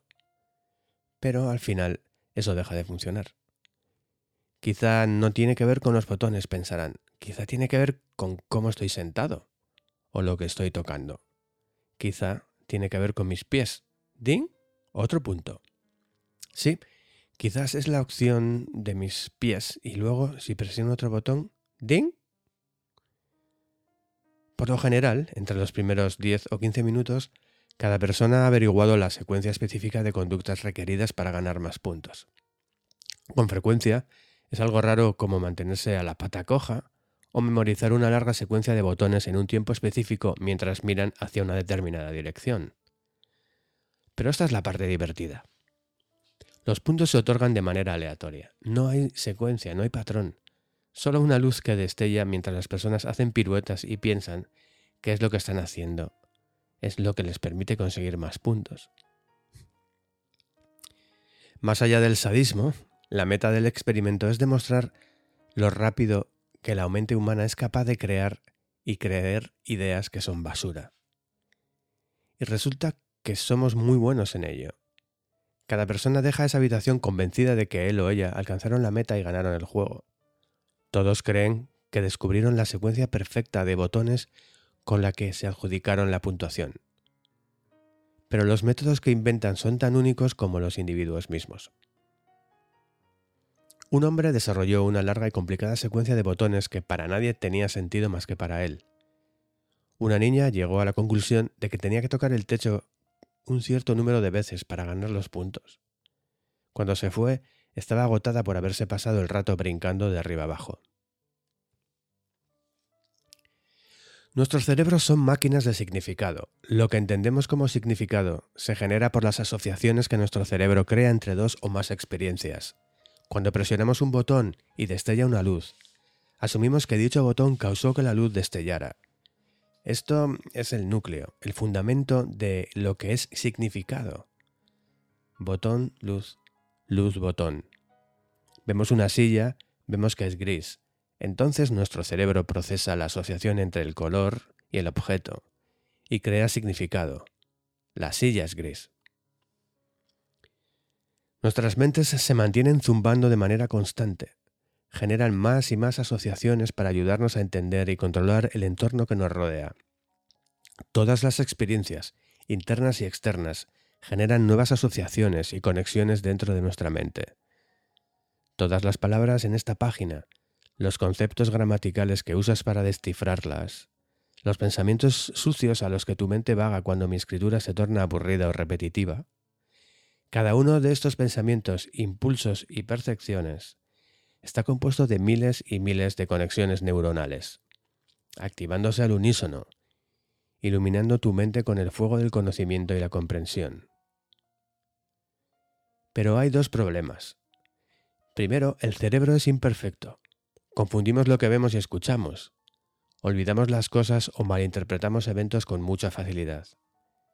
Segundo, una vez que creamos significado para nosotros mismos, nuestros cerebros están diseñados para aferrarse a dicho significado.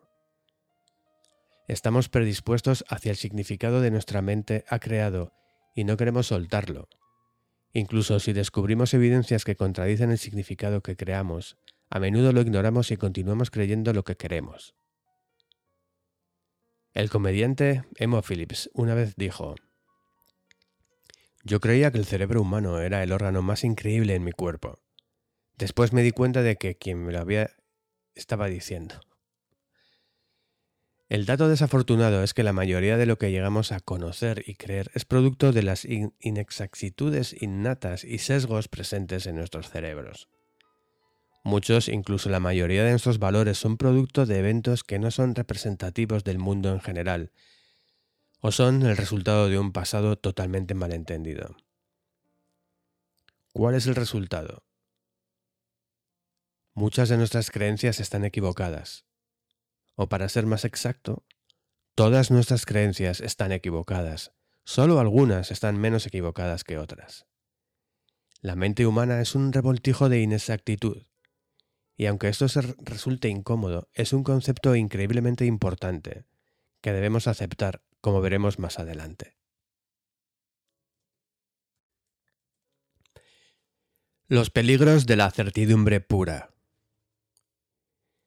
Erin se sienta frente a mí en el restaurante de sushi y trata de explicarme por qué no cree en la muerte. Han pasado casi tres horas, se ha comido exactamente cuatro rollos de pepino y ha bebido una botella de sake completa ella sola. De hecho, ya lleva la mitad de la botella número dos. Son las cuatro de un martes por la tarde. Yo no la cité allí. Ella vio en internet dónde estaba y me vino a buscar, de nuevo, lo ha hecho antes. Verás, Erin está convencida de que ella puede curar la muerte, pero también tiene la certeza de que necesita mi ayuda para hacerlo. Pero no un tipo de ayuda financiera o de negocios. Si tan solo necesitara consejos sobre relaciones públicas o algo, sería otra cosa. No, es mucho más que eso. Me necesita para ser su novio. ¿Y por qué? Después de tres horas de cuestionarla y una botella y media de saque, aún no me queda claro. Mi prometida estaba en el restaurante con nosotros, por cierto. Erin creyó que era importante que ella estuviera incluida en la discusión, pues quería que supiera que estaba dispuesta a compartirme, y que mi novia, ahora esposa, no debería sentirse amenazada por ella. Conocí a Erin durante un seminario de autoayuda en 2008. Parecía una persona maja, un poco loca, de esas a las que les gustan las cosas New Age, pero era abogada. Había estudiado en una universidad de renombre y parecía inteligente. Además se reía de mis bromas y me veía guapo, así que obviamente me acosté con ella. Un mes después me invitó a recorrer el país y a mudarme con ella. Esto me pareció una especie de luz roja y traté de romper nuestra relación. Respondió diciéndome que se mataría si me negaba a estar con ella. Vale, eso sumó dos luces rojas. Rápidamente la bloqueé de mi correo y de todos mis dispositivos. Dicha acción la frenó un poco, pero no la detuvo. Años antes de conocerla, Erin había sufrido un accidente automovilístico y casi pierde la vida. De hecho, médicamente había muerto durante algunos momentos. Toda su actividad cerebral se detuvo, pero la revivieron de milagro. Cuando regresó, afirmaba que todo había cambiado. Se transformó en una persona muy espiritual, se interesó y empezó a creer en la curación a través de la energía, los ángeles, la conciencia universal y las cartas del tarot. También creía que se había convertido en sanadora y empática y que podía ver el futuro. Y por alguna razón, después de conocerme, decidió que ella y yo estábamos destinados a salvar el mundo juntos, a curar la muerte, como afirmaba ella. Después de bloquearla, empezó a crear nuevas direcciones de correo electrónico, a veces mandándome más de una docena de mensajes iracundos en un solo día. Creó cuentas falsas de Facebook y Twitter, que usaba para acosarme a mí y a mi gente cercana. Creó un sitio web idéntico al mío y escribió decenas de artículos en los que afirmaba que yo era su exnovio y que le había mentido y la había engañado, que prometí casarme con ella y que nos pertenecíamos el uno al otro. Cuando contacté para que cerrara la página web, dijo que solo lo haría si yo volaba hasta California para estar con ella. Así era su idea del compromiso. Y durante todo este tiempo, su justificación siempre fue la misma. Estaba destinado a vivir con ella, que Dios lo había predispuesto así, que a ella literalmente la despertaban las voces de los ángeles en mitad de la noche, anunciándole que nuestra relación especial sería el presagio de una nueva era de paz permanente en la tierra. Sí, de verdad me dijo eso. Para cuando nos sentamos en el restaurante de sushi juntos, habían pasado cientos de correos. Si respondía o no, si contestaba respetuosamente o de manera iracunda, nada cambiaba nunca. Su mente nunca cambiaba, sus creencias nunca cedían. Esto llevaba siete años sucediendo y seguía. Así que ahí estábamos, en este pequeño local de sushi. Erin bebiendo sake como un cosaco y parloteando durante horas sobre cómo había curado las piernas renales de su gato con pura energía. Cuando se me ocurrió algo. Erin es adicta a la mejora personal. Gasta cientos de miles de dólares en libros, seminarios y cursos.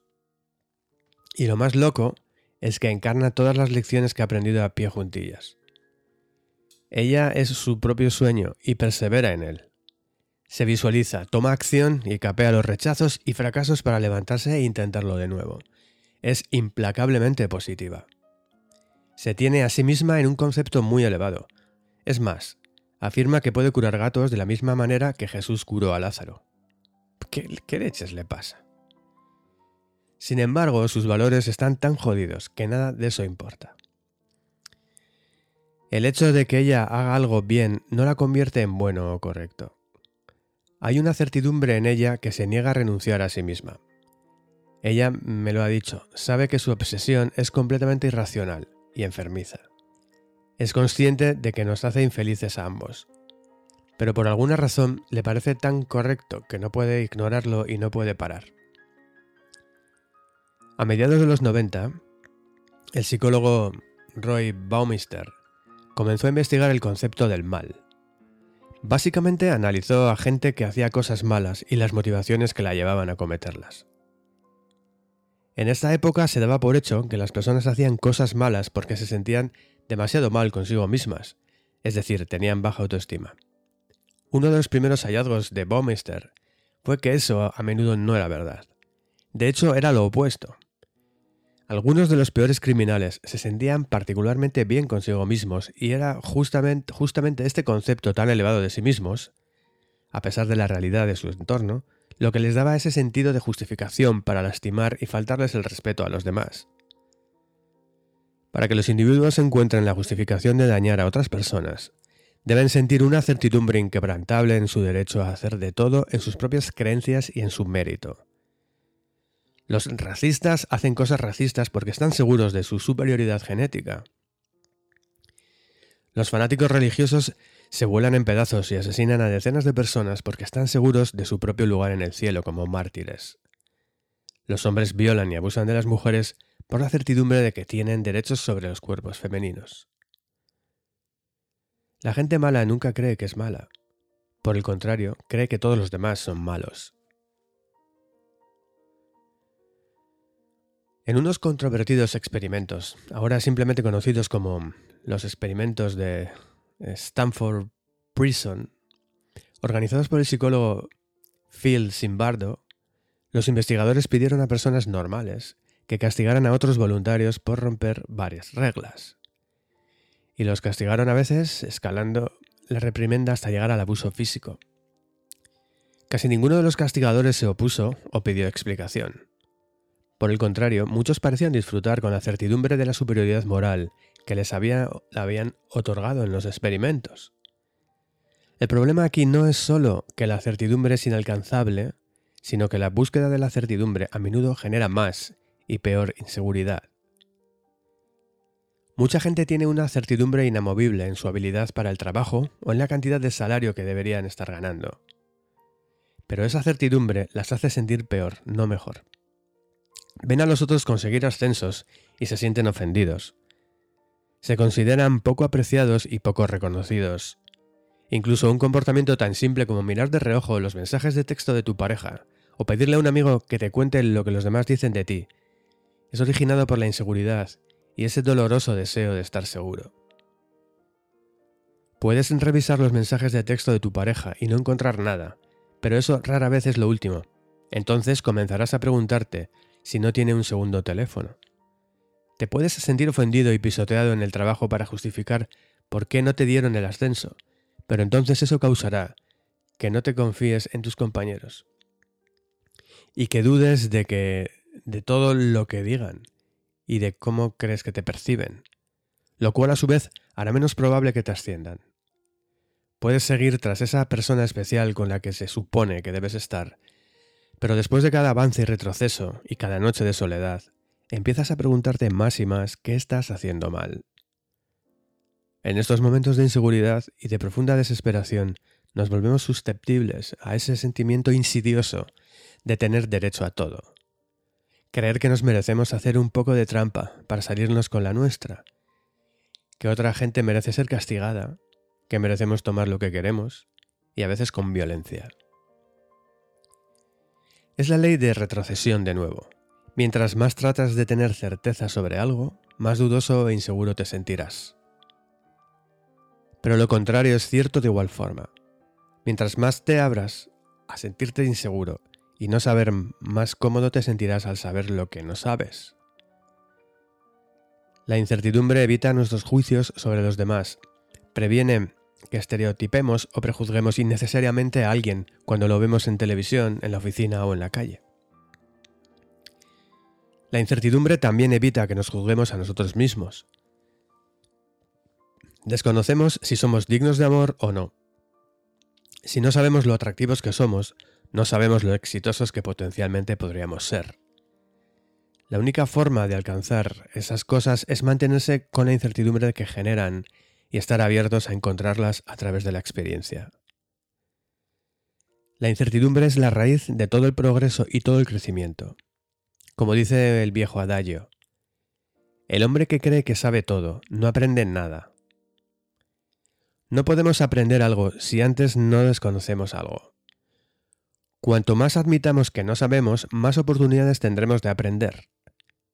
Nuestros valores son imperfectos e incompletos, y asumir que son perfectos y completos es situarnos en una mentalidad peligrosamente dogmática, que solo derivará en sentirnos con derecho a todo y a evadir la responsabilidad.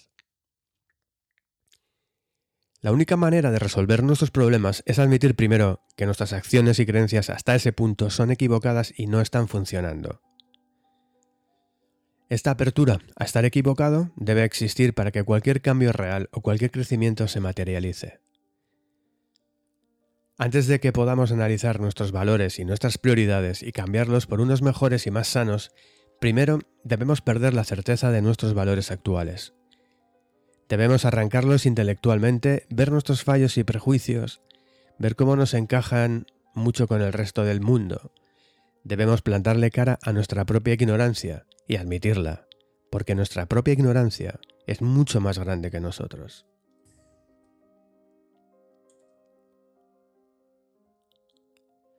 La ley Manson de la evasión. Seguro que has escuchado alguna forma de la ley de Parkinson. El trabajo se expande para llenar el tiempo disponible para su realización.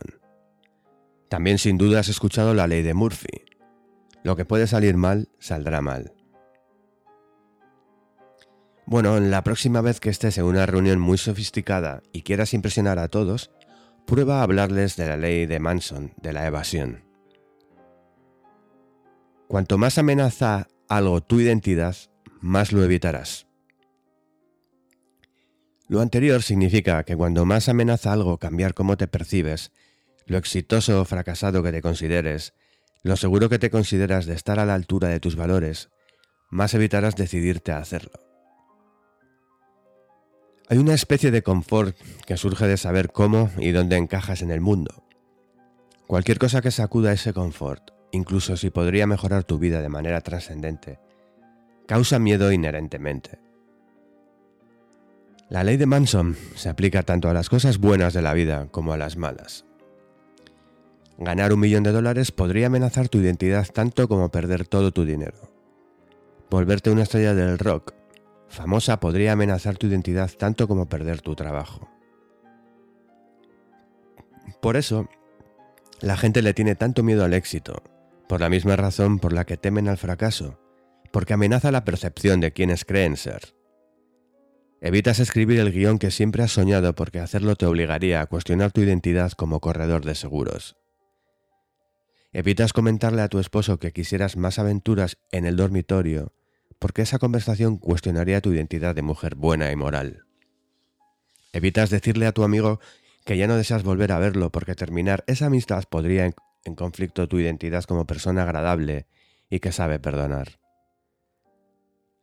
Estas son oportunidades buenas e importantes que dejamos pasar porque amenazan con cambiar cómo nos percibimos y cómo nos sentimos respecto a nosotros mismos. Amenazan los valores que hemos elegido y sobre los cuales hemos aprendido a regirnos. Tenía un amigo que hablaba sin cesar de vender su arte en línea y tratar de convertirse en un artista profesional, o al menos semiprofesional. Hablé durante años de su proyecto. Ahorró el dinero, incluso desarrolló varios sitios web y cargó sus portafolios. Pero nunca lo lanzó. Siempre hubo algún pretexto. La resolución de su trabajo no era suficientemente buena, o justo acababa de pintar algo mejor, o aún no estaba en posición de dedicarle el tiempo necesario. Los años pasaron y nunca dejó su trabajo real. ¿Por qué? Porque a pesar de soñar con vivir de su arte, la posibilidad real de convertirse en un artista que aún no le gusta a nadie le producía más temor que ser un artista del que nadie ha oído hablar. Al menos él estaba cómodo siendo, y ya se había acostumbrado a ser un artista del que nadie ha oído hablar. Tuve otro amigo que era muy fiestero. Siempre salía de noche y perseguía chicas. Después de años de vivir la gran vida, tristemente se quedó solo, deprimido y enfermo. Quería abandonar ese estilo de vida. Hablaba con una envidia feroz de aquellos que tenían relaciones estables y habían sentado la cabeza más que él. Sin embargo, nunca cambió. Pasaron los años, noche vacía tras noche vacía, mientras él bebía una botella después de otra. Siempre hubo una excusa, siempre hubo una razón por la que no podía parar. Renunciar a sus hábitos amenazaba demasiado su identidad. Él solo sabía ser el alma de la fiesta. Renunciar a eso habría equivalido a cometer araquiri psicológico. Todos tenemos valores sobre nosotros mismos y los protegemos. Tratamos de estar a la altura de ellos, los justificamos y los mantenemos. Incluso aunque no queramos, así es como funciona nuestro cerebro. Como comenté antes, estamos injustamente predispuestos hacia lo que ya conocemos, hacia lo que creemos que es verdadero. Si yo creo que soy un tipo agradable, evitaré situaciones que podrían contradecir esa creencia. Si creo que soy un chef maravilloso, buscaré oportunidades de probármelo a mí mismo una y otra vez. La creencia siempre prevalece. Hasta que no cambiemos cómo percibimos, en lo que creemos que somos y no somos, no podremos superar nuestra evasión y ansiedad. No podremos cambiar. Bajo esta luz, conócete a ti mismo, o encontrarte a ti mismo puede ser peligroso. Puede consolidarte en un rol estricto y abrumante, con expectativas innecesarias. Puede aislarte de tu potencial interior y de las oportunidades exteriores. Yo digo, no te encuentres, yo digo, nunca sepas quién eres, porque eso te mantendrá esforzándote y descubriendo, y te forzará a mantenerte humilde en tus juicios y a aceptar las diferencias en los demás. Mátate. El budismo postula que tu concepto de quién eres es un constructo mental arbitrario y que deberías dejar de enfrentarte a la idea de que tú existes. Todos los parámetros arbitrarios mediante los cuales te autodefines acaban por atraparte. Por ello, es mejor que te liberes de todo. En un sentido, podrías afirmar que el budismo te alienta a que te importe una mierda. Suena extraño, pero ese enfoque de la vida presenta beneficios psicológicos. Cuando soltamos las historias que nos contamos de nosotros a nosotros mismos, nos liberamos para finalmente actuar y fallar y crecer. Cuando alguien admite para sí misma, ¿sabes? Quizás no estoy hecha para una relación. En ese momento queda libre de actuar y terminar su mal matrimonio. No tiene ninguna identidad que proteger al permanecer en una mala relación conyugal solo para probarse algo a sí misma. Cuando el estudiante admite ante sí mismo, ¿Sabes? Quizá no soy un rebelde, quizá solo tengo miedo. Entonces queda libre para ser ambicioso de nuevo. No existe ninguna razón para sentirse amenazado de seguir sus sueños académicos y quizá fracasar. Cuando el corredor de seguros admite para sí mismo, ¿sabes? Quizá no hay nada único o especial acerca de mis sueños o de mi trabajo. Entonces se libera, puede iniciar la escritura de su guion y ver qué sucede.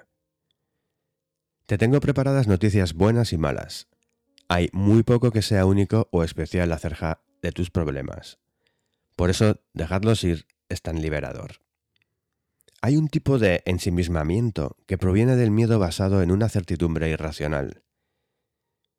Cuando asumes que el avión en el que viajas es el que se estrellará o que la propuesta de tu proyecto es la idea estúpida de la que todos se burlarán, o que eres aquel del que todos se mofarán o ignorarán, implícitamente estás diciéndote, soy la excepción, no me, no me parezco a nadie, soy diferente y especial. Esto es narcisismo puro y simple. Sientes como si tus problemas merecieran un trato diferente, que tus problemas son tan únicos que no obedecen las leyes del universo físico. Mi recomendación es, no seas especial, no seas único. Redefine tus parámetros de formas mundanas y amplias. Elige medirte a ti mismo, no como una estrella naciente o como un genio aún no descubierto. Elige evaluarte a ti mismo no como una víctima terrible o como un triste fracaso. En vez de ello, mídete con identidades más mundanas. Un estudiante, una pareja, un amigo, un creador. Cuanto más estrecha y rara sea la identidad que elijas para ti, más parecerá amenazarte todo. Por esa razón, defínete en las formas más simples y ordinarias posibles. Lo anterior con frecuencia significa renunciar a ideas de grandeza sobre ti mismo. Que eres asombrosamente inteligente o espectacularmente talentoso o íntimamente atractivo o especialmente victimizado en formas que la gente jamás podrá imaginar. Esto significa dejar de lado el sentirte con derecho a todo y dejar de creer que por alguna razón el mundo te debe algo. Esto significa renunciar a los bienestares emocionales efímeros en los que te has venido apoyando durante años. Como un adicto que deja la droga, pasarás por un periodo de abstinencia cuando empieces a dejar esas cosas. Pero cuando llegues al otro lado del túnel, saldrás mucho mejor.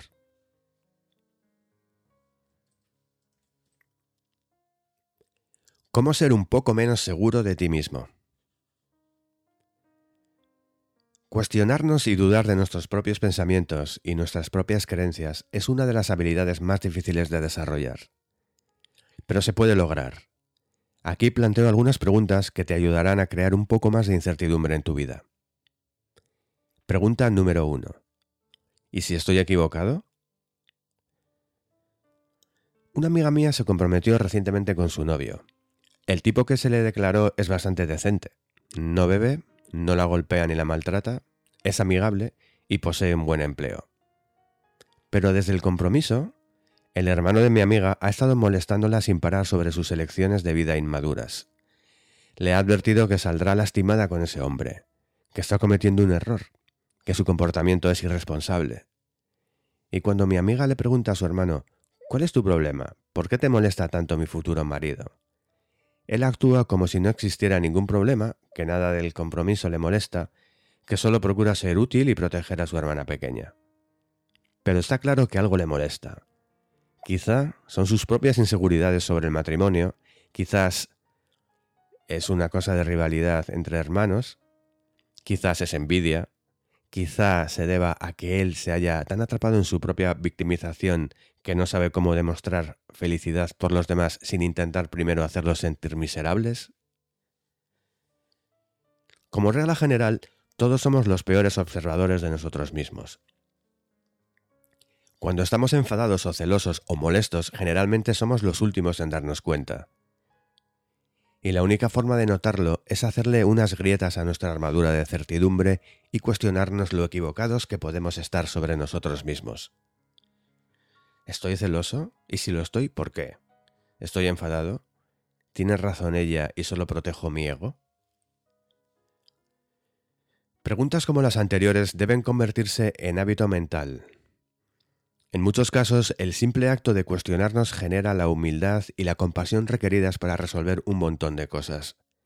Pero es importante destacar que solo porque te preguntes si tienes la idea equivocada no significa que la tengas. Si tu marido te golpea hasta el cansancio porque quemaste una sartén y te preguntas si estás equivocada por creer que estás mm, que te está maltratando.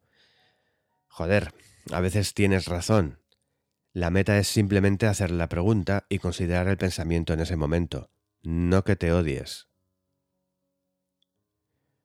Vale la pena recordar que para que cualquier cambio suceda en tu vida tienes que estar equivocado respecto a algo. Si te quedas ahí sentado sintiéndote miserable día tras día, entonces significa que ya estás equivocado sobre algo muy importante en tu vida, y hasta que seas capaz de hacerte preguntas para descubrir qué sucede, nada cambiará. Pregunta número 2. ¿Qué supondría que estuviera equivocado? Muchas personas son capaces de preguntarse si están equivocadas, pero pocas son capaces de ir un paso más allá y admitir qué supondría el que estuvieran equivocadas. Eso es porque el significado potencial detrás de nuestro estar equivocados a menudo es doloroso. No solo nos obliga a cuestionar nuestros valores, sino que nos fuerza a considerar cómo otro valor diferente y contradictorio podría verse y sentirse en potencia.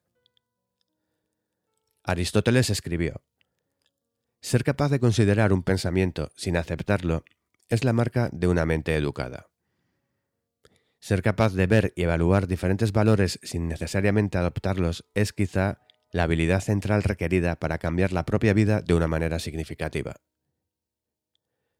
Respecto al hermano de mi amiga, la pregunta que debería hacerse a sí mismo sería, ¿qué supondría el que estuviera equivocado respecto a la boda de mi hermana? A veces la respuesta a semejante cuestión es muy clara, y sería algo así como, estoy siendo un cabrón egoísta, inseguro, narcisista. Si él está equivocado y el compromiso de su hermana está bien, es feliz y es sano, entonces en realidad no hay forma de explicar su propio comportamiento más que a través de sus propias inseguridades y valores de porquería. Él asume que sabe lo que es mejor para su hermana y que ella es incapaz de tomar decisiones de vida importantes por sí misma. Él se ve con el derecho y la responsabilidad de tomar esas decisiones por ella. Él está seguro de que lo asiste la razón y que todos los demás deben estar equivocados. Incluso una vez descubierto, ya sea el hermano de mi amiga o en nosotros mismos, ese sentirse con derecho a todo es difícil de admitir. Duele. Por eso poca gente se formula las preguntas complicadas. Pero dichos cuestionamientos de sondeo son necesarios para llegar al núcleo de los problemas que motivan su y nuestra conducta de idiotas. Pregunta número 3.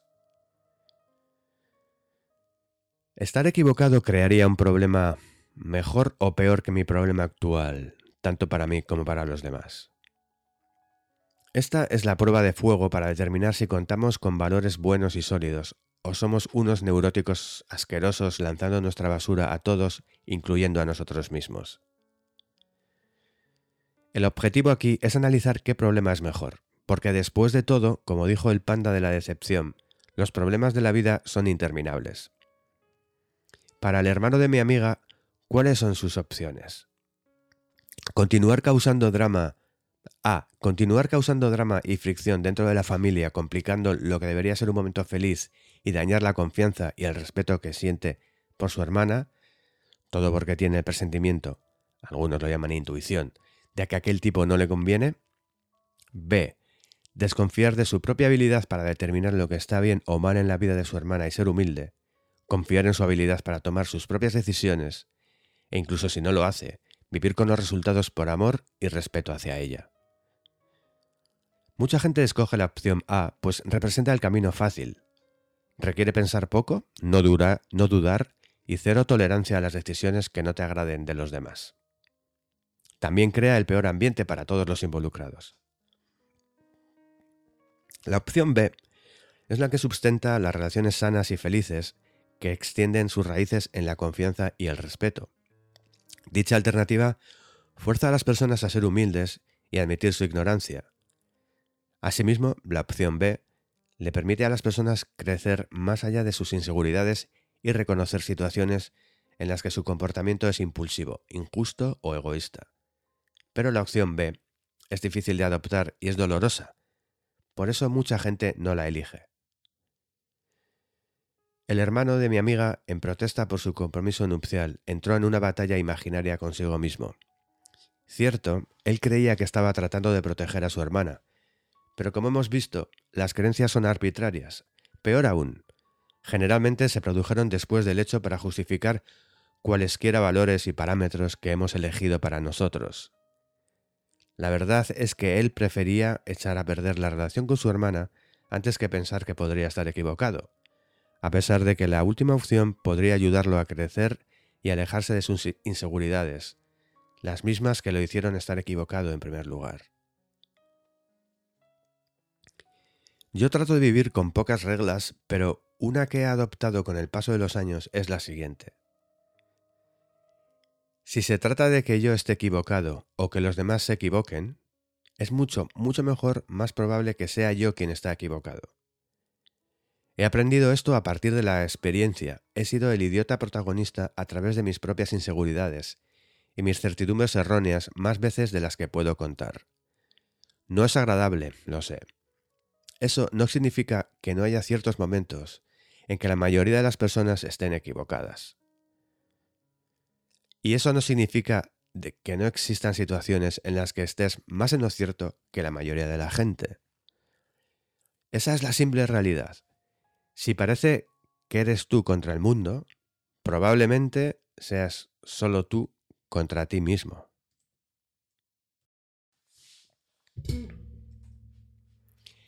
Capítulo 7 El fracaso es un paso hacia adelante. Lo digo totalmente en serio. Fui afortunado. Me gradué en la universidad en 2007 justo a tiempo para el colapso financiero y la gran recesión de Estados Unidos. Intenté entrar a trabajar en el peor mercado laboral en más de 80 años. Casi al mismo tiempo me enteré de que la persona a la que le alquilaba una de las habitaciones de mi apartamento no había pagado la renta desde hacía tres meses. Cuando le planté cara, lloró y luego desapareció, dejándonos a otro compañero y a mí con la deuda. Adiós ahorros.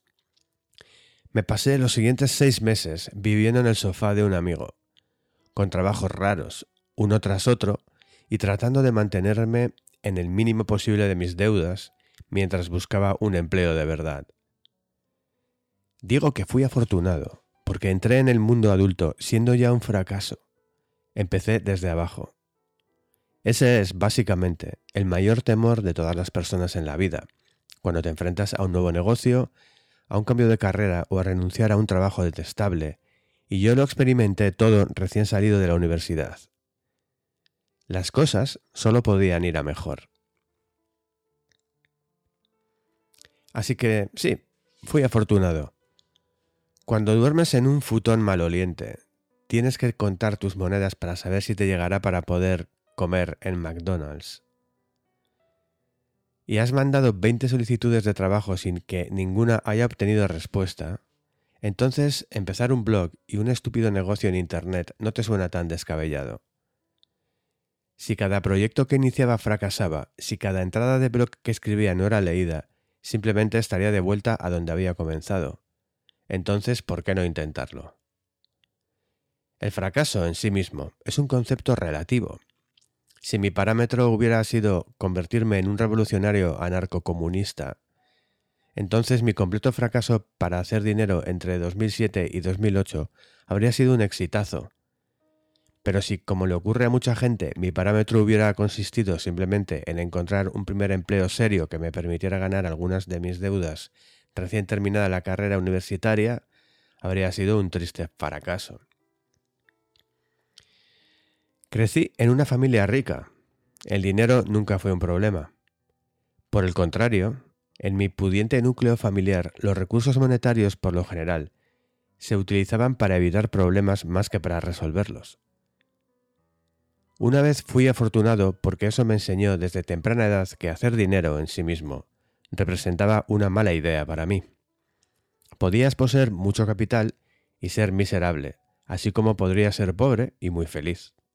Por lo tanto, ¿para qué usar el dinero como un medio para medir mi valía personal? En lugar de ello, mi valor radicaba en algo diferente.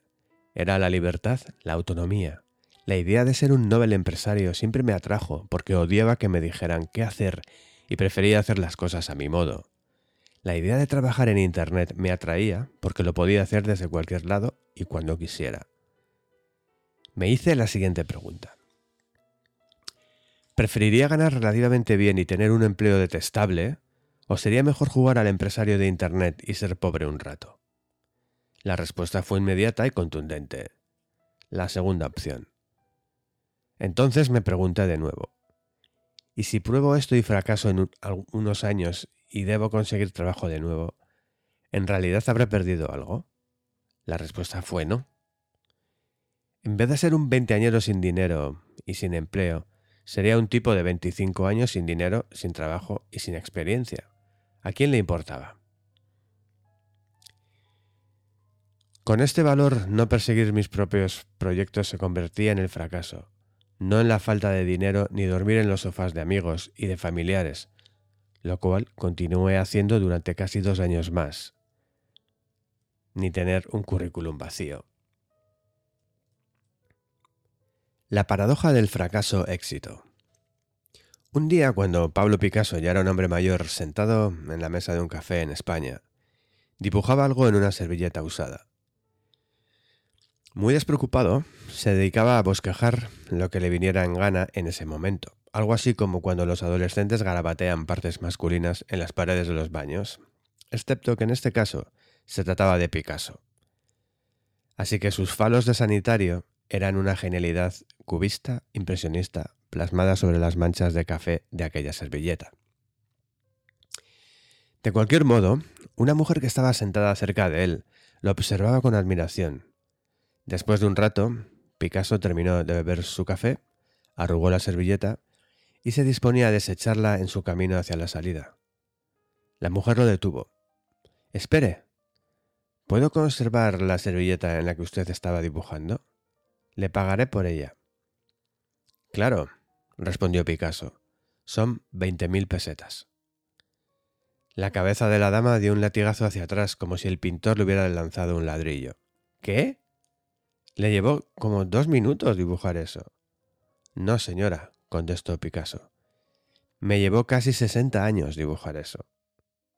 Dicho esto, introdujo la servilleta en su bolsillo y se alejó del café. La mejora de cualquier habilidad se basa en miles de pequeños fracasos y la magnitud de tu éxito se sustenta en el número de veces que fracasaste en algo. Si alguien es mejor que tú en algo, entonces es probable que lo sea porque ha fallado más veces que tú. Si alguien es peor que tú, entonces es probable que no haya pasado por todas las experiencias dolorosas de aprendizaje que has pasado tú.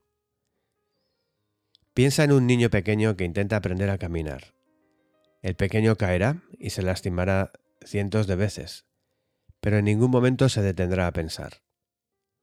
Oh, supongo que caminar no es lo mío, no soy bueno en esto.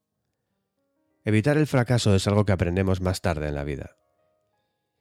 Estoy seguro de que mucho de lo anterior proviene de nuestro sistema educativo, que juzga con rigor en base al desempeño y castiga a quienes no les va bien.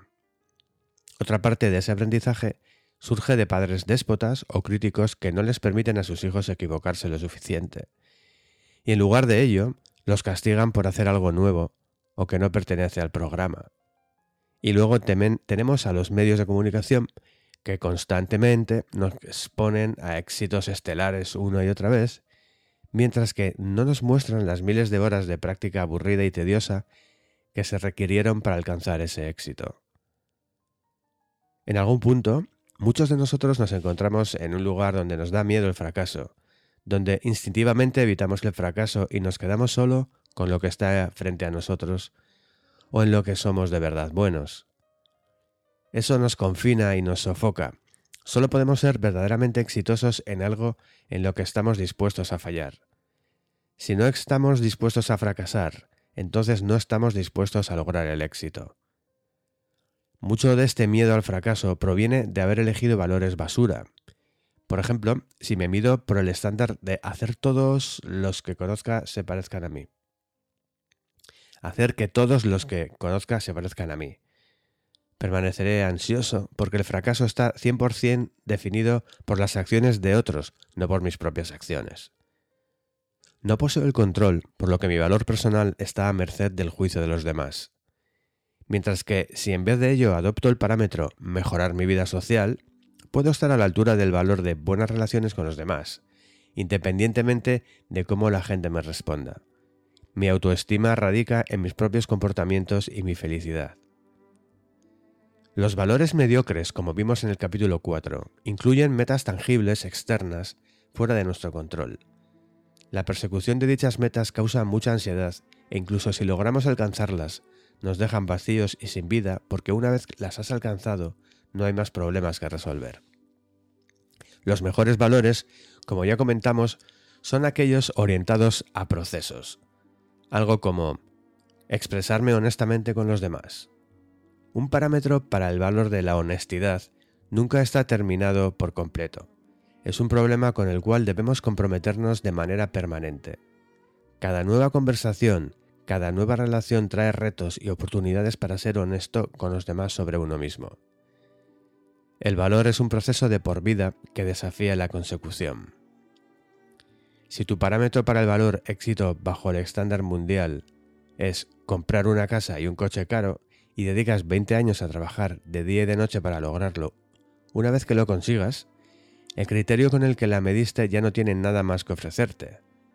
Entonces dile hola a tu crisis de la mediana edad, porque el problema que le dio un sentido a tu vida adulta te ha sido arrebatado. Ya no hay más oportunidades de seguir creciendo y mejorando. Y sin embargo, es el crecimiento lo que genera felicidad, no una larga lista de logros arbitrarios. En ese sentido, las metas, como se definen de manera convencional, graduarte en la universidad, comprar una casa, perder 7 kilos, se constriñen a la cantidad de felicidad que pueden producir en nuestras vidas. Pueden ser útiles cuando persigues beneficios rápidos a corto plazo, pero como guías de tu trayectoria de vida apestan. Picasso se mantuvo prolífico durante toda su existencia, Vivió hasta los noventa y tantos años y continuó produciendo arte hasta sus últimos días. Si su parámetro hubiera sido ser famoso o hacer toneladas de dinero en el mundo del arte, o pintar mil cuadros, en algún momento del camino se hubiera cansado, se hubiera estancado, se habría visto abrumado por la ansiedad o habría dudado de sí mismo. Probablemente no hubiera mejorado e innovado en su arte del modo en que lo hizo década tras década. La razón del éxito de Picasso es exactamente la misma razón por la que ya de viejo estaba feliz de hacer dibujos en una servilleta mientras tomaba en solitario un café. Su valor subyacente era simple y humilde, y era infinito. Era el valor de expresión honesta. Y eso es lo que hacía que aquella servilleta fuera tan valiosa.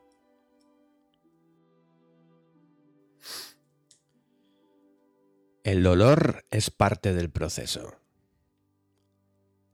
En la década de los 50, un psicólogo polaco de nombre Kazimierz Dabrowski estudió a los supervivientes de la Segunda Guerra Mundial para averiguar cómo manejaron las experiencias traumáticas del conflicto bélico.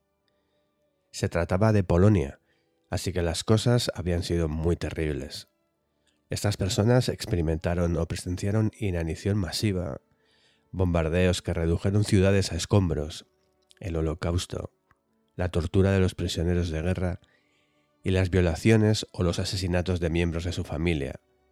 Si no por los nazis, años después sería a manos de los soviéticos. Conforme Dabrowski analizaba a los supervivientes, notó algo tan sorprendente como increíble. Un gran porcentaje creía que las experiencias de guerra que sufrieron a pesar de ser dolorosas y muy traumáticas, los había convertido en gente mejor, más responsable y sí, incluso los hizo más felices. Muchos describían sus vidas antes de la conflagración como si hubieran sido personas diferentes, gente desagradecida o que no apreciaba a sus seres queridos, débiles y consumidos por problemas sin importancia. Se creían con derecho a todo lo que les había dado. Después de la guerra, se sentían más seguros, con más confianza en sí mismos, más agradecidos, y las trivialidades de la vida y sus pequeñas molestias ya no les perturbaban. Obviamente, sus experiencias fueron dramáticas y no estaban felices de haber tenido que padecerlas. Muchos aún sufrían por las cicatrices emocionales que la guerra les había dejado. Pero algunos pudieron tomar esas cicatrices para transformarse a sí mismos de forma positiva. Y esas personas no son las únicas en experimentar ese tipo de transformación. Para muchos de nosotros, los logros que más nos enorgullecen provienen de una gran adversidad. Nuestro dolor nos hace más fuertes, más resilientes, más centrados. Muchos supervivientes de cáncer, por ejemplo, afirman sentirse más fuertes y más agradecidos después de ganar la batalla para sobrevivir. Asimismo, el personal militar presenta resiliencia mental ganada a partir de resistir en los, peligrosos ambientes de una zona de guerra. Dabrowski discutía que el miedo, la ansiedad y la tristeza no necesariamente son siempre estados mentales indeseables o inútiles. Por lo general, son representativos del dolor necesario para el crecimiento psicológico. Negar ese dolor es negar nuestro propio potencial. De la misma manera en que sufrimos un dolor físico para construir huesos y músculos más fuertes, uno debe sufrir dolor emocional para desarrollar una resiliencia emocional mayor, una autoconciencia más fuerte, un incremento en la compasión y una vida más feliz en general. Nuestros cambios más radicales de perspectiva por lo regular suceden al final de nuestros peores momentos, es solo cuando sentimos dolor intenso que estamos dispuestos a analizar nuestros valores y cuestionar por qué parecen estar fallándonos. Necesitamos una especie de crisis existencial para mirar objetivamente cómo hemos perdido el sentido de nuestra vida y luego considerar cambiar el curso. Podrías definirlo como tocar fondo o tener una crisis existencial. Yo prefiero llamarlo capear la lluvia de mierda. Escoge el que mejor te convenga. Quizás en este instante te halles en esa clase de lugar. Quizás estás saliendo del reto más significativo de tu vida y te sientes asombrado porque todo lo que con anterioridad creías verdadero, normal y bueno, ha resultado ser lo opuesto. Y es bueno, es el comienzo. No puedo enfatizar esto lo suficiente, pero el dolor es parte del proceso es importante que lo sientas, porque si sigues persistiendo, persiguiendo bienestares efímeros para tapar el dolor, si continúas complaciéndote en sentirte con derecho a todo y en un pensamiento positivo y real, si continúas atiborrándote de sustancias o actividades, entonces nunca generarás la motivación requerida para de veras cambiar. Cuando era joven, cada vez que mi familia compraba un nuevo reproductor de vídeo o un estéreo, yo iba y presionaba cada botón, conectaba y desconectaba cada cable, solo para ver qué hacía cada cosa. Con el tiempo aprendí cómo funcionaba el sistema completo, y porque sabía cómo funcionaba, a menudo yo era la única persona de la casa que usaba esos aparatos. Como es el caso de muchos niños millennials, mis padres me veían como un prodigio. Para ellos, el hecho de que yo pudiera programar el reproductor de vídeo sin tener que mirar el manual de instrucciones me hacía parecer la reencarnación de Nikola Tesla. Es fácil echar la vista atrás a la generación de mis padres y sonreír ante su tecnofobia.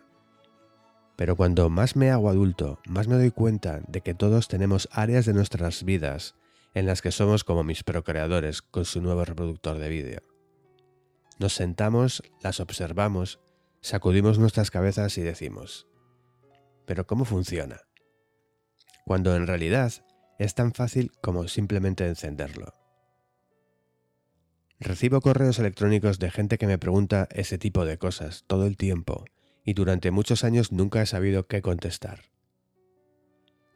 Hay una chica cuyos padres son inmigrantes y ahorraron toda su vida para poder pagarle la carrera de medicina. Pero ahora que está en la facultad la odia. Ella no quiere dedicar su vida a ser médico, así que su mayor deseo es dejar los estudios. Sin embargo, se siente atrapada.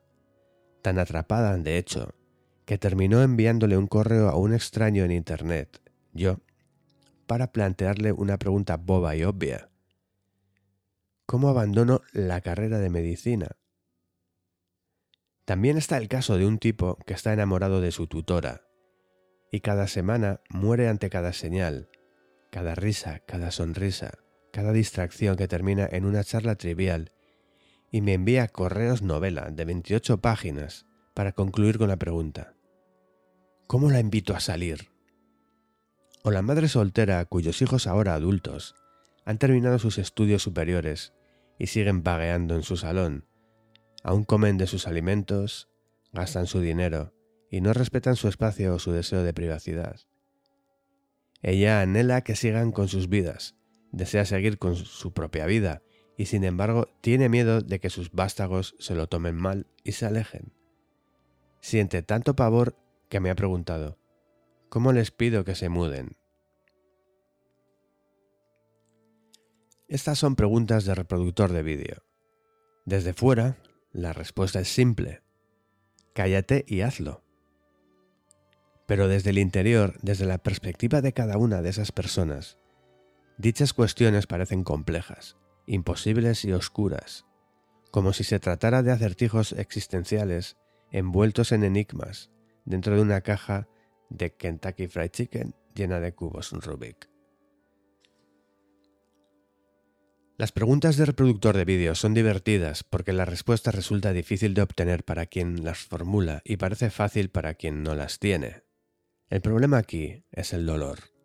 Rellenar el papeleo necesario para abandonar la facultad de medicina es una acción clara y obvia. Romperle el corazón a tus padres no. Pedirle a tu tutora una cita es tan simple como pronunciar las palabras. Arriesgarse a pasar un momento muy embarazoso y ser rechazado es mucho más complicado. Pedirle a alguien que se vaya de tu casa es una decisión clara. Sentir que estás desamparando a tus propios hijos no.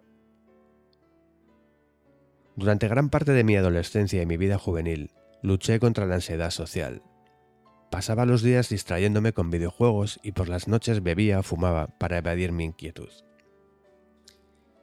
Durante muchos años, el solo pensar en hablar con un extraño, en especial si se trataba de alguien atractivo, interesante, popular, inteligente, me resultaba imposible. Pasé muchos años aturdido, formulándome tontas preguntas de reproductor de vídeo. ¿Cómo es que solo vas y charlas con una persona así como así? ¿Cómo puede alguien hacer eso?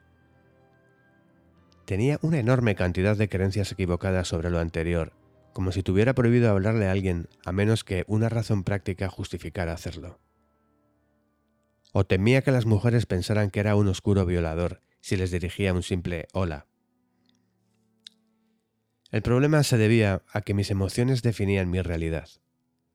como sentía que la gente no deseaba hablar conmigo, llegué a creer que la gente no quería hablar conmigo.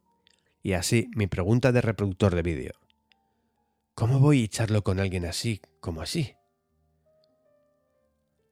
Al fracasar en separar lo que yo sentía de lo que era, no podía salir de mí mismo y a ver el mundo tal y como es. Un simple lugar donde dos personas pueden acercarse, nada más que porque sí, y charlar. Mucha gente, cuando padece alguna forma de dolor, irritación o tristeza, abandona todo y se dedica a anestesiar lo que están sintiendo. Su meta es volver a sentirse bien tan pronto como sea posible, incluso si eso significa utilizar sustancias, evadirse o regresar a sus valores de porquería. Aprender a soportar el dolor que has elegido. Aprende a soportar el dolor que has elegido. Cuando eliges un nuevo valor, optas por introducir una nueva forma de dolor en tu vida. Disfrútala, saboreala, dale la bienvenida con los brazos abiertos y luego actúa a pesar del sufrimiento. No mentiré, te resultará demasiado complicado al principio, pero puedes comenzar con algo sencillo. Te sentirás como si no supieras qué hacer, pero ya discutimos esto. No sabes nada. Incluso cuando crees que lo sabes, en realidad no tienes ni idea de qué leches estás haciendo. Así que, ¿qué puedes perder? La vida se trata de no saber y luego hacer algo de todas formas. Toda la vida es así. Nunca cambia. Incluso cuando eres feliz, incluso si expeles gases de polvo de hadas, incluso si ganas la lotería y compras una pequeña flota de motos acuáticas, aún así, no sabrás qué demonios estás haciendo. Nunca lo olvides y jamás tengas miedo de eso.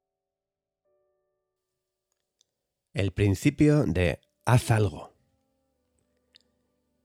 En 2008, después de mantener un trabajo durante seis largas semanas, renuncié a él para dedicarme a un negocio online. En ese momento no tenía ninguna idea de lo que estaba haciendo, pero se me ocurrió que si iba a ser pobre y miserable, lo sería trabajando bajo mis propios términos. En ese momento, además, lo único que parecía importarme de verdad era perseguir chicas. Así que, a la mierda, decidí abrir un blog sobre mi alocada vida amorosa. Esa primera mañana me desperté como trabajador independiente. El terror pronto empezó a consumirme.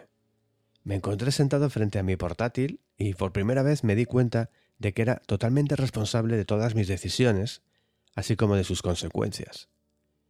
Yo era el responsable de aprender por mi cuenta.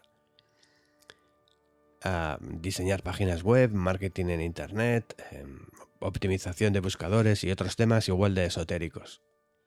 Ahora el peso recaía sobre mis hombros. Hice lo que cualquier chaval de 24 años que acaba de renunciar a su empleo y no sabe hacia dónde tirar. Me descargué varios juegos de ordenador y evité trabajar como si se tratara de una enfermedad infecciosa.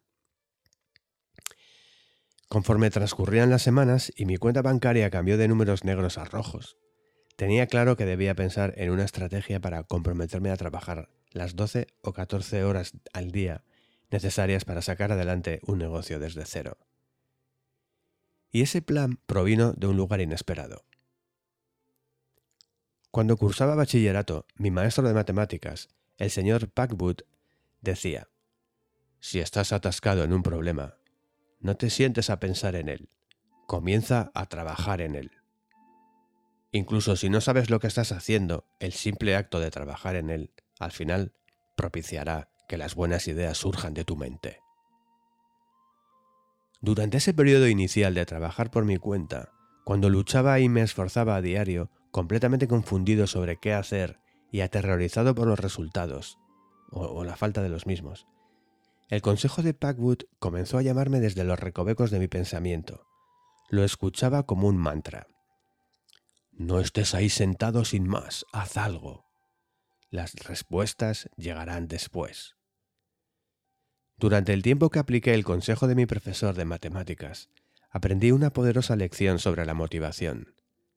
Tan solo me llevó ocho años comprender esa lección, pero lo que descubrí en esos largos y difíciles meses de campañas de lanzamiento de productos columnas de consejos irrisorias, noches incómodas en los sofás de mis amigos, cuentas bancarias en euros rojos y cientos de miles de palabras escritas, la mayoría de ellas no leídas, fue quizá lo más importante que he aprendido en mi vida. La acción no solo es efecto de la motivación, también es causa de ella. La acción no solo es efecto de la motivación, sino es causa de ella. Muchos de nosotros solo nos comprometemos con la acción si sentimos cierto nivel de motivación, y sentimos motivación solo cuando experimentamos suficiente inspiración emocional. Asumimos que esos pasos ocurren en una especie de reacción en cadena, como la siguiente. Inspiración emocional lleva motivación y lleva a la acción deseada. Si quieres lograr algo pero no te sientes motivado o inspirado, entonces asumes que estás jodido. No hay nada que puedas hacer. Solo hasta que un gran evento emocional sucede en tu vida puedes generar suficiente motivación para levantarte del sillón y hacer algo. El problema con la motivación es que no solamente es una cadena de tres partes, sino un ciclo infinito.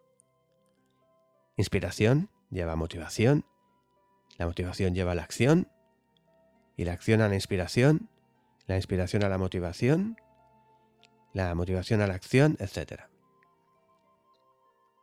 De ese modo, tus acciones crean más reacciones emocionales e inspiraciones y empiezan a motivar tus acciones futuras. Al aprovechar este conocimiento, podemos reorientar nuestra mentalidad de la siguiente manera. Acción, inspiración, motivación. Si te falta la motivación para conseguir un cambio importante en tu vida, haz algo, de veras lo que sea, y aprovecha la reacción a esa acción como una manera de empezar a motivarte. Yo lo llamo el principio de haz algo. Después de emplearlo para construir mi propio negocio, comencé a compartirlo con los lectores que recurrían a mí, desconcertados ante sus propias preguntas de reproductor de vídeo. ¿Cómo postulo para un trabajo? ¿O cómo le digo a ese tipo que quiero ser su novia? Y cosas por el estilo. Durante los primeros años que trabajé para mí mismo, a veces podían pasar semanas enteras sin que lograra mucho, por ninguna otra razón salvo que estaba ansioso y estresado sobre lo que tenía que hacer, y era más difícil posponerlo. Pronto aprendí, sin embargo, que forzarme a hacer algo, incluso la más nimia de las tareas, rápidamente propiciaba que la tarea mayor pareciera más fácil. Si tenía que rediseñar un sitio web entero, me esforzaba en sentarme y pensar. Muy bien, por el momento solo diseñaré el encabezado. Pero una vez que el encabezado estaba listo, pasaba a elaborar otras partes del sitio, y antes de que me diera cuenta, ya me sentía con energía y totalmente compenetrado con el proyecto. El autor Tim Ferris cuenta que una vez escuchó hablar a un literato que había escrito más de 70 novelas. Alguien le preguntó a este hombre de letras cómo podía escribir de manera tan consistente y permanecer inspirado y motivado. Él señaló, 200 malas palabras al día, así es como lo consigo. La idea era que si se esforzaba a escribir 200 palabras diarias, con frecuencia el acto de escribir lo inspiraría y sin darse cuenta ya tendría cientos de frases en una página. Si seguimos el principio de haz algo, el fracaso parece poco importante. Cuando el estándar del éxito se convierte en simplemente actuar, cuando cualquier resultado se percibe como progreso e importa, como la inspiración se mira como una recompensa más que como un prerequisito, nos impulsamos hacia adelante. Nos sentimos libres de fracasar y ese fracaso nos proyecta hacia adelante. El principio de haz algo no solamente nos permite superar el aplazamiento de las cosas, sino que es también el proceso por el que adoptamos nuevos valores. Si te encuentras en medio de una lluvia de excremento existencial y todo te parece carente de significado, si todas las formas de las que solías evaluarte se han quedado cortas y no tienes ni idea de qué sucederá, si sabes que te has estado haciendo daño al perseguir sueños falsos o si sabes que hay un mejor parámetro sobre el cual deberías calificarte, pero no sabes cómo. La respuesta es la misma. haz algo. Ese algo puede ser la más pequeña y viable de las acciones dirigida hacia algo más. Puede ser lo que sea. Aceptas que has sido idiota, un idiota que se siente con derecho a todo en sus relaciones y quieres empezar a desarrollar más compasión por los demás, haz algo. Comienza con algo sencillo. Proponte la meta de escuchar los problemas de alguien y dedicarle algo de tu tiempo a ayudar a esa persona. Hazlo tan solo una vez, o prométete que asumirás que tú eres la raíz de tus problemas la próxima vez que te enfades. Tan solo prueba esta idea y descubre cómo sienta. A menudo eso es todo lo que se requiere para conseguir que la bola de nieve comience a rodar. La acción idónea para inspirar la motivación de tu seguir adelante. Tú puedes convertirte en tu propia fuente de inspiración. Tú puedes convertirte en tu propia fuente de motivación. La acción siempre está al alcance, y con un simple hacer algo como tu único parámetro de éxito, joder, incluso el fracaso te impulsa hacia adelante. Capítulo 8. La importancia de decir no. En 2008 reuní todas mis posesiones, las vendí o las almacené, dejé mi apartamento y puse rumbo hacia Latinoamérica. Para entonces, mi pequeño blog de consejos de ligue ya estaba atrayendo adeptos y conseguí ganar una modesta cantidad de dinero al vender mis contenidos en documentos PDF y cursos en línea. Planeaba dedicarme los siguientes años a vivir en el extranjero, conociendo nuevas culturas y aprovechando el menor coste de vida que prevalece en algunos países en desarrollo en Asia y Latinoamérica para acrecentar mi negocio. Era el sueño del nómada digital, y como buen veinteañero en busca de aventuras, representaba exactamente lo que quería de la vida. Pero tan sensual y heroico como sonaba mi plan, no todos los valores que impulsaban mi estilo de vida nómada eran buenos. Tenía algunos admirables, como mi sed por conocer el mundo, la curiosidad por su gente y su cultura, y unas legítimas ganas de buscar aventura pero también existía un esbozo de culpa debajo de todo lo demás. En ese momento, casi no era consciente de ello, pero sí era muy honesto conmigo mismo. Sabía que había algún valor equivocado rondando cerca de la superficie. No lo podía ver, pero en los momentos de quietud, cuando actuaba con honestidad, lo podía sentir. Además de la creencia de sentirme con derecho a todo durante mis veinte, la etapa verdaderamente traumática de mi adolescencia me dejó un bonito paquete de problemas con el compromiso. Pasé los últimos años sobrecompensando la sensación de insuficiencia y la ansiedad social de mi etapa adolescente y como resultado consideraba que podía conocer a quien yo quisiera, ser amigo de quien yo quisiera, amar a quien yo quisiera, tener sexo con quien yo quisiera, Así que, ¿para qué comprometerme con una sola persona? O incluso con un único grupo social, una sola ciudad, un país o una cultura. Si podía experimentar cualquier cosa por igual, entonces debería experimentarlas del mismo modo, ¿no? Armado con este sentimiento grandioso de conectividad con el mundo, iba de un lado a otro entre países y océanos, en un juego de ping-pong que duró más de cinco años. Visité 55 naciones, hice decenas de amigos y me encontré en los brazos de un buen número de amantes, amigos que pronto fueron reemplazados y amantes que olvidé durante el vuelo hacia el siguiente destino. Era una vida extraña, repleta de experiencias fantásticas y que ampliaron mis horizontes, pero también de bienestares efímeros diseñados para adormecer el dolor que subyacía me sentía tan profundo y tan poco significativo al mismo tiempo, y aún me lo sigue pareciendo. Algunas de las lecciones más grandes de la vida y momentos que definieron mi carácter sucedieron durante este periodo. Pero algunos de mis más grandes desperdicios de tiempo y energía también ocurrieron durante la misma etapa. Ahora vivo en Nueva York. Tengo una casa bien amueblada, una renta de electricidad y una esposa. Nada de eso es en especial glamuroso o emocionante, y me gusta que sea así, porque después de años de emociones, la lección más grande que aprendí de mis aventuras fue la siguiente. La libertad absoluta en sí misma no significa nada. La libertad te brinda la oportunidad de un significado mayor, pero en sí misma no hay nada necesariamente significativo sobre ella.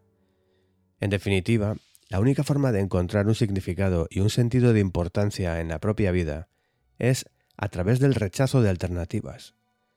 Una reducción de la libertad comprometerse a un solo lugar, a una creencia o mm, a una persona. Esta toma de conciencia la adquirí lentamente durante mis años de viajero. Como con la mayoría de los excesos en la vida, tienes que ahogarte en ellos para darte cuenta de que no te hacen feliz. Así me pasó al viajar. Conforme me ahogaba en los países 53, 54 y 55, comencé a entender que aunque todas mis experiencias resultaron emocionantes y fenomenales, pocas tendrían un significado duradero. Mientras que mis amigos en Estados Unidos comenzaban a casarse, a comprar casas y a dedicar su tiempo a relaciones interesantes o temas políticos, yo flotaba de un bienestar efímero a otro. En 2011 viajé a San Petersburgo, Rusia. La comida era espantosa. El clima igual. ¿Nieve en mayo? ¿En serio? Mi apartamento era paupérrimo. La gente era grosera y olía raro. Nadie sonreía y todos bebían demasiado. Sin embargo, amé la ciudad. Fue uno de mis viajes favoritos. Hay cierta franqueza en la cultura rusa que por lo general no le agrada a los occidentales. Allá no se andan con falsas delicadezas ni telarañas verbales de cortesía. No le sonríen a los extraños ni fingen que les gusta algo que no. En Rusia, si algo es estúpido, dices que es estúpido. Si alguien es un cabrón, le dices que comporta como un cabrón. Si en realidad te gusta alguien y estás pasando un buen rato, le dices que te gusta y que estás pasando un buen rato. No importa si esa persona es tu amiga, un extraño o alguien a quien conociste hace cinco minutos en la calle. La primera semana allí, todo esto me pareció incómodo. Fui a tomar un café con una chica rusa y a los tres minutos de estar sentados, me miró raro y me recriminó que lo que acababa de comentarle sonaba estúpido. Casi me ahogué con mi bebida. No había nada combativo en la forma en que lo expresó. Habló con naturalidad, como si se tratara de un hecho mundano, como si hablara de las condiciones climáticas que imperaban durante ese día, me estuviera diciendo qué número de calzado usaba. Pero aún así, me sorprendió. Después de todo, en Occidente ese tipo de franqueza es vista como algo ofensivo, en especial si proviene de alguien que acabas de conocer. Pero así sucedía con todos. Todos parecían groseros todo el tiempo, y como resultado, mi ser occidental mimado se sentía atacado por todos los flancos. Mis persistentes inseguridades comenzaron a aflorar en situaciones donde nunca habían existido. No obstante, conforme transcurrían las semanas, me acostumbré a la franqueza rusa, así como a sus atardeceres de medianoche y al vodka que se tomaba como agua del grifo. Y ahí empecé a apreciarla por lo que de verdad era. Una expresión sin adulterar. La honestidad en la forma más verdadera de la palabra. Comunicación sin condiciones, sin ataduras, sin motivos ulteriores, sin tratar de vender algo, sin un intenso desesperado por caer bien. De alguna manera, después de años viajando, este fue quizás el lugar menos estadounidense donde experimenté por primera vez un valor particular de libertad. La capacidad de decir lo que pensaba o sentía, sin miedo a las repercusiones. Era una extraña forma de liberación, a través del rechazo. Y al ser alguien ávido de este tipo de expresión franca durante casi toda mi existencia, primero por una vida familiar reprimida en términos emocionales, luego por un falso despliegue de confianza construido con meticulosidad, me embriagué en ella como si se tratara del vodka más fino que jamás hubiera probado. El mes que pasé en San Petersburgo se fue en un abrir y cerrar de ojos. Y cuando llegó el momento no me quería ir. Viajar es una fantástica herramienta de desarrollo personal, porque te libra de los valores de tu cultura y te muestra que otra sociedad puede vivir con valores completamente diferentes, y aún así funcionar y no odiarse entre sí. Esta exposición a diferentes valores culturales y parámetros entonces te obliga a reexaminar lo que parece obvio en tu vida y a considerar que quizá no es necesariamente la mejor manera de vivir. En este caso, Rusia me hizo reexaminar la comunicación superflua y falazmente amigable, tan común en la cultura anglosajona, y preguntarme si esto no propiciará de alguna forma que nos tornemos más inseguros entre nosotros y nos comportemos peor en la intimidad. Recuerdo un día haber discutido dicha dinámica con mi maestro de ruso, y él tenía una historia interesante. Habiendo vivido bajo el comunismo durante tantas generaciones, con nula o mínima oportunidad económica y enjaulada en la cultura del miedo, la sociedad rusa descubrió que la moneda más valiosa es la confianza. Y para construir confianza debes ser honesto. Eso significa que cuando las cosas van mal, lo expresas abiertamente y sin disculpas. Las muestras de honestidad desagradable fueron ovacionadas por el simple hecho de que resultaban necesarias para la supervivencia. Tenías que saber en quién podías apoyarte y en quién no. Y necesitabas saberlo rápido. Pero en el oeste libre, según mi profesor, había abundancia de oportunidades económicas. Tantas oportunidades económicas que se volvió más valioso presentarte con una cierta forma, incluso si era falsa, antes que en verdad ser así. La confianza perdió su valor. Las apariencias y el arte de vender se transformaron en maneras de expresión más ventajosas. Conocer a mucha gente de modo superficial era más beneficioso que conocer a pocas personas de manera cercana. Por eso, sonreír y enunciar frases cordiales se convirtió en la norma en las culturas occidentales. Decir mentiras blancas y estar de acuerdo con alguien aunque no estés de acuerdo. Por eso la gente aprende a fingir que es amiga de la gente que no le cae bien, a comprar cosas que en realidad no quiere. El sistema económico promueve esta clase de engaño. El problema de lo anterior es que nunca sabes en el oeste, si puedes confiar por completo en la persona con la que estás hablando. A veces, este caso incluso se da entre buenos amigos o familiares. Hay tanta presión en Occidente por agradar que la gente con frecuencia reconfigura totalmente su personalidad, dependiendo de la persona con la que esté tratando. Límites. Hace tiempo existieron dos jóvenes, un chico y una chica, cuyas familias se odiaban. Pero el chico se coló en una fiesta organizada por la familia de la chica, porque en realidad era un cabrón. La chica ve al chico y los ángeles le cantaron tan hermoso al oído, que de manera instantánea se enamoró de él. Y punto. De modo que él se vuelve a colar en su jardín, y ambos deciden casarse al maldito día siguiente, porque ya sabes, es súper lógico, en especial cuando los padres quieren matarse entre ellos. Días después, sus familias se enteran del matrimonio y montan un follón tremendo. Muere Mercurio. La chica está tan triste que debe que bebe una poción que la pondrá a dormir durante dos días. Pero, por desgracia, la joven pareja aún no ha aprendido los tejemanejes de una buena comunicación marital, y a ella se le olvida por completo mencionarle algo de eso a su nuevo marido. Entonces él malinterpreta el coma inducido de su nueva esposa y cree que se ha quitado la vida, lo cual propicia que pierda la cordura y decida suicidarse al pensar que se reunirá con su amada en el más allá o algo así. De ese modo, a los dos días ella despierta del letargo solo para enterarse de que su marido se ha suicidado, así que ella también se mata. Fin. Romeo y Julieta es sinónimo de romance en nuestra cultura actual. Es vista como la historia de amor en la cultura anglosajona, un ideal emocional al que se debe aspirar. Sin embargo, cuando de verdad te fijas en lo que sucede en la historia, los personajes están absolutamente locos y se acaban de matar para probarlo. Muchos estudiosos Sospechan que Shakespeare escribió Romeo y Julieta no para celebrar el romance, sino para satirizarlo, para demostrar lo absolutamente loco que puede llegar a ser. Él no pretendía que su obra se convirtiera en una glorificación del amor.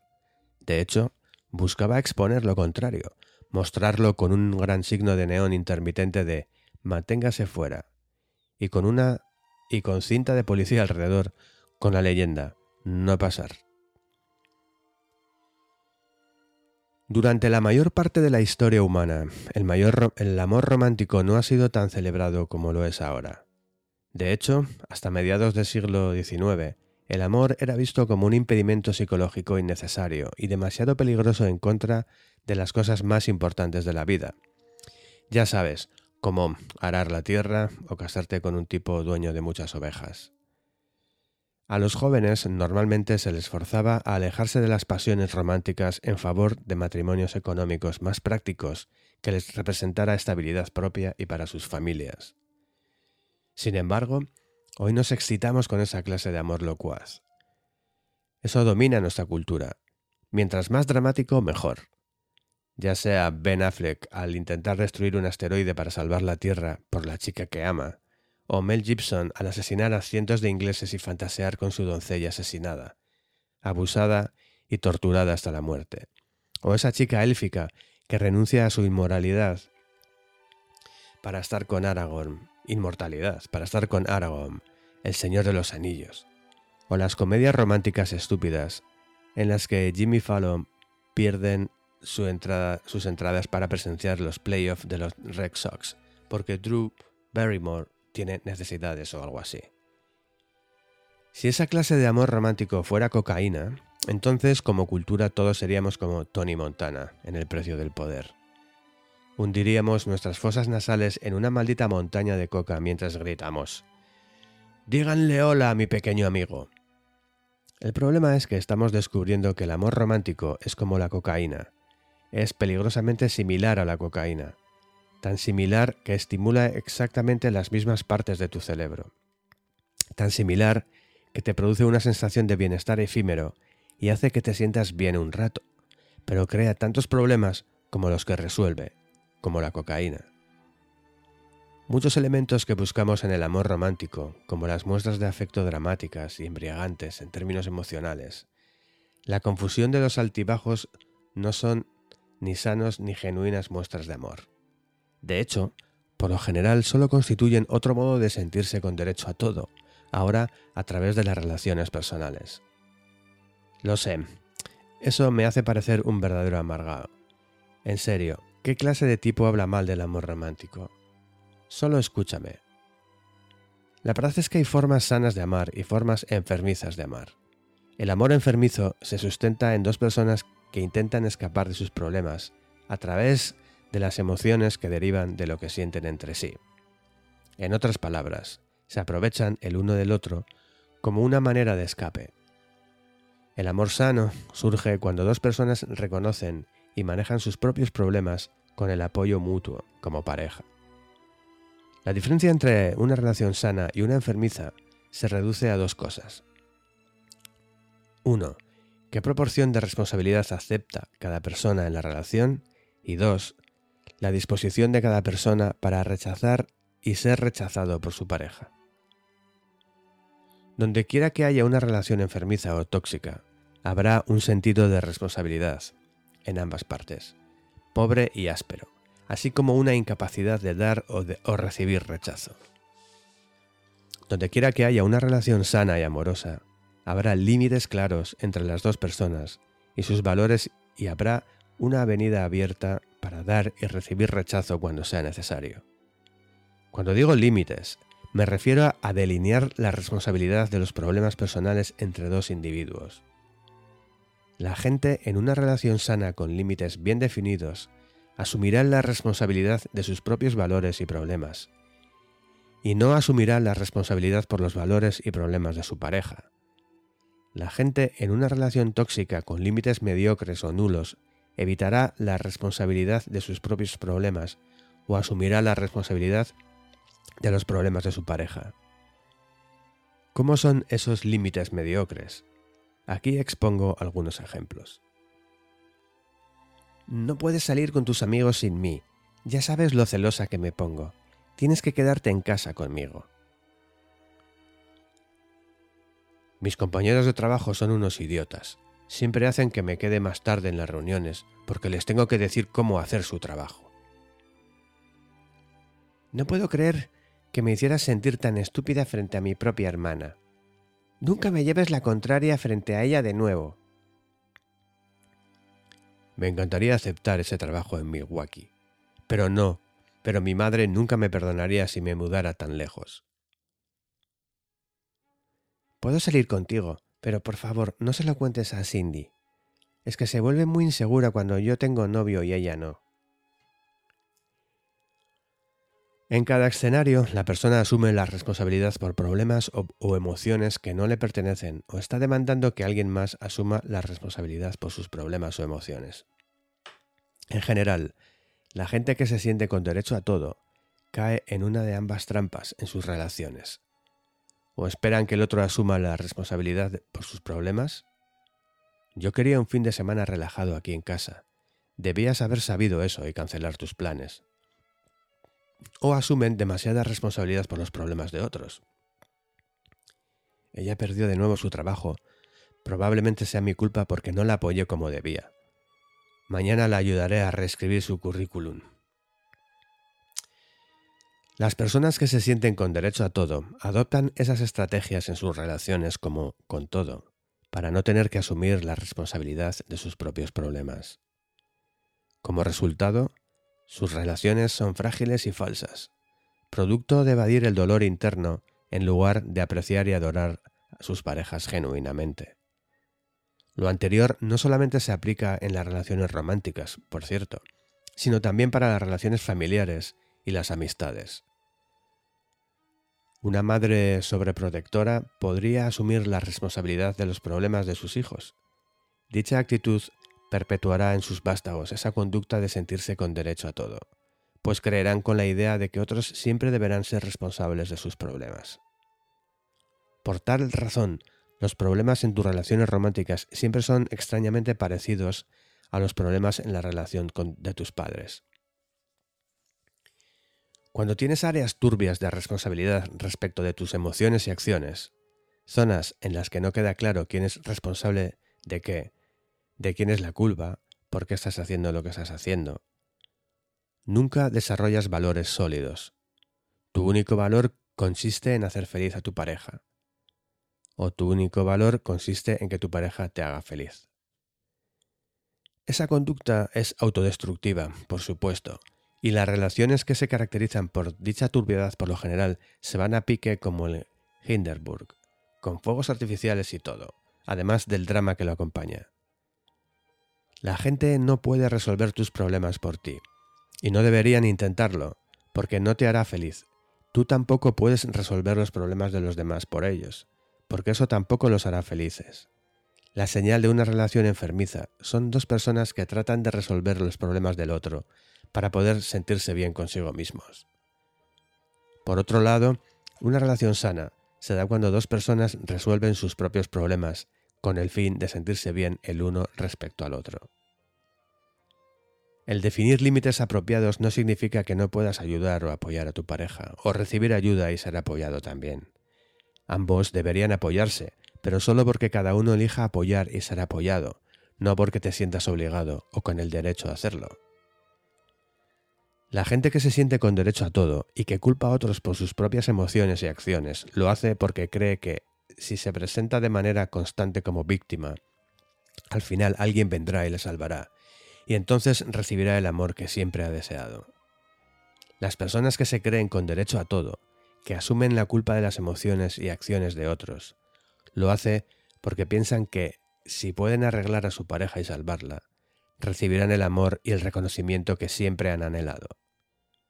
Este es el yin y el yang de cualquier relación tóxica la víctima y el salvador, la persona que provoca el incendio porque lo hace sentir importante y la persona que apaga el incendio porque la hace sentir importante.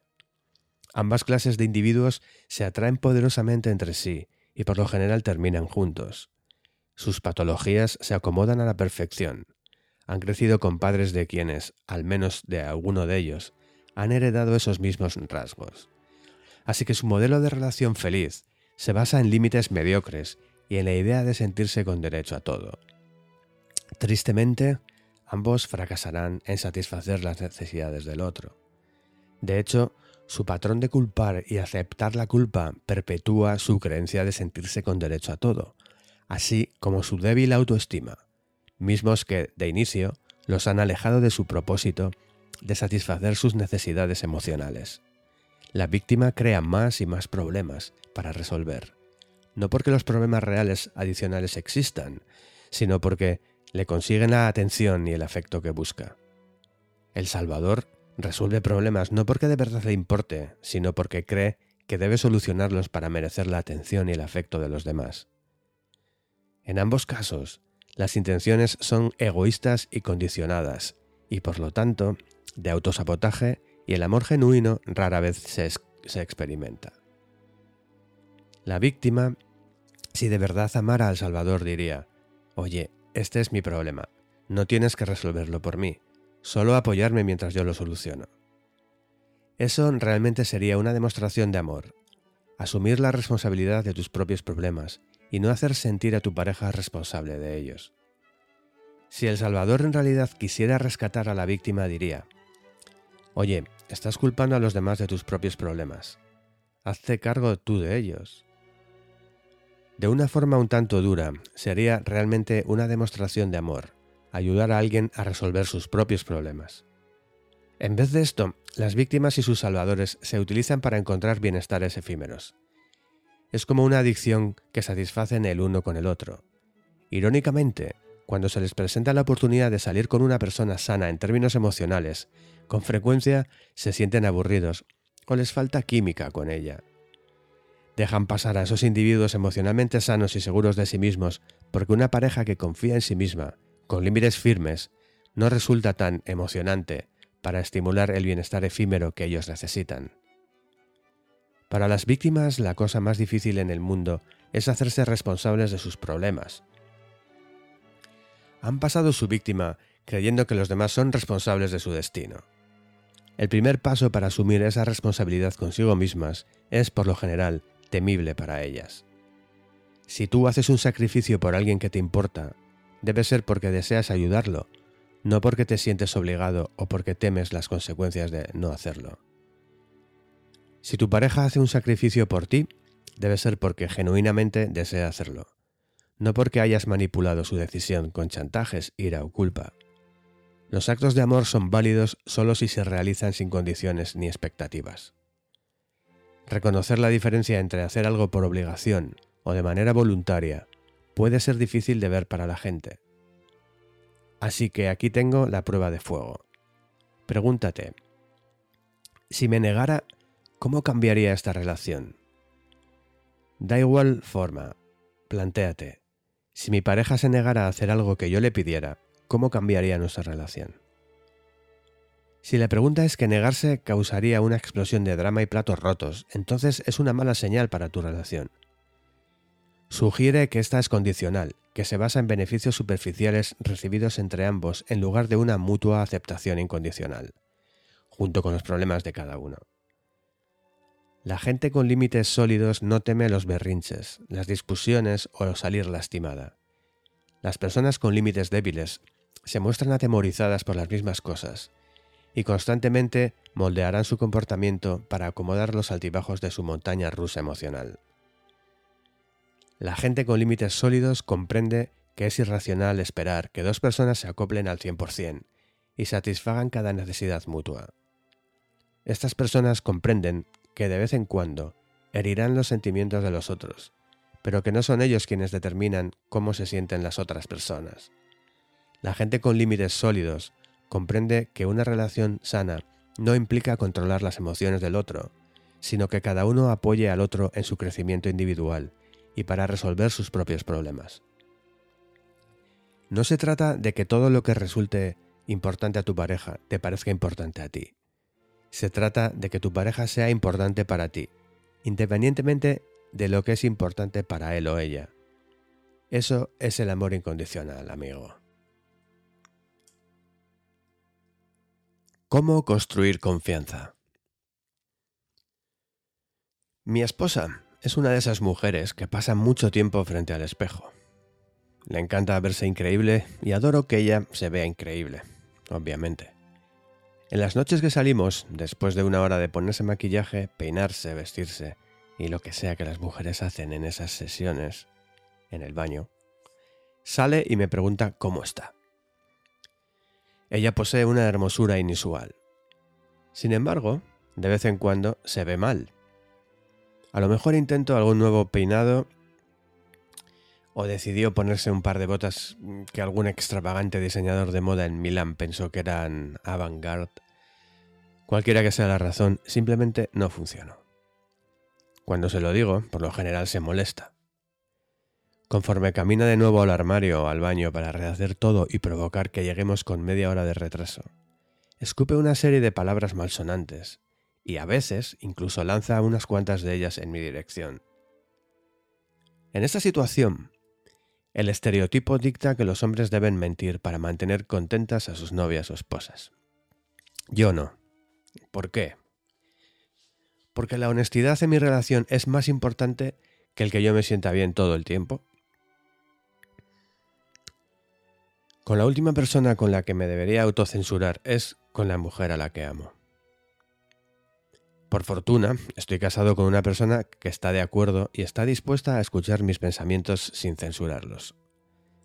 Ella también me dice las cosas como son, por supuesto. Y es uno de los rasgos más importantes de los que ella me ofrece como compañera. Claro, a veces mi ego sale escaldado y me quejo y trato de discutir. Pero horas más tarde regreso enfurruñado y admito que ella tenía razón. Y caray, ella me hace una mejor persona, incluso cuando odio escuchar esas cosas en el momento. Cuando nuestra prioridad más alta es siempre sentirnos bien o siempre hacer sentir bien a nuestra pareja, entonces nada termina sintiéndose bien. Así nuestras relaciones se desmoronan sin siquiera darnos cuenta. Sin conflicto no puede existir confianza. El conflicto existe para demostrarnos quién está ahí para nosotros de manera incondicional y quién está ahí solo por los beneficios. Nadie confía en alguien que le dice sí a todo. Si el panda de la decepción estuviera aquí, te diría que el dolor en nuestras relaciones es necesario para cimentar nuestra confianza en el otro o los demás y producir más intimidad. Para que una relación sea sana, ambos integrantes deben estar dispuestos y ser capaces tanto de decir no como de escuchar un no. Sin esa negación, sin ese rechazo ocasional, los límites se rompen y los problemas y valores de una persona acaban por dominar a los de la otra. El conflicto no solo es normal, entonces es absolutamente necesario para mantener una relación sana si dos personas cercanas no son capaces de ventilar sus diferencias abierta y explícitamente, entonces su relación gira en torno a la manipulación y la tergiversación y lentamente se volverá tóxica. La confianza es el ingrediente más importante de cualquier relación, por, simple, por la simple razón de que sin ella en realidad no significa nada. Una persona podrá decirte que te ama, que quiere estar contigo, que dejaría todo por ti. Pero si no confías en ella, no encuentras un beneficio en sus declaraciones. No te sientes amado hasta que confías que el amor que te está expresando llega sin ninguna condición especial o de carga asociada a él. Eso es lo que resulta tan destructivo sobre el engaño. No se trata del sexo, se trata de la confianza que ha sido destruida como resultado de ese sexo. Sin la confianza, la relación ya no puede funcionar, así que trata de reconstruir la confianza o decir adiós. Con frecuencia recibo correos electrónicos de personas a quienes sus parejas sentimentales las han engañado, pero que desean seguir con el vínculo y se preguntan cómo pueden confiar de nuevo en él o ella. Sin esa confianza, me dicen, la relación se ha empezado a convertir en una carga como una amenaza que debe ser monitorizada y cuestionada antes que ser disfrutada. El problema aquí radica en que la mayoría de la gente a la que se le descubre su infelicidad se disculpa y ofrece el clásico rollo de no volveré a suceder y hasta ahí como si sus miembros cayeran en orificios diferentes completamente por accidente. Y muchos de los que son engañados aceptan esa respuesta con los ojos cerrados, sin cuestionar los valores o lo que le importa un pito a su pareja. No se cuestionan si esos valores y eso que les importa a sus parejas los hace personas con las que valga la pena quedarse. Se aferran tanto a su relación que no se dan cuenta de que ésta se ha convertido en un agujero negro que consume su dignidad. Si la gente es infiel, es porque, para ella, hay algo más importante que su relación. Puede ser el poder sobre otros, puede ser conseguir validación a través del sexo, puede ser el rendirse ante sus propios impulsos. Por lo que sea, está claro que los valores del infiel no están alienados, alineados de modo que refuercen una relación sana. Y si el infiel no lo admite o no llega a un acuerdo consigo mismo, si solo ofrece la consabida respuesta de no sé lo que estaba pensando, estaba estresado, borracho, y ella estaba ahí.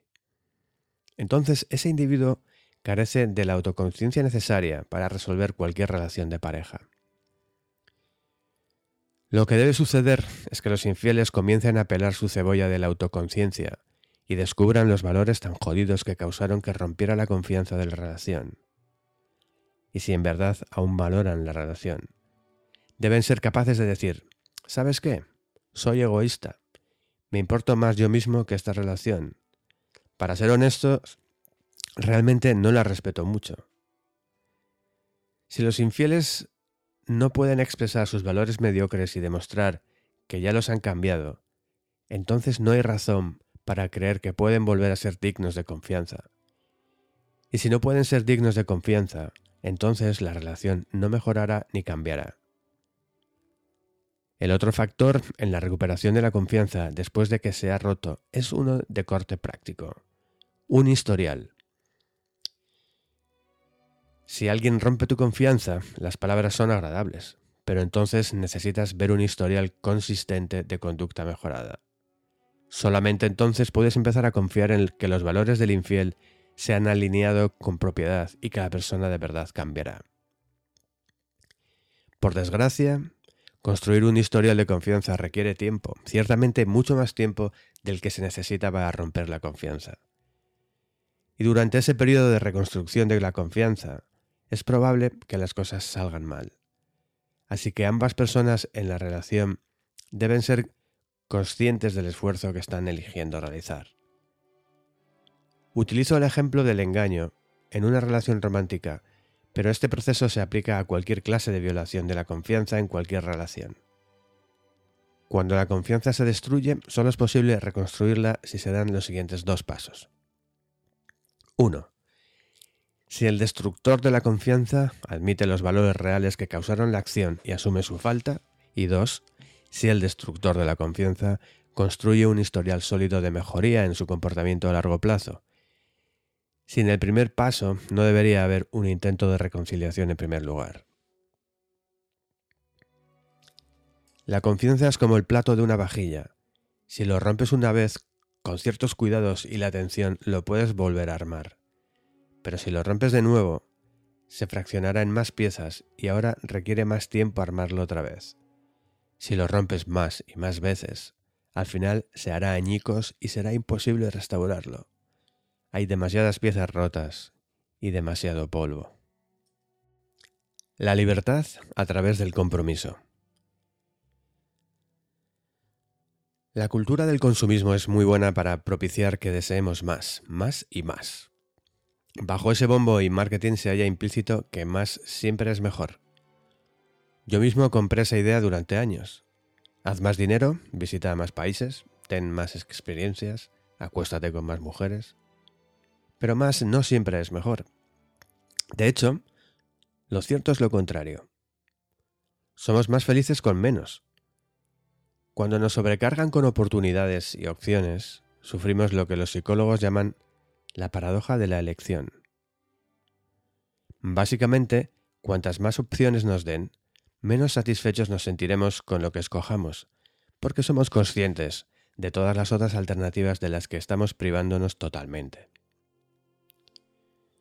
Bajo esa perspectiva, si tienes la opción de dos lugares a los que ir a establecerte y escoges uno, es probable que te sientas más confiado y cómodo con la elección que hiciste es la correcta. Estarás satisfecho con tu decisión.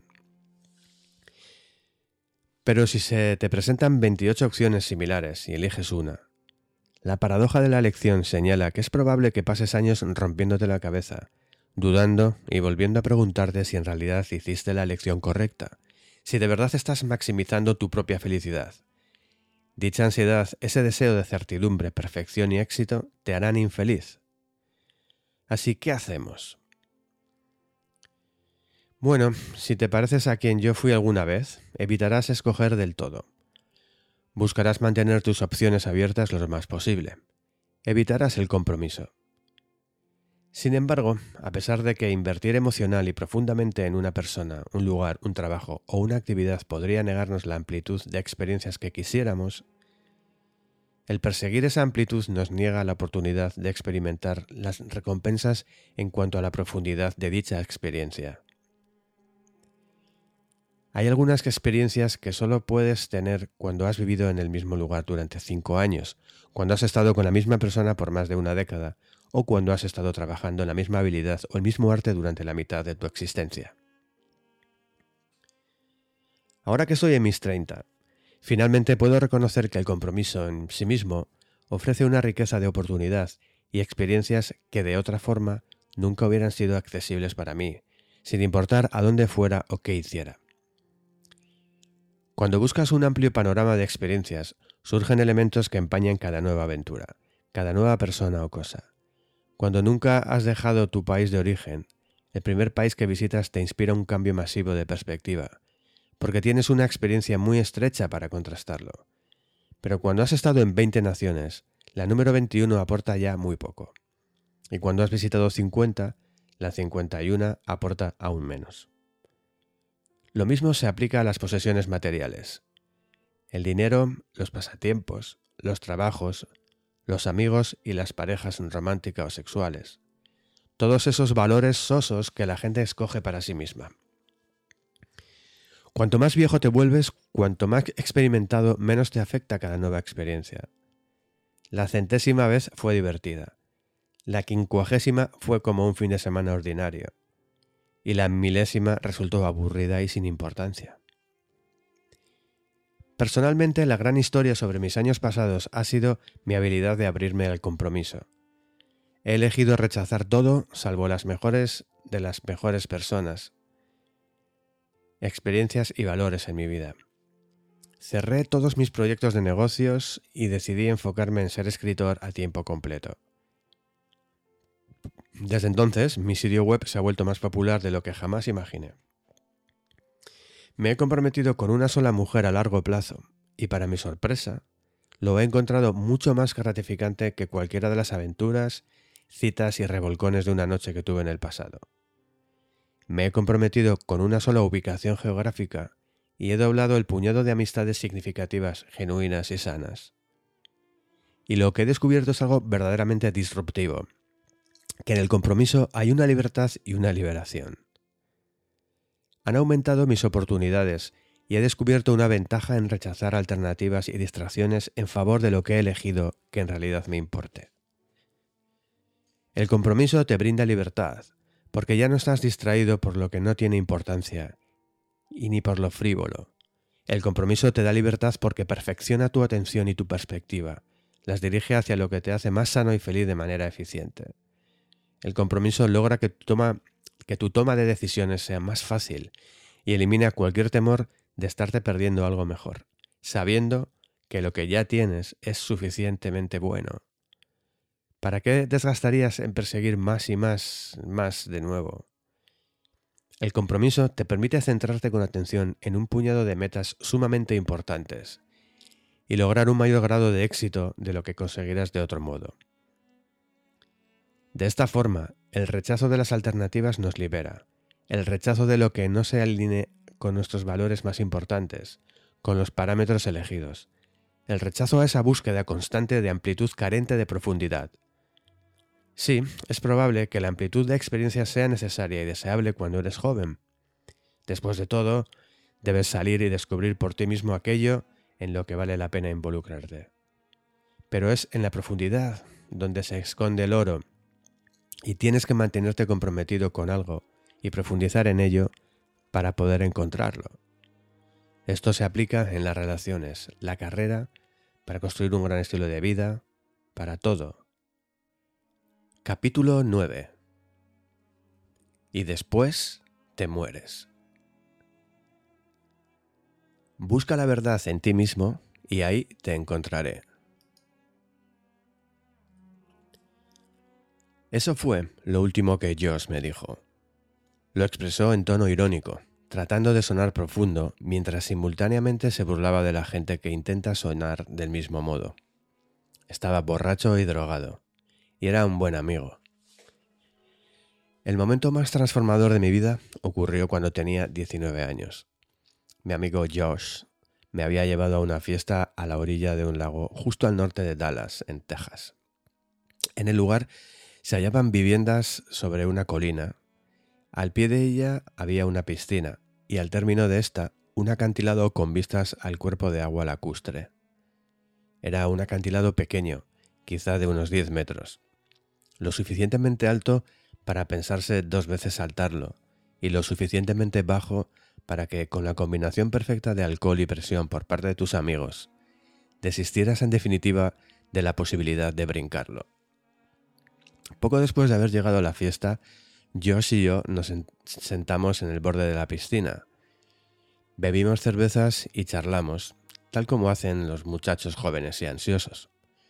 Hablábamos sobre el alcohol, las bandas musicales, las chicas y todas las cosas increíbles que había hecho Josh ese verano, después de abandonar la escuela de música.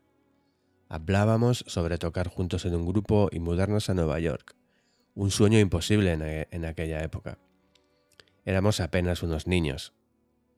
¿Se puede saltar desde ahí? le pregunté después de un rato mirando hacia el acantilado sobre el lago. Claro, dijo George. La gente lo hace todo el tiempo. ¿Lo vas a intentar? Se encogió de hombros. Quizá, ya veremos. Más tarde, Josh y yo nos separamos. Yo me distraje con una linda chica asiática a quien le gustaban los videojuegos, lo que a mí, un friki adolescente, me parecía como que te tocara la lotería. Ella no mostraba un gran interés en mí, pero se mostró amistosa y feliz de dejarme hablar, así que hablé. Después de unas cuantas cervezas, me armé de coraje para pedirle que me acompañara a la casa a comer algo. Ella dijo que sí. Conforme subíamos la colina, nos encontramos a Josh que bajaba. Le pregunté si quería comer algo, pero dijo que no, también le pregunté dónde podría encontrarlo después. Me sonrió y dijo, Busca la verdad en ti mismo, y ahí te encontraré. Yo asentí y me puse una cara seria. Muy bien, te veré allí, repliqué, como si todos supieran exactamente dónde estaba la verdad y cómo conseguirla. Josh se rió y reanudó su camino colina abajo hacia el acantilado. Yo sonreí y continué subiendo por la colina hacia la casa. No recuerdo cuánto tiempo estuve allí dentro, solo que cuando la chica y yo salimos de nuevo, todo el mundo se había ido y se escuchaban sirenas de ambulancia. La piscina estaba vacía, la gente corría desde el pie de la colina hacia la orilla, debajo del acantilado. Otros ya estaban en el agua. Alcancé a ver a varios nadando alrededor. Estaba oscuro y no se veía bien. La música seguía sonando, pero nadie la escuchaba ya. Aún sin entender lo que sucedía, me apresuré a la orilla, comiendo mi sándwich con la curiosidad de saber qué era lo que todo el mundo miraba. A mitad de camino, la chica bonita me dijo, Creo que ha ocurrido algo terrible. Cuando llegué al final de la colina, le pregunté a alguien por Josh. Nadie me miró ni me prestó atención. Todos observaban fijamente el agua. Pregunté de nuevo y una niña empezó a llorar de manera incontrolable. En ese momento comprendí lo que pasaba. Encontrar el cuerpo de Josh en el fondo del lago les llevó tres horas a los buzos. La autopsia revelaría después que sus piernas se habían acalambrado debido a la deshidratación por el alcohol, así como por el impacto del salto desde el acantilado. Estaba totalmente oscuro cuando saltó, así que era negro sobre negro. Nadie pudo ver dónde provenían sus gritos de ayuda, solo dónde salpicaba el agua, solo los sonidos. Tiempo después, sus padres me dijeron que Josh era un pésimo nadador. Yo no tenía ni idea. Me llevó 12 horas permitirme llorar. Estaba en mi coche conduciendo de regreso a Austin, la mañana siguiente. Llamé a mi padre y le dije que aún estaba cerca de Dallas y que no llegaría al trabajo. Había estado trabajando con él durante ese verano. Él preguntó, ¿por qué? ¿Qué ha sucedido? ¿Va todo bien? Y ahí fue donde el río de lágrimas se desbordó. Los aullidos, los gritos y el moco. Me detuve a un lado de la carretera Apreté el teléfono contra mi pecho y lloré como lo hace un niño pequeño con su padre.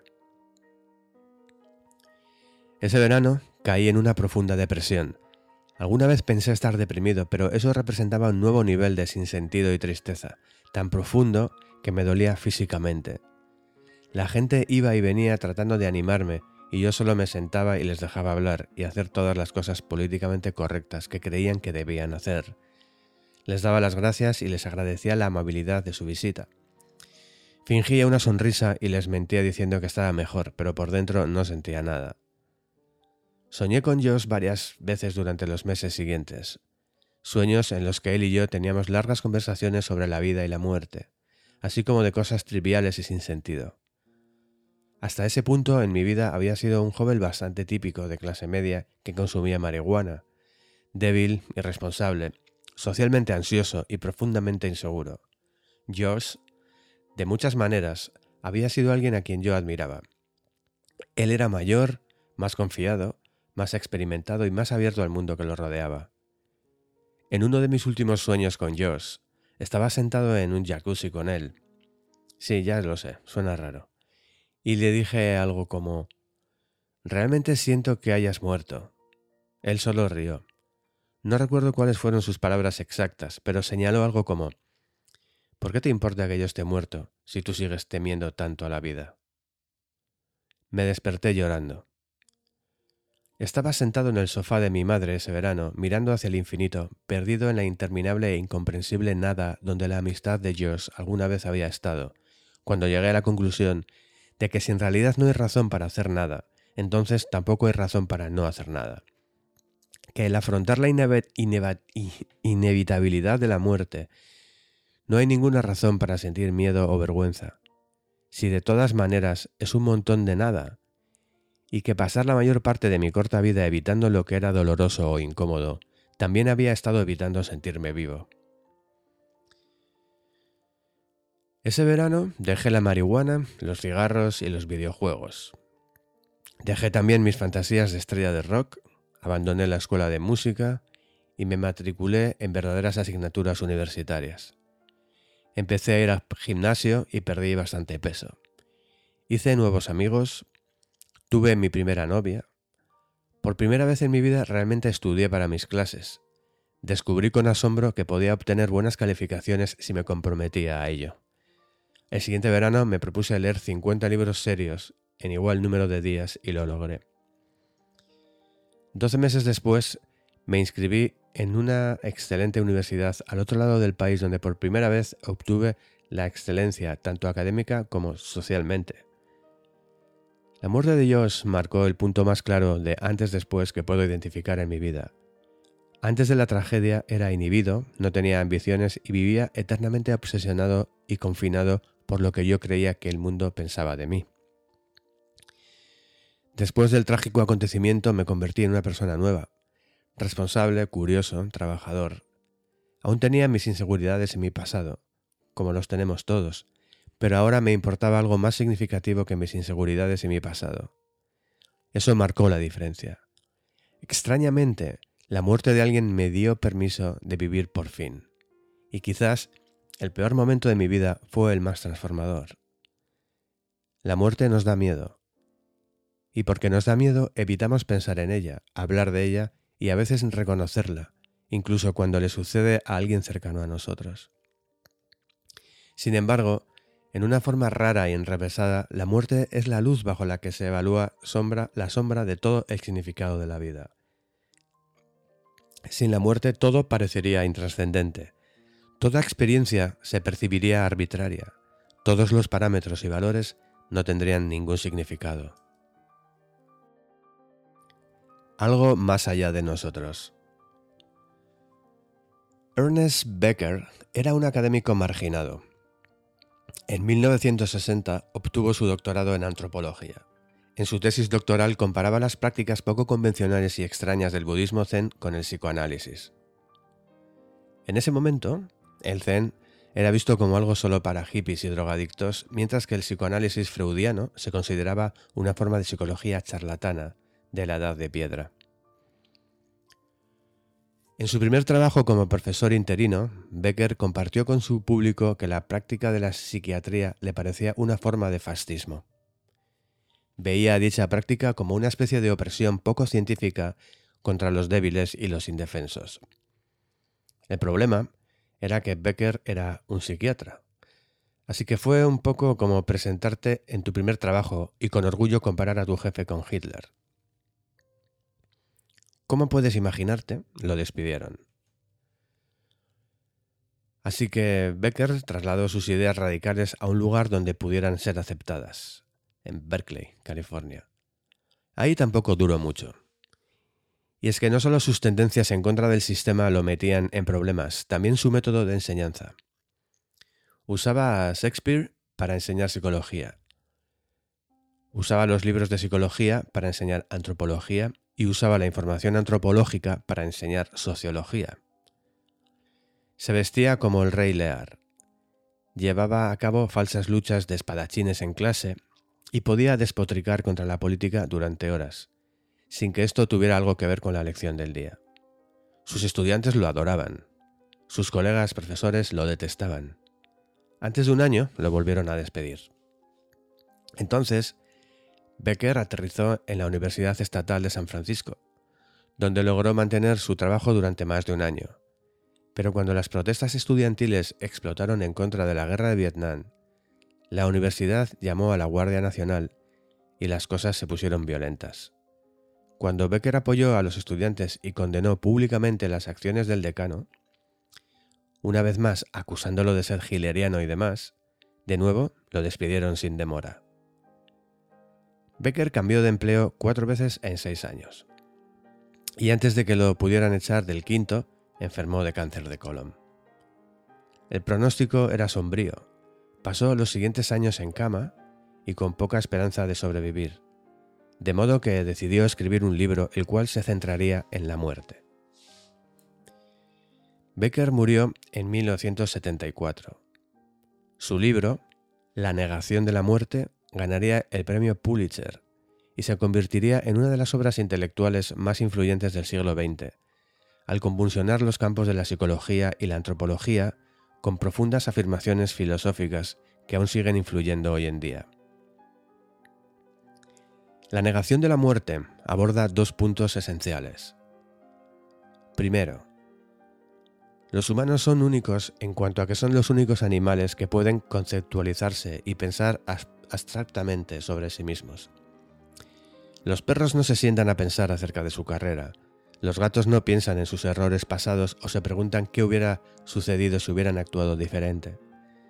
Los monos no discuten sobre sus posibilidades futuras. Del mismo modo que los peces no van por ahí preguntándose si les parecerían más atractivos a otros peces si tuvieran una aleta más larga. Como humanos, estamos bendecidos con la habilidad de imaginarnos en situaciones hipotéticas. Podemos contemplar el pasado y el presente, e imaginar otras realidades o situaciones donde las cosas podrían ser diferentes.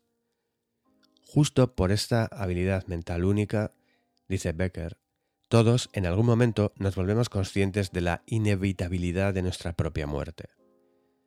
Al ser capaces de conceptualizar versiones alternativas de la realidad, somos también los únicos animales que se imaginan una realidad sin nosotros. Esta toma de conciencia causa lo que Becker llama el terror a la muerte, una ansiedad existencial profunda que subyace en todo lo que pensamos o hacemos. Segundo, el segundo punto de Becker tiene que ver con la premisa de que, en esencia, poseemos dos yo. El primero es el yo físico, aquel que come, duerme, ronca y defeca.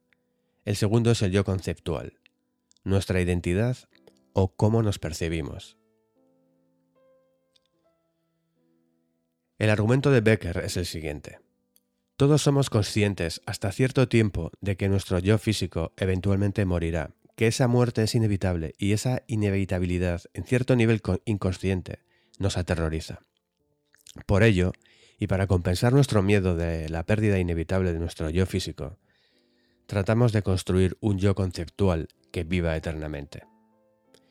Esta es la razón por la cual la gente se esfuerza tanto por poner sus nombres en los edificios, en estatuas, en los lomos de libros.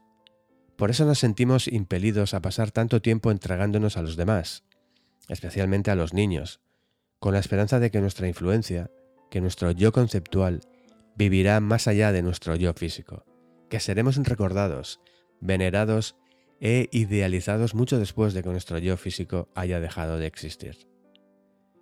Becker denominó a estos esfuerzos proyectos de inmortabilidad, los cuales permiten a nuestro yo conceptual vivir más allá del momento de nuestra muerte física, la civilización humana, dice, es básicamente el resultado de proyectos de inmortalidad. Las ciudades, los gobiernos, las estructuras y las autoridades actuales fueron los proyectos de inmortalidad de hombres y mujeres que vivieron antes que nosotros. Son los remanentes de los yo conceptuales que no murieron. Nombres como Jesús, Mahoma, Napoleón y Shakespeare son tan poderosos hoy como cuando estuvieron vivos sino es que más. Y esa es la meta. Ya sea a través de dominar una forma de arte, conquistar una nueva tierra, acumular increíbles riquezas o simplemente tener una familia grande y cariñosa que seguirá durante generaciones.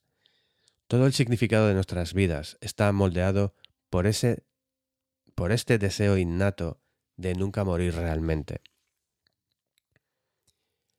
La religión, la política, los deportes, el arte y la innovación tecnológica son el resultado de los proyectos de inmortalidad de la gente. Becker discutía que las guerras, las revoluciones y los asesinatos masivos ocurren cuando los proyectos de inmortalidad de un grupo se friccionan contra los de otro grupo. Siglos de opresión y el derramamiento de sangre de millones se han justificado como la defensa de un proyecto de inmortalidad de un grupo contra el otro. Pero cuando nuestros proyectos de inmortabilidad fallan, se pierde el significado. Cuando la pretensión de nuestro yo conceptual viva más allá de nuestro yo físico, no se percibe como posible o probable. El terror a morir, esa horrible y deprimente ansiedad, vuelve a infestar nuestra mente. Un trauma puede causar esto, tanto como la vergüenza y el ridículo social. También puede ser causada, como sostiene Becker, por la enfermedad mental. Si no te has dado cuenta ya, Nuestros proyectos de inmortabilidad son nuestros valores, son los barómetros de significado y valor en nuestra vida. Cuando nuestros valores fallan, también lo hacemos nosotros, psicológicamente hablando. Lo que Becker dice, en esencia, es que el miedo nos mueve a todos cuando le damos demasiada importancia a algo, porque otorgarle importancia a algo es lo único que nos distrae de nuestra realidad y de la inevitabilidad de nuestra propia muerte. El hecho de que te importe una mierda todo es alcanzar un estado casi espiritual de aceptación de la impermanencia de la propia existencia. En este estado uno es mucho menos proclive, proclive a quedarse atrapado en las diferentes formas de sentirse como con derecho a todo. Más tarde, Becker llegó a una sorprendente conclusión en su lecho de muerte. Que los proyectos de inmortabilidad de la gente eran el problema, no la solución que más que intentar implementar a menudo a través de la fuerza letal su yo, conceptual alrededor del mundo, la gente debería cuestionar ese yo conceptual y sentirse más cómoda con la realidad de su propia muerte. Becker llamó a eso el antídoto amargo y luchó por aceptarlo él mismo conforme afrontaba cara a cara su propio final. Aunque sea mala, la muerte es inevitable. Entonces, no deberíamos evitar esta comprensión, sino intentar aceptarla lo mejor que podamos. Cuando solo nos sentimos cómodos con el hecho de nuestra propia muerte, con ese terror, con esa angustia subyacente que motiva todas las ambiciones frívolas de la vida, entonces podremos elegir nuestros valores con más libertad, sin las ataduras de esta búsqueda ilógica de inmortalidad. Solo entonces podremos liberarnos para amable de la muerte. Voy pisando de una a otra roca, escalando a buen ritmo. Los músculos de mis piernas se estiran y me causan dolor. En ese estado de trance que se produce con el esfuerzo físico repetido, me voy acercando a la cima. El cielo se vuelve amplio y profundo. Estoy solo. Mis amigos se hallan bastante más abajo, tomando fotografías del océano. Finalmente, trepo sobre una roca pequeña y la vista se abre por completo. Desde allí puedo observar el horizonte infinito. Me siento como si estuviera mirando la orilla de la tierra, donde el agua se funde con el cielo, azul sobre azul. El viento zumba sobre mi piel. Miro hacia arriba. Es brillante, es hermoso. Estoy en el Cabo de Buena Esperanza, en Sudáfrica, considerado alguna vez como la punta sur de África y el punto más meridional del mundo. Es un lugar agitado, lleno de tormentas y aguas traicioneras, un lugar que ha visto pasar siglos de comercio y de esfuerzo humano. Irónicamente, un lugar de esperanzas perdidas. Hay un dicho en portugués. Ele dobra o cabo da boa esperanza. Él está rondando el cabo de buena esperanza. Irónicamente, significa que una persona se halla en su etapa final, incapaz de realizar nada más. Esquivo las rocas hacia el azul. Permito que su vastedad inunde mi campo visual. Estoy sudando frío, emocionado pero nervioso. ¿Es esto todo? El viento golpea mis oídos. No escucho nada, pero puedo ver el borde donde la roca se funde con el olvido. Me detengo y permanezco de pie por un momento a varios metros de distancia. Abajo puedo ver el océano, que resbala y produce espuma contra los acantilados que se extienden por kilómetros a cada lado. La marea pega con furia sobre las paredes impenetrables. Más al fondo hay una escarpada caída de al menos 50 metros. A mi derecha, los turistas se alinean por todo el paisaje inferior. Toman fotos y desde aquí parece una larga fila de hormigas. A mi izquierda se ubica Asia. Frente a mí se encuentra el cielo y detrás de mí está todo lo que alguna vez soñé y que traigo conmigo. ¿Y si esto es todo? ¿Y si esto es todo lo que hay? Miro a mi alrededor. Estoy solo. Doy el primer paso hacia el borde del acantilado. El cuerpo humano parece venir equipado con un radar natural contra situaciones que puedan conducirte a la muerte. Por ejemplo, cuando te acercas a tres metros de distancia en el acantilado, que no tiene una barandilla protectora, te invade una cierta tensión en el cuerpo. Se te endurece la espalda, la piel se te tus ojos se hiperfocan en cada detalle que te rodea. Sientes los pies hechos de cemento, como si un imán invisible y gigante atrajera con suavidad tu corpulencia para ponerla a salvo pero lucho contra el imán.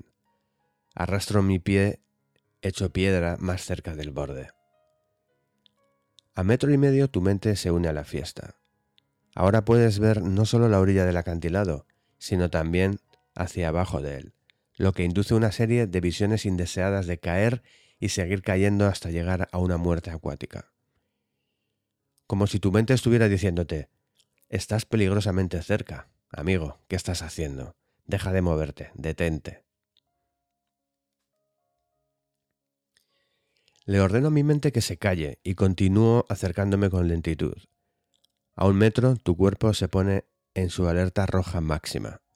Ahora estás a un trastabilleo de acabar con tu vida. Sientes que una ráfaga fuerte de viento podría lanzarte hacia la eternidad azul que forman el cielo y el agua. Te tiemblan las piernas igual que las manos igual que tu voz en caso de que necesites recordarte que no estás a punto de caer en picado hacia tu muerte.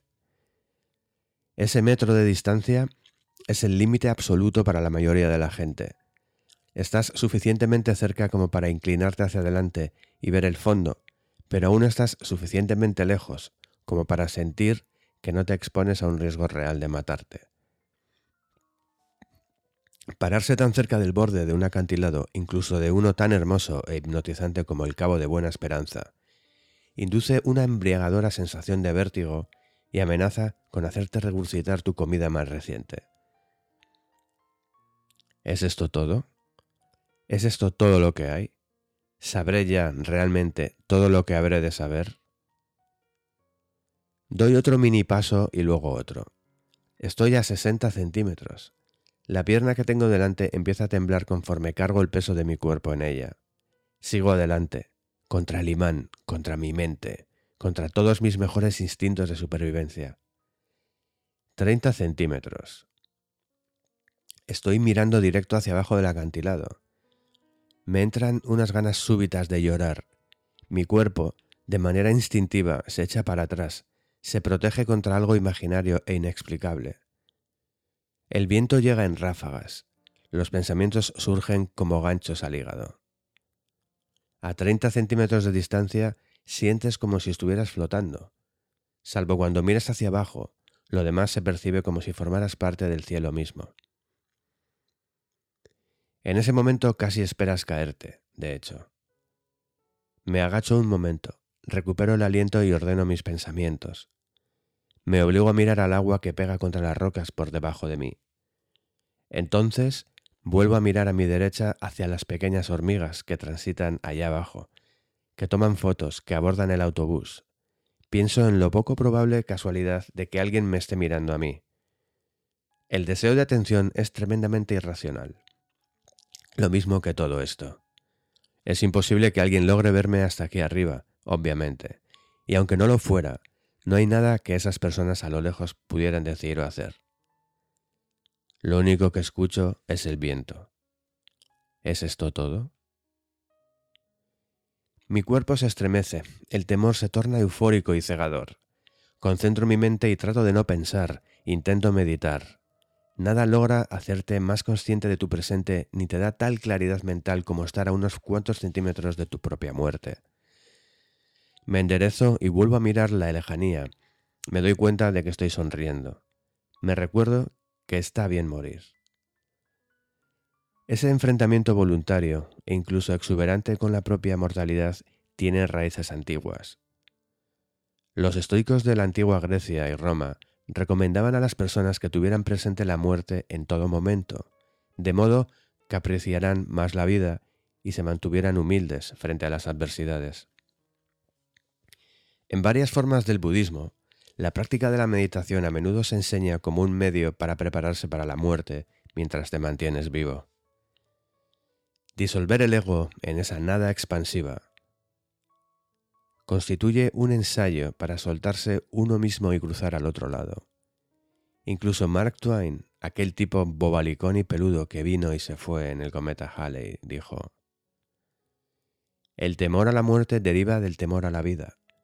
Un hombre que vive plenamente está preparado para morir en cualquier momento.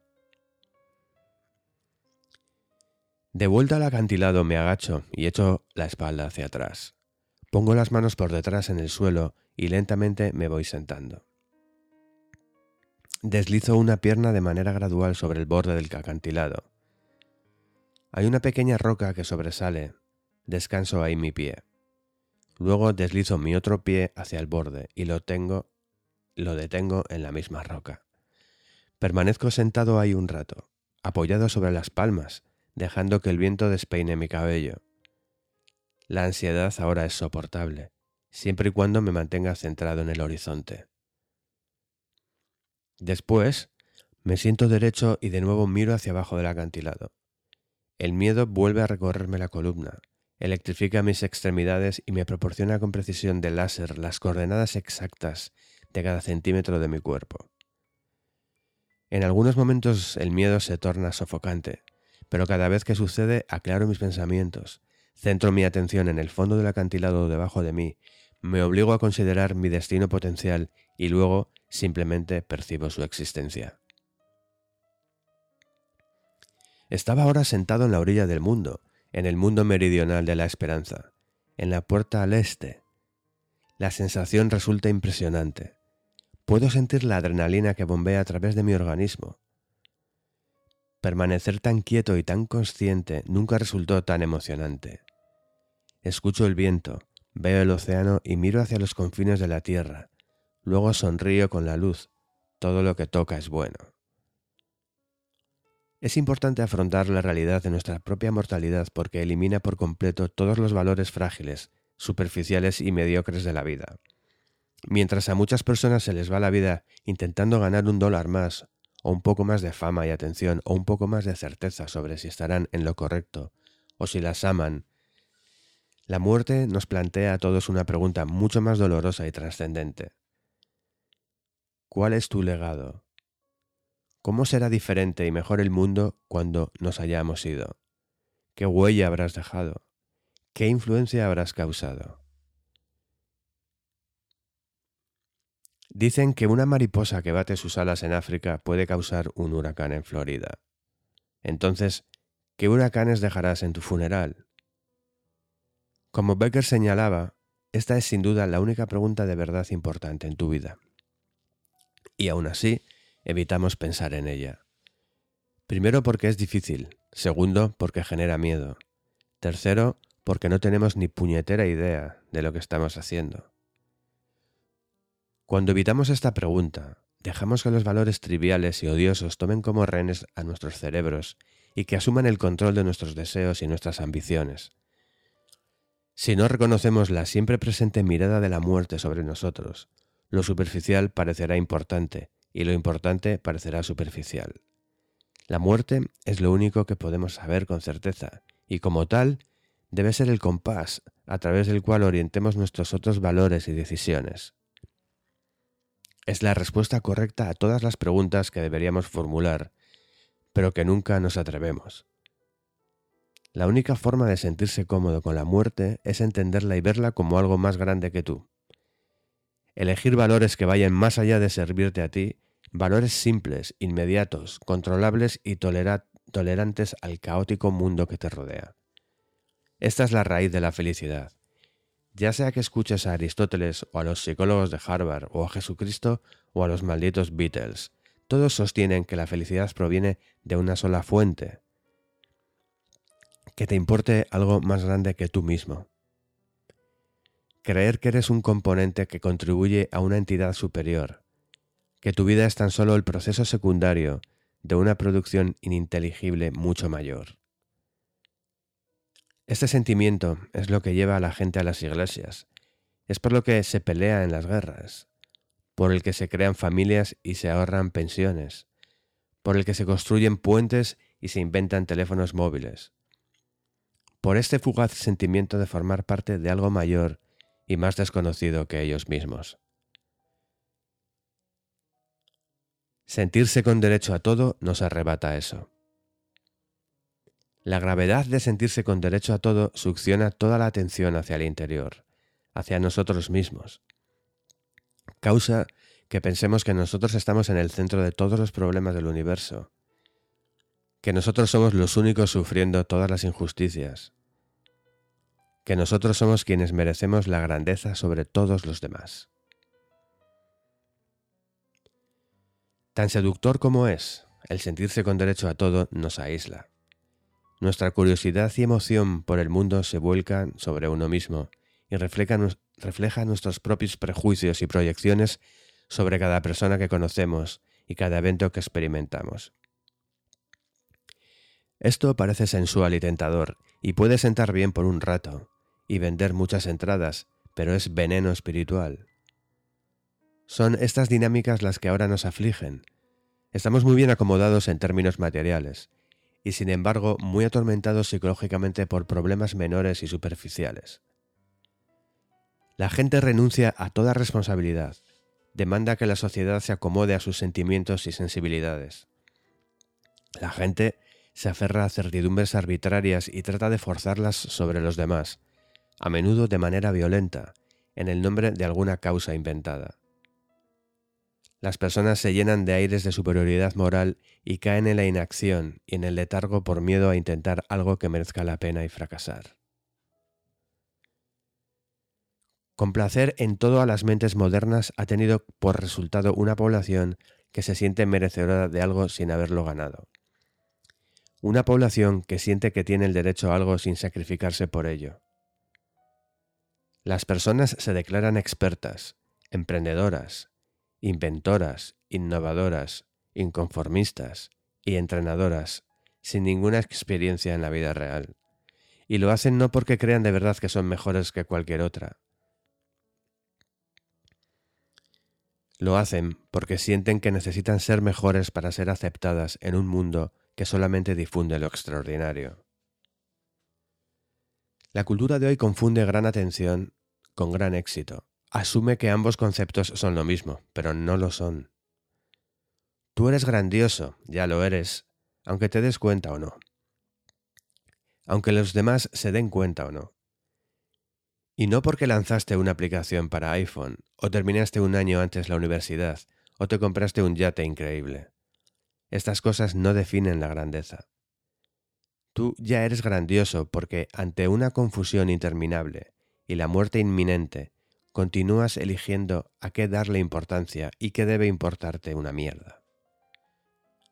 Este simple hecho, esta simple elección de tus propios valores en la vida, ya te convierte en alguien hermoso, ya te convierte en alguien exitoso y ya te convierte en un ser amado. Incluso si tú no te das cuenta, incluso si estás durmiendo en una alcantarilla y te mueres de hambre, Tú también vas a morir y será porque también fuiste lo suficientemente afortunado como para haber vivido. Puede que no lo sientas, pero ve y plántale, plántate en un acantilado una vez y quizás lo percibas.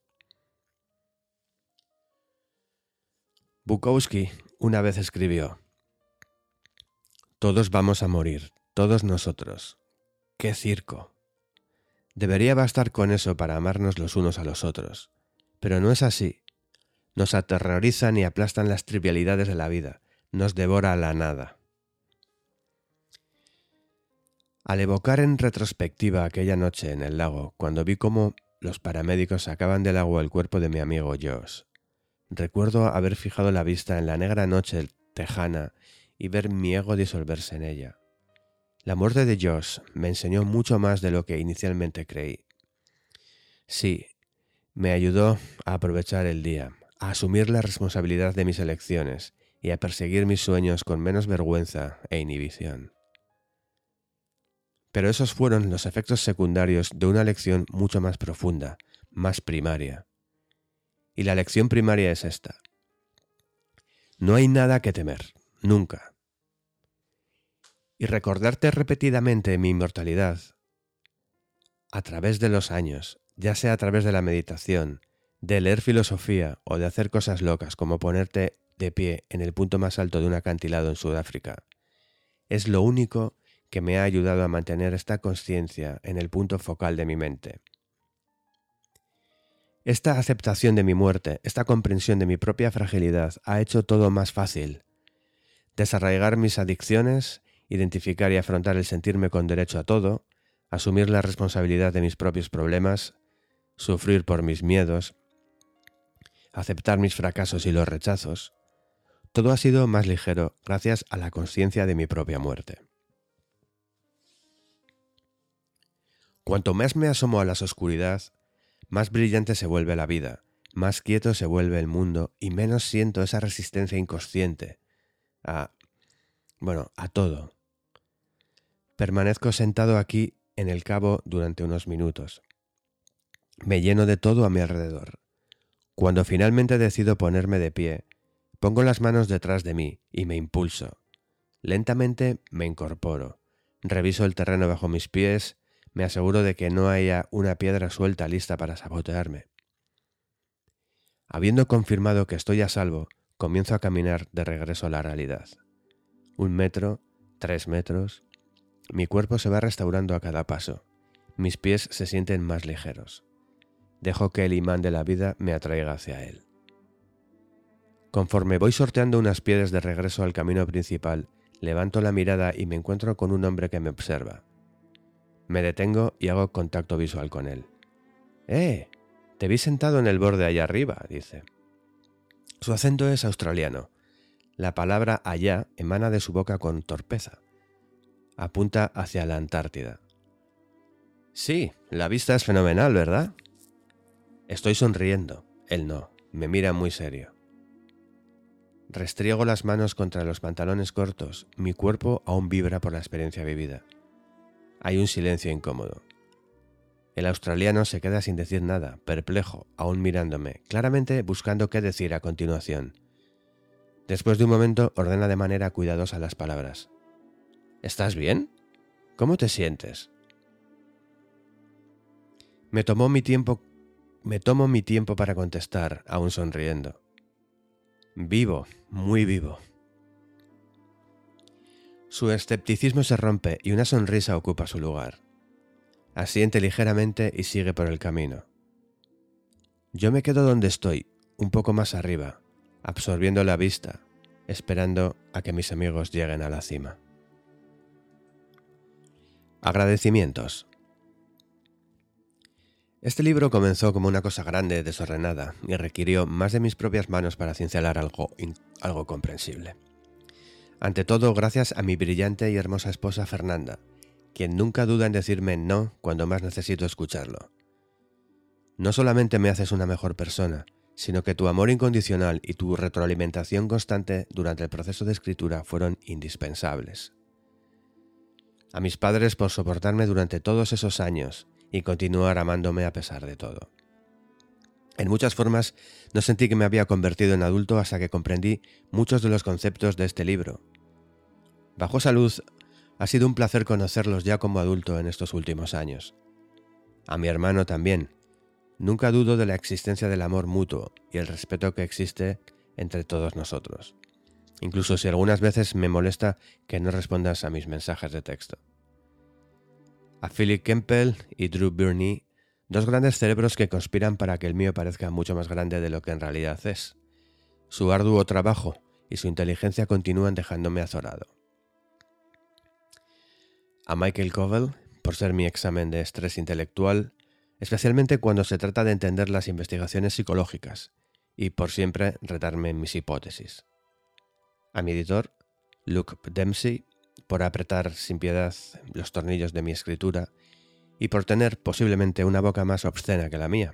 A mi agente Molly Glick, por ayudarme a definir la visión del libro y empujarlo aún más lejos en el mundo de lo que jamás esperé verlo llegar a Taylor Person, Dan Andrew y Jody Ederburg por su apoyo durante este proceso. Vosotros tres lograsteis que me mantuviera responsable y con salud mental, que son las únicas dos cosas que todo escritor necesita. Y finalmente, a los millones de personas que por cualquier razón decidieron leer a este cabrón mal hablado de Boston, que escribe sobre su vida en un blog, la cantidad de correos electrónicos que he recibido de aquellos de vosotros que estáis dispuestos a abrirme, a mí, un completo extraño, los más íntimos rincones de vuestra vida. Me mantenéis humilde y me inspiráis. Hasta este momento de mi vida he dedicado miles de horas a leer y estudiar estos conceptos, pero sois vosotros quienes continuáis siendo mi verdadera educación. Gracias.